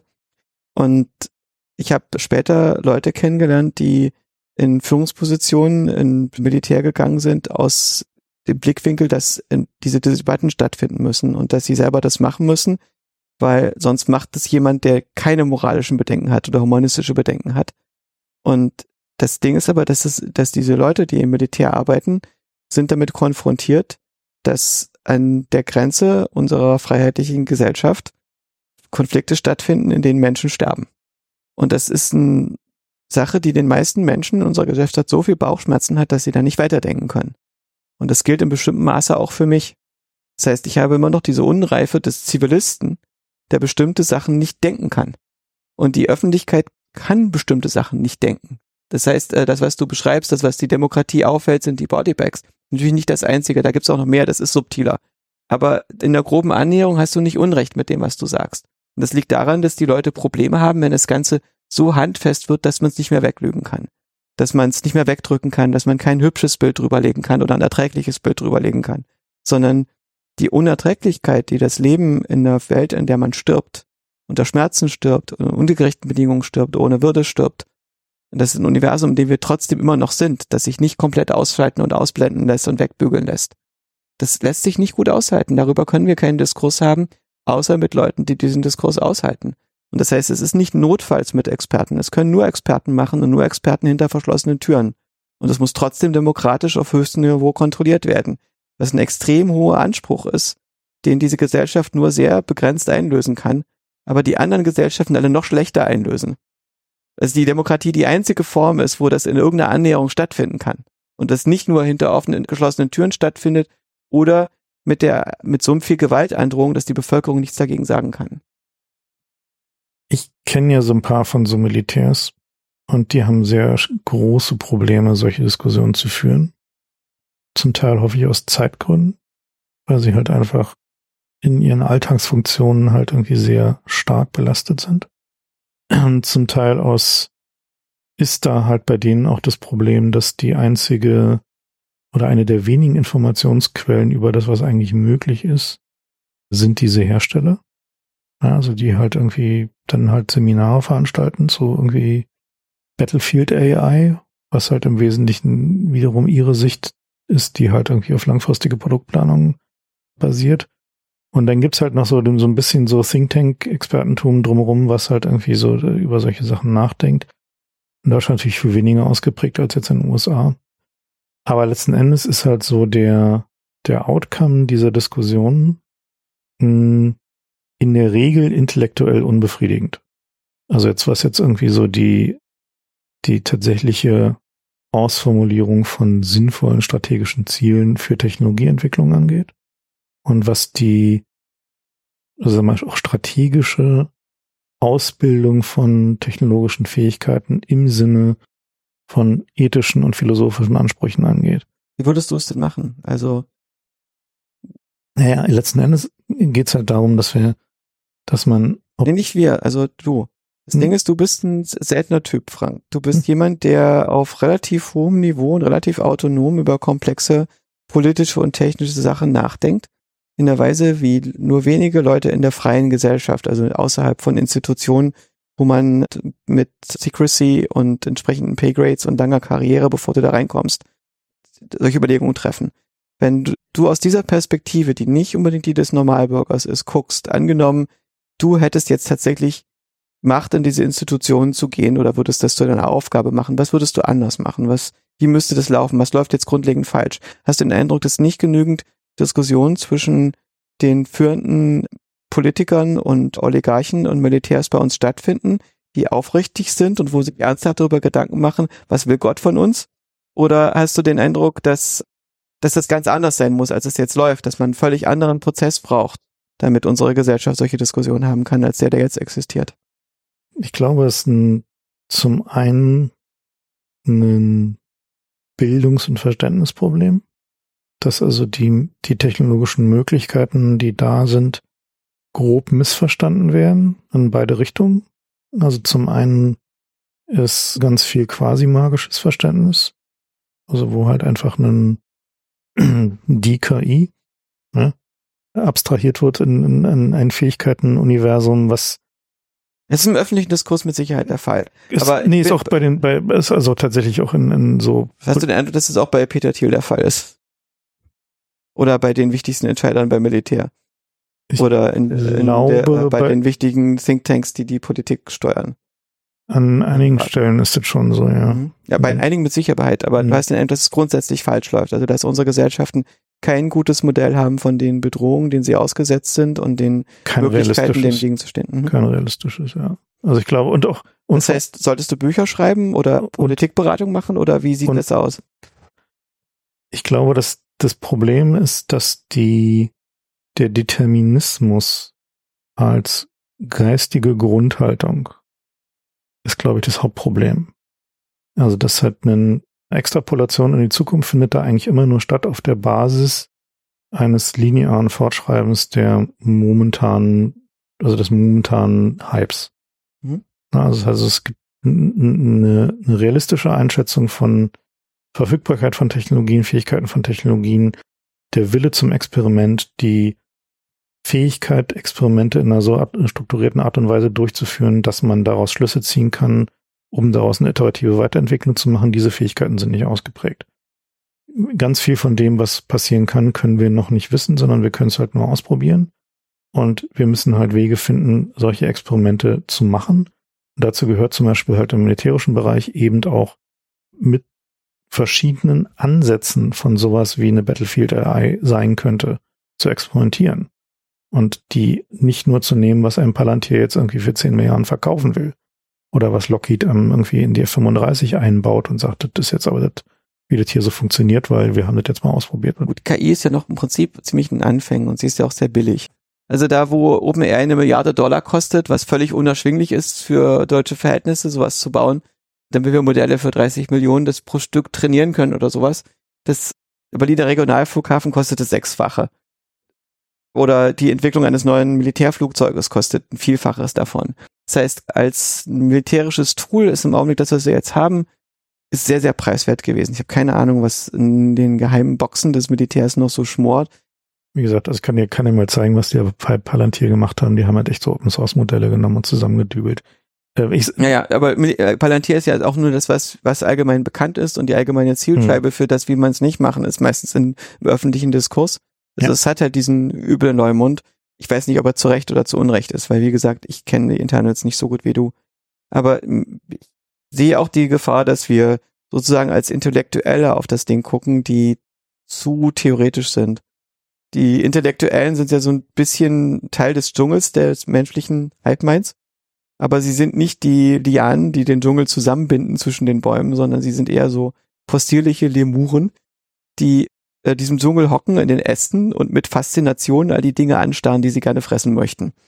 Und äh, aus, also wir sind diejenigen, die sozusagen die Freiheit haben zu denken, weil wir keine Macht nehmen und keine haben wollen und versuchen aus dem System so weit rauszuhalten, dass wir den Luxus haben, uns eigenständige Gedanken machen zu können. Aber das heißt auch, dass wir oft nicht genügend eingebaut sind in das System, um, um zu wissen, wel, zu welchem Grad unsere Meinungen belastbar sind. Also ich persönlich kann ganz schlecht einschätzen und habe auch weniger Meinung darüber, je älter ich werde, weil ich mir bewusst wird, wie schlecht ich das einschätzen kann, wie sehr unsere Machtstrukturen, teilweise außerhalb der offiziellen Machtstrukturen unserer westlichen Gesellschaft noch konsolidiert sind und wie weit sie in die Zukunft planen, wie weit sie in der Lage sind zu verstehen, was KI eigentlich bedeutet und bedeuten wird. Ich habe den Eindruck, dass die Regierungen gerade sehr reaktiv sind. Ich hatte auch den Eindruck, dass unsere Regierung im Ukraine-Krieg extrem reaktiv vorgegangen sind. Ich weiß nicht, ob irgendwo noch Erwachsene zu Hause sind. Ich weiß Nein. nicht, warum wir da noch da sind, wenn das so ist. Ist Äh. einfach eine, also momentan existieren die Systeme einfach nur durch äh, reines. Ist wie Aber- ist so ein bisschen wie Twitter. Wenn das aber so ist, dann wird es so sein, dass wahrscheinlich in Kürze sich das ändern wird. Weil die KI natürlich auch dazu führen wird, dass unsere, dass Individuen, die Macht übernehmen wollen in der Gesellschaft, wesentlich mehr Möglichkeiten dazu haben, sich zu koordinieren. Ich glaube, dass die nächsten Jahre sehr Absolut. wild werden. Naja, okay, da sind wir uns einig, ob es jetzt wirklich Koordination sein wird. Ich glaube eher, dass es Eher Konkurrenz. Im Moment ist doch jeder für sich selbst. asymmetrische Überraschungen wird, glaube ich, eher dann der, der ausschlaggebendere Faktor sein. Äh, Mich stört so ein bisschen deine Annahme, dass irgendwie, wenn die Militärs nur irgendwie be- besseres Detailwissen hätten oder irgendwie genauere Modelle, dann könnten sie bessere Entscheidungen treffen. hm? Was stört dich daran? kommst du darauf? Naja, Das entspricht halt überhaupt nicht meiner Erfahrung mit Entscheidungsträgern. Das wird überhaupt nicht auf Basis von irgendwelchen mh, irgendwie Fakten und Wissen gemacht, sondern halt so Golfplatz. Warum soll das beim Militär anders sein? Naja, also, also muss schon, also wenn man jetzt so, so, eine- so eine Militärstruktur sich mal so ganz, ganz grob anguckt, ne, dann ist es ja eine Organisationsstruktur, die versucht, eine Meritokratie zu sein, dabei natürlich failt, aber zumindest ist es irgendwie ihr Grundanspruch und die, bei der zumindest in einem Konfliktfall siehst du ja halt relativ häufig, dass irgendwie Generäle gefeuert werden oder irgendwelche Einheitenkommander irgendwie abgesetzt werden und so wenn sie halt Fehlschläge haben. Das heißt also, in einem Konfliktfall ist ein Militär, zumindest wenn es jetzt nicht in der Diktatur operiert, relativ, also ein relativ darwinistischer Organismus, der so, In der Diktatur ganz besonders. Also das Ding ist, dass als der Zweite Weltkrieg losging, war die Rote Armee noch nicht sehr gut organisiert. Und in einem nackten Kampf ums Überleben, wo äh, Stalin hinten nochmal draufdrückte, indem er Leute, die in die falsche Richtung liefen, erschoss, wurde die Rote Armee schlagkräftiger und die Wirtschaft der Sowjetunion wurde in eine Kriegswirtschaft umgewandelt. Und was ähnliches ist möglicherweise unter Putin wieder passieren. da kann man ge- geteilter Meinung zu sein, ob das der effizienteste Weg zum Ziel war. Das ist nicht mehr der effizienteste, aber was passiert ist, dass eine Armee ist ein, in ihrem Wesen modernistisches System. Das heißt eins, das mit der Ground Truth interagieren muss oder man stirbt. Und wenn das, wenn man aber in einer Welt lebt, die too big to fail ist, zum Beispiel in Unternehmen, das so groß geworden ist, dass es nicht mehr kaputt geht und inzwischen ist die, die zweite, dritte Generation der Führerschaft da, dann wird das postmodern. Das heißt, die Administration handelt eher von der Bewertung der Kritiker. Das geht um die Performance. Und das, was du beschreibst, dass da die Entscheidungen auf dem Golfplatz getroffen werden, das sind sozusagen zivile Systeme, die too big to fail sind. Aber wenn du ein Startup hast, äh, kannst du dir das eventuell nicht leisten, weil Ja, äh, aber das Militär ist doch kein Startup, hör mal. Das Nee. Militär ist doch der, der Inbegriff von too big to fail. Das ist doch ist richtig, egal, was aber, sie tun, die äh, können wenn- nie irgendwie, Nee, nee, nie wenn die Regierung, machen. die sich das Militär leistet und umgekehrt ein Interesse im Überleben hat, dann lässt sie das nicht zu, dass das Militär so weit verkommt. Also außer Naja, gut, ansonsten gehst du halt, gehst du kaputt im nächsten Konflikt. Ja, aber das, guck mal, das ist, ich habe auch jahrelang, war ich überzeugt davon, dass bei uns viel zu viel irgendwie Hawks Einfluss haben. Und, und jetzt habe ich eher den umgekehrten Eindruck, dass die zwar alle so getan haben, so performative irgendwie Militärausgaben gemacht haben, aber offensichtlich nicht mit dem Ziel, hier ein funktionierendes Militär hinzustellen. Also je mehr das Militär versucht in der Öffentlichkeit gut auszusehen und sich aktuellen Moden zu unterwerfen, ideologischen, moralischen, symbolischen, kulturellen Moden, desto bedenklicher ist es, glaube ich. Weil das bedeutet, dass das Militär auch postmodern wird. Also ich begrüße das als Pazifist. Ich glaube auch nicht, dass wir hier tatsächlich uns auf einen Konflikt vorbereiten müssen. Insofern habe ich da jetzt kein Problem damit. Mich ärgert nur, wie viel Geld da ausgeschmissen wird für Projekte, die wir dann gar nicht brauchen. Und die eh nicht funktionieren am Ende. Aber ja, egal. ich meine, für das Geld könnte man auch einfach Atomwaffen bauen, dann wäre einfach der Fisch geputzt. so. ich glaube, das ist ein gutes Schlusswort. Ja, Frankfurt Atombomben. ja, ja, die KI wird möglicherweise die Atombomben besiegen. Das Ding ist, denn die Informationsverarbeitung der Atombomben ist immer noch abhängig von Informationsnetzwerken, die sich überall hin ausbreiten und in alles hineinreichen und irgendwann wenn, wird die Computersicherheit nicht mehr von Menschen gemacht werden können. Aber bis dahin verdiene ich noch ein paar Euro. Das ohne jeden Zweifel. Na gut, dann benutzen wir das mal als Schlusswort. Mhm. Vielen Dank. Mein Gott, was für eine Diskussion heute. Ein bisschen geglitten. Naja, Egal. Also es war auf jeden Fall nicht über Feel Good Team, Themes mit Feel Good Rhetoric, sondern wir haben lauter heiße Eisen angefasst und harte Themen hart diskutiert. Ähm, Schon in Ordnung. ja. Gut, dann vielen Dank fürs Zuhören. Vielen Dank, Joscha, fürs hier sein. Vielen Dank. Es hat großen Spaß gemacht, sich mit euch zu unterhalten. Und dann hören wir uns das. Immer gerne. Sogar die Fliege gibt Ruhe. Ja, die Fliege war erstaunlich zurückhaltend.